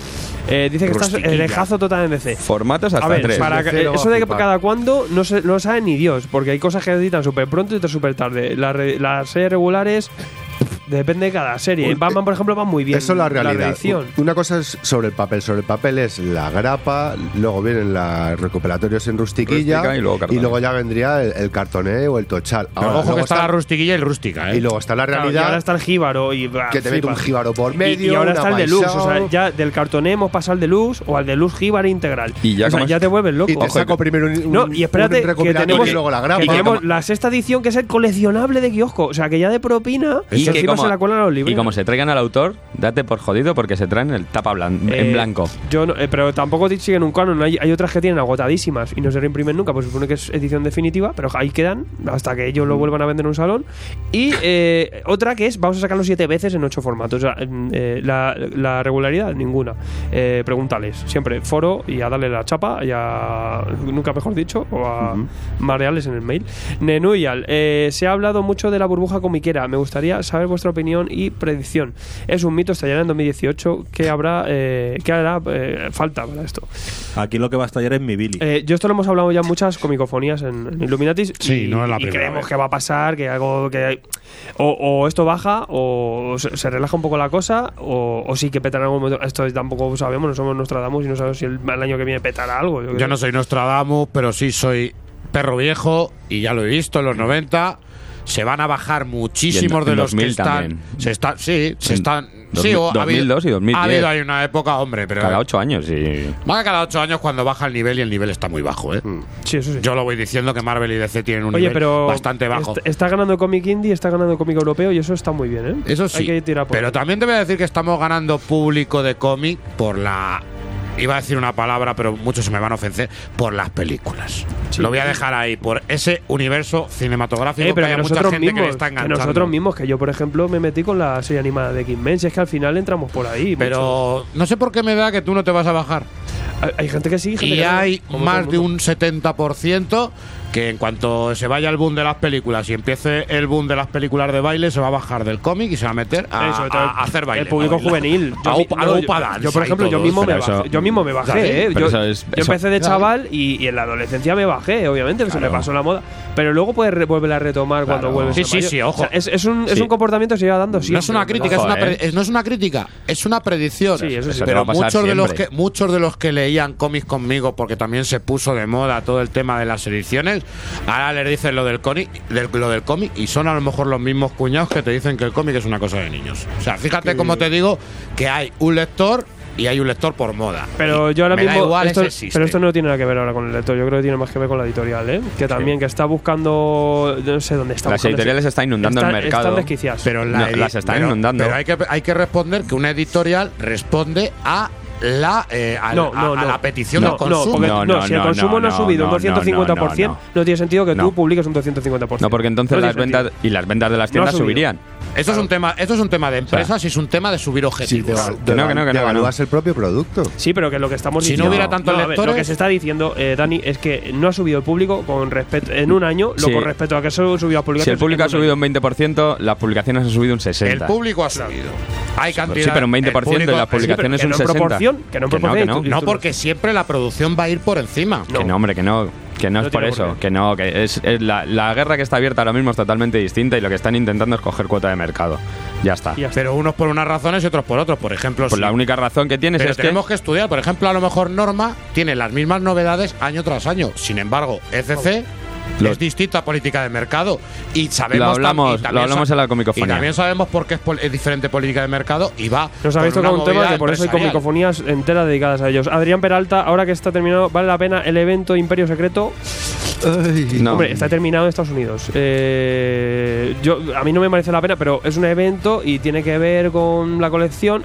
En este caso no, porque han pasado todas del evento y a mí se me está pareciendo bien leerla, Sí, pero está muy pesada, muy pero pesada, muy evento larga. no, esto es como una historia dentro de, Sí, de- es un de la cierre de, Capi. es el cierre de etapa de Capi de, de De Spencer. Spencer. Qué es bueno. buena comparada con. ¿La recordaremos en el futuro? Yo creo que no Que no. tanto. Después de los sustos que nos hemos llevado con eventos anteriores, sí. Aunque sí, es buena es- y nos está haciendo pasar bien con un, campo, con un cambio brusco de, de Capi. Pero lo vamos a recordar igual que cuando el Superpatriota pasó a ser el Capitán América y el Capitán América pasó a ser el usagente. Igual. Peor que la de Brubaker, mejor que muchas otras. Eh, Rafa Luco, si un dibujante que quiera que un dibujante se quiere dedicar a la ilustración, ¿cómo empieza? Me refiero, ¿cómo se da a conocer?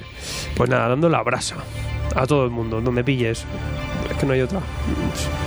Y yendo a los salones de cómic siempre, a que es donde Con van el los editores. y- Y concursos, perdona, y concursos de ayuntamientos y concursos de salones del cómic y una serie de concursos que también te puedan afianzar de que tú estás ganando ciertos premios y eso también te da un reconocimiento en la industria. Y hoy en día con el rollo Instagram y todo lo que son redes sociales, Claro. me parece que tienen mucho más fácil que hace tiempo, ¿no? Sí, Explota de las hecho, redes. las isla- la- el concepto de la isla de autores y demás se basa, se nutre de eso, de ese tipo de autores, que Espera, son espera. noveles. ¿Qué? No, no, acaba. No digo eso, que son noveles que se van a conocer porque tienen muchos seguidores en Facebook y tienen un hueco y ya tienen un propio mercado. ¿Sabes lo que tiene mercado? El pueblo. Habla, pueblo, habla. Tuyo es el mañana, amigos. El y mío hemos es. hablado ya. La última pregunta que os hacemos ya y nos dejamos en paz durante 2017. Habla, pueblo, habla, amigos. ¿Qué ediciones son vuestras favoritas? ¿Tenéis Asperger con alguna? ¿Tenéis debilidad por la grapica? ¿Te os mola el cartoné? ¿Os gusta la gibarización? ¿Cómo os quedáis? ¿Cómo, qué, qué os gusta al final poner en vuestro saloncico? ¿Los colorines o las cosas más bonitas? Hombre, los la- deluxe, muchos formatos, tamaños bónicos, tamaños más bajitos. ¿Qué es lo que os mola? La presencia la da el tochal, ¿no? Un lomo de un omnigol es lo que da presencia del estante. Dices, aquí de hay ladrillaco, nivel. el ladrillal. Pero luego de funcional, de día a día, yo soy muy fan de la rústica, tío, de, de los formatos del 100% Marvel. ¿Eres tío. Rustiki? Mira, por, por ejemplo, Ana, Ana- te está diciendo que no desde fondo. Ella, por ejemplo, le gusta los colorines. Ella, por ejemplo, las colecciones, si tienen, si tienen colorines y buenos lomos, bien. Por o sea, ejemplo, Blast, da- da- perfecto, da el colorines. formato, ¿no? Clase letal, bien. Colorines. Clase Colorines. letal, perfecto. Es lo que está en el salón. Saga, con muchos colorines. Que, ah, la uniformidad, tío, la Claro, a ti, uniformidad. por ejemplo, te gusta el, el rollo deluxe, ¿no? Toda una fila de tomos O, negros. o Nigol aquí Todo con guay. lo de Marvel el rojo ahí. no peta. Dice que no le mola el- la telita, el- lo de Hellboy. Eso de la telita. Eso no mola. Pilla polvo, pilla polvo. mola, Dentro de 100 años eso va a aparecer el libro de Conde Drácula. Es lo cierto digo yo, pelo, que- tío, mola, que va a ser una Yo, cosa yo de que- Hellboy, ¿sabes que prefiero esto? Sí, mejor los rústicos. Yo lo- que esté mal editado. o sea, la rústica, la- digo, el cartoner. cartoner. cartoner. Pues nada, tenemos aquí la votación eh, de los amiguelos. Tenemos por aquí ediciones Jíbara, cero votos. Bien. Normal. Todo, ansiados de la vida. La Se-. Segueta Edition. Mejor calidad-precio, independientemente del formato, lo que mejor se dé. Pues en verdad somos muchos de su opinión. 30 votos. Tochalon Nigol, 33 votos. Grapa, 75 votos. Una grapa. Número 2, la rústica, el TPB, Ahí la está. tapa blanda, eh, 80 votazos y Lopeta, pero con una diferencia abismal, 215 votazos, el cartoné, la tapa dura, los cartoncicos y todos esos tipos de formatos donde tenemos, donde suena. La suena- dureza. Espérate, vamos a hacer la prueba radiofónica. Ahí está. Ya te hago yo una pregunta. Siempre cartoné, no sé. ¿Esa encuesta cuándo, cuándo en integral? ¿Para cuándo en ¿Para cuándo en integral? ¿Cuándo ¿Para cuándo- la vais a sacar en integral? para ¿Para cuándo en 2018? España? ¿Cuándo lo van a recopilar eso? No sé. Pero vamos, eh, hombre, siempre al final. eh, es verdad que la, la grapa acaba en el olvido, es una lástima y es lo más chulo y lo más bonito de las portadas. Tú bien lo sabes, Gon, que te gastas millon, millonadas en previews, eh, grapas de 6 pavos, es ridículo. Eh, pero, pero sí que acaban, acaban en cajas, en el de pan, en la casa de la abuela. Ahí os digo. Y en cambio el cartoné Claro. siempre acaba en una estantería porque es bonito. Pero ¿no? porque puedes Es engañar, eh, puedes engañar a tus familiares de mira qué bien queda, hola qué bien queda, pues ahí se queda. Llegas con la grapa, con tu backing, le pones aquí el Spiderman, por ¿Y por ejemplo. qué le pones fondo Y te dice esto? tu madre, ¿qué haces ahí con esa mierda? Claro. o tu novia te dice, me deja. Es, los cómics Y la yo. gente lo flipa. Claro, le, eh. le ponéis una bolsita y un cartón. Pero bueno, pero para eso Y está la lo Para eso Cutrebox, fuese para salvar eso. La grapa acaba en la casa del pueblo, bien sea de tu tía, de tu madre tu tal, de, tu- abuela. eh. Oye, no es coña que un tío me Es compró, me compró una grapa y nada más la compró enrolla como el periódico. No, O sea, y al bolsillo de sea, Eh, mira. que, que es verdad que también es una cosa de consumo que te has gastado dos pavos, que no pasa nada. O sea, tú no es Vengadores Susa, no, pasa nada por o sea, hacerle no. eso. Hombre, a unos Vengadores Claro, Susano. chicos, a que unos Vengadores, unos Susano. Pero vamos a coger eh. los previews del Gonzalo y le vamos a, a hacer turulillo. Y le pones una gomita y lo tiras eh, como los periódicos. de Pepe. Pues Hacemos vamos, guerra, no, ¿eh? no, vamos a hacerlo mejor. Lo hacemos cuando lo llegue y sin que él lo vea. Y luego, una vez se lo hayamos dado, le enseñamos las fotos. No, el vídeo y que y grabamos el reaction. Bien. Y- y ya nos dices qué formato Que me prefieres. parto el culo con vosotros. qué graciosos, tío, qué gente. Enrolla la grapa. Esto, porque no, porque no había en mi FP no había lo de francotirador. Niños, nos vamos que no es poco.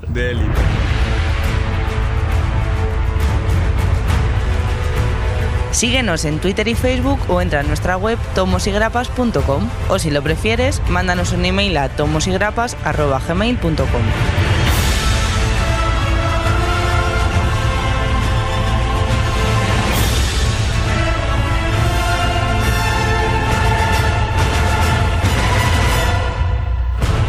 Señores, 2017 acaba. Yo no sé cómo se os habrá dado a vosotros este año. Eh, para mí ha sido un infierno, pero siempre dicen que el infierno está más calentico que, que- en otras tierras, ¿no? Vamos a ir a por el 2018, lo vamos a hacer mejor de lo que lo hemos hecho aquí. Si se Vamos puede a hacer decir. lo que no es poco. Vamos a hacer algo. Sí. No sabemos cómo saldrá, pero ya como nos perdonáis todos. Tenemos la blacklist a tope, niños. Tenemos un 2018 Y con la carta muchísimas blanca, ganas. la white card. Yo creo que es un año que poquito a poco level up. Eh, la, la acogida vuestra es increíble. Es el mejor arranque de temporada de, de nuestra historia en cuatro años. Eh, a ver si sigue así. Yo no sé si explota la burbuja, os perderemos, no lo sé. Pero esto es una gran familia. Eh, espero que nuestras voces os lleguen porque nosotros aquí lo hacemos siempre de corazón y con ganas. Y, es im- impresionante también. YouTube es muy gracioso, ¿no? Ver como que somos 7000 ya. es- Angurrianes ahí, yo no, estoy flipando, ¿no? Eh, una experiencia súper divertida. Estamos trabajando muy duro y dándole mucha caña para que disfrutéis. Y, y esa, esa es nuestra, nuestra recompensa, ¿no? Eh, veros a vosotros disfrutando con esta afición que, que aunque sea abrumadora, es muy chula y, al final no deja de darnos grandes historias. Eh, la semana, eh, bueno, la semana que viene, ¿no? En tres semanas. En tres semanillas eh, tenemos preparados un programa y vamos a traer a Mar So- so- Millar. espérate, solo- Calla, que solo vamos a tres traer a- semanas. Sí, tres semanas, claro. Ya está, ¿tú qué te crees que es esto?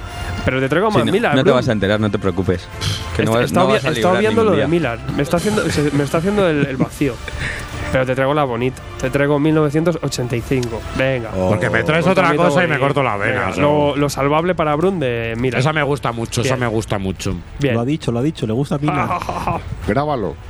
Está grabado. Era antes de tener el piñón. ¿Qué es lo próximo? ¿Y para cuándo en España? ¿Y en tomo? ¿Y en integral? A ronda, a tu ronda esa. No ¿eh? quiero hacer la ronda. Yo creo que nos No. ha sobrado este año, nos ha sobrado en 2017, nos han sobrado colaboradores por todos los Sí, lados. eso sí, sobráis mazo. El próximo programa creo que lo Estáis vamos, a hacer, campechanizados. lo vamos a hacer tú y yo solos y vamos a imitar voces. Que no, hombre, que no, que no se puede vivir sin mi señor Gonzalo, paciente cero. Un placer aquí. Feliz ansiedad a todos. Pasarlo bien y darle mucho a la lecturica. Y volvemos el día 9 de enero, ¿no? Sí, el 9 Sí, grabaremos, el fuerza. 11 lo escucharéis.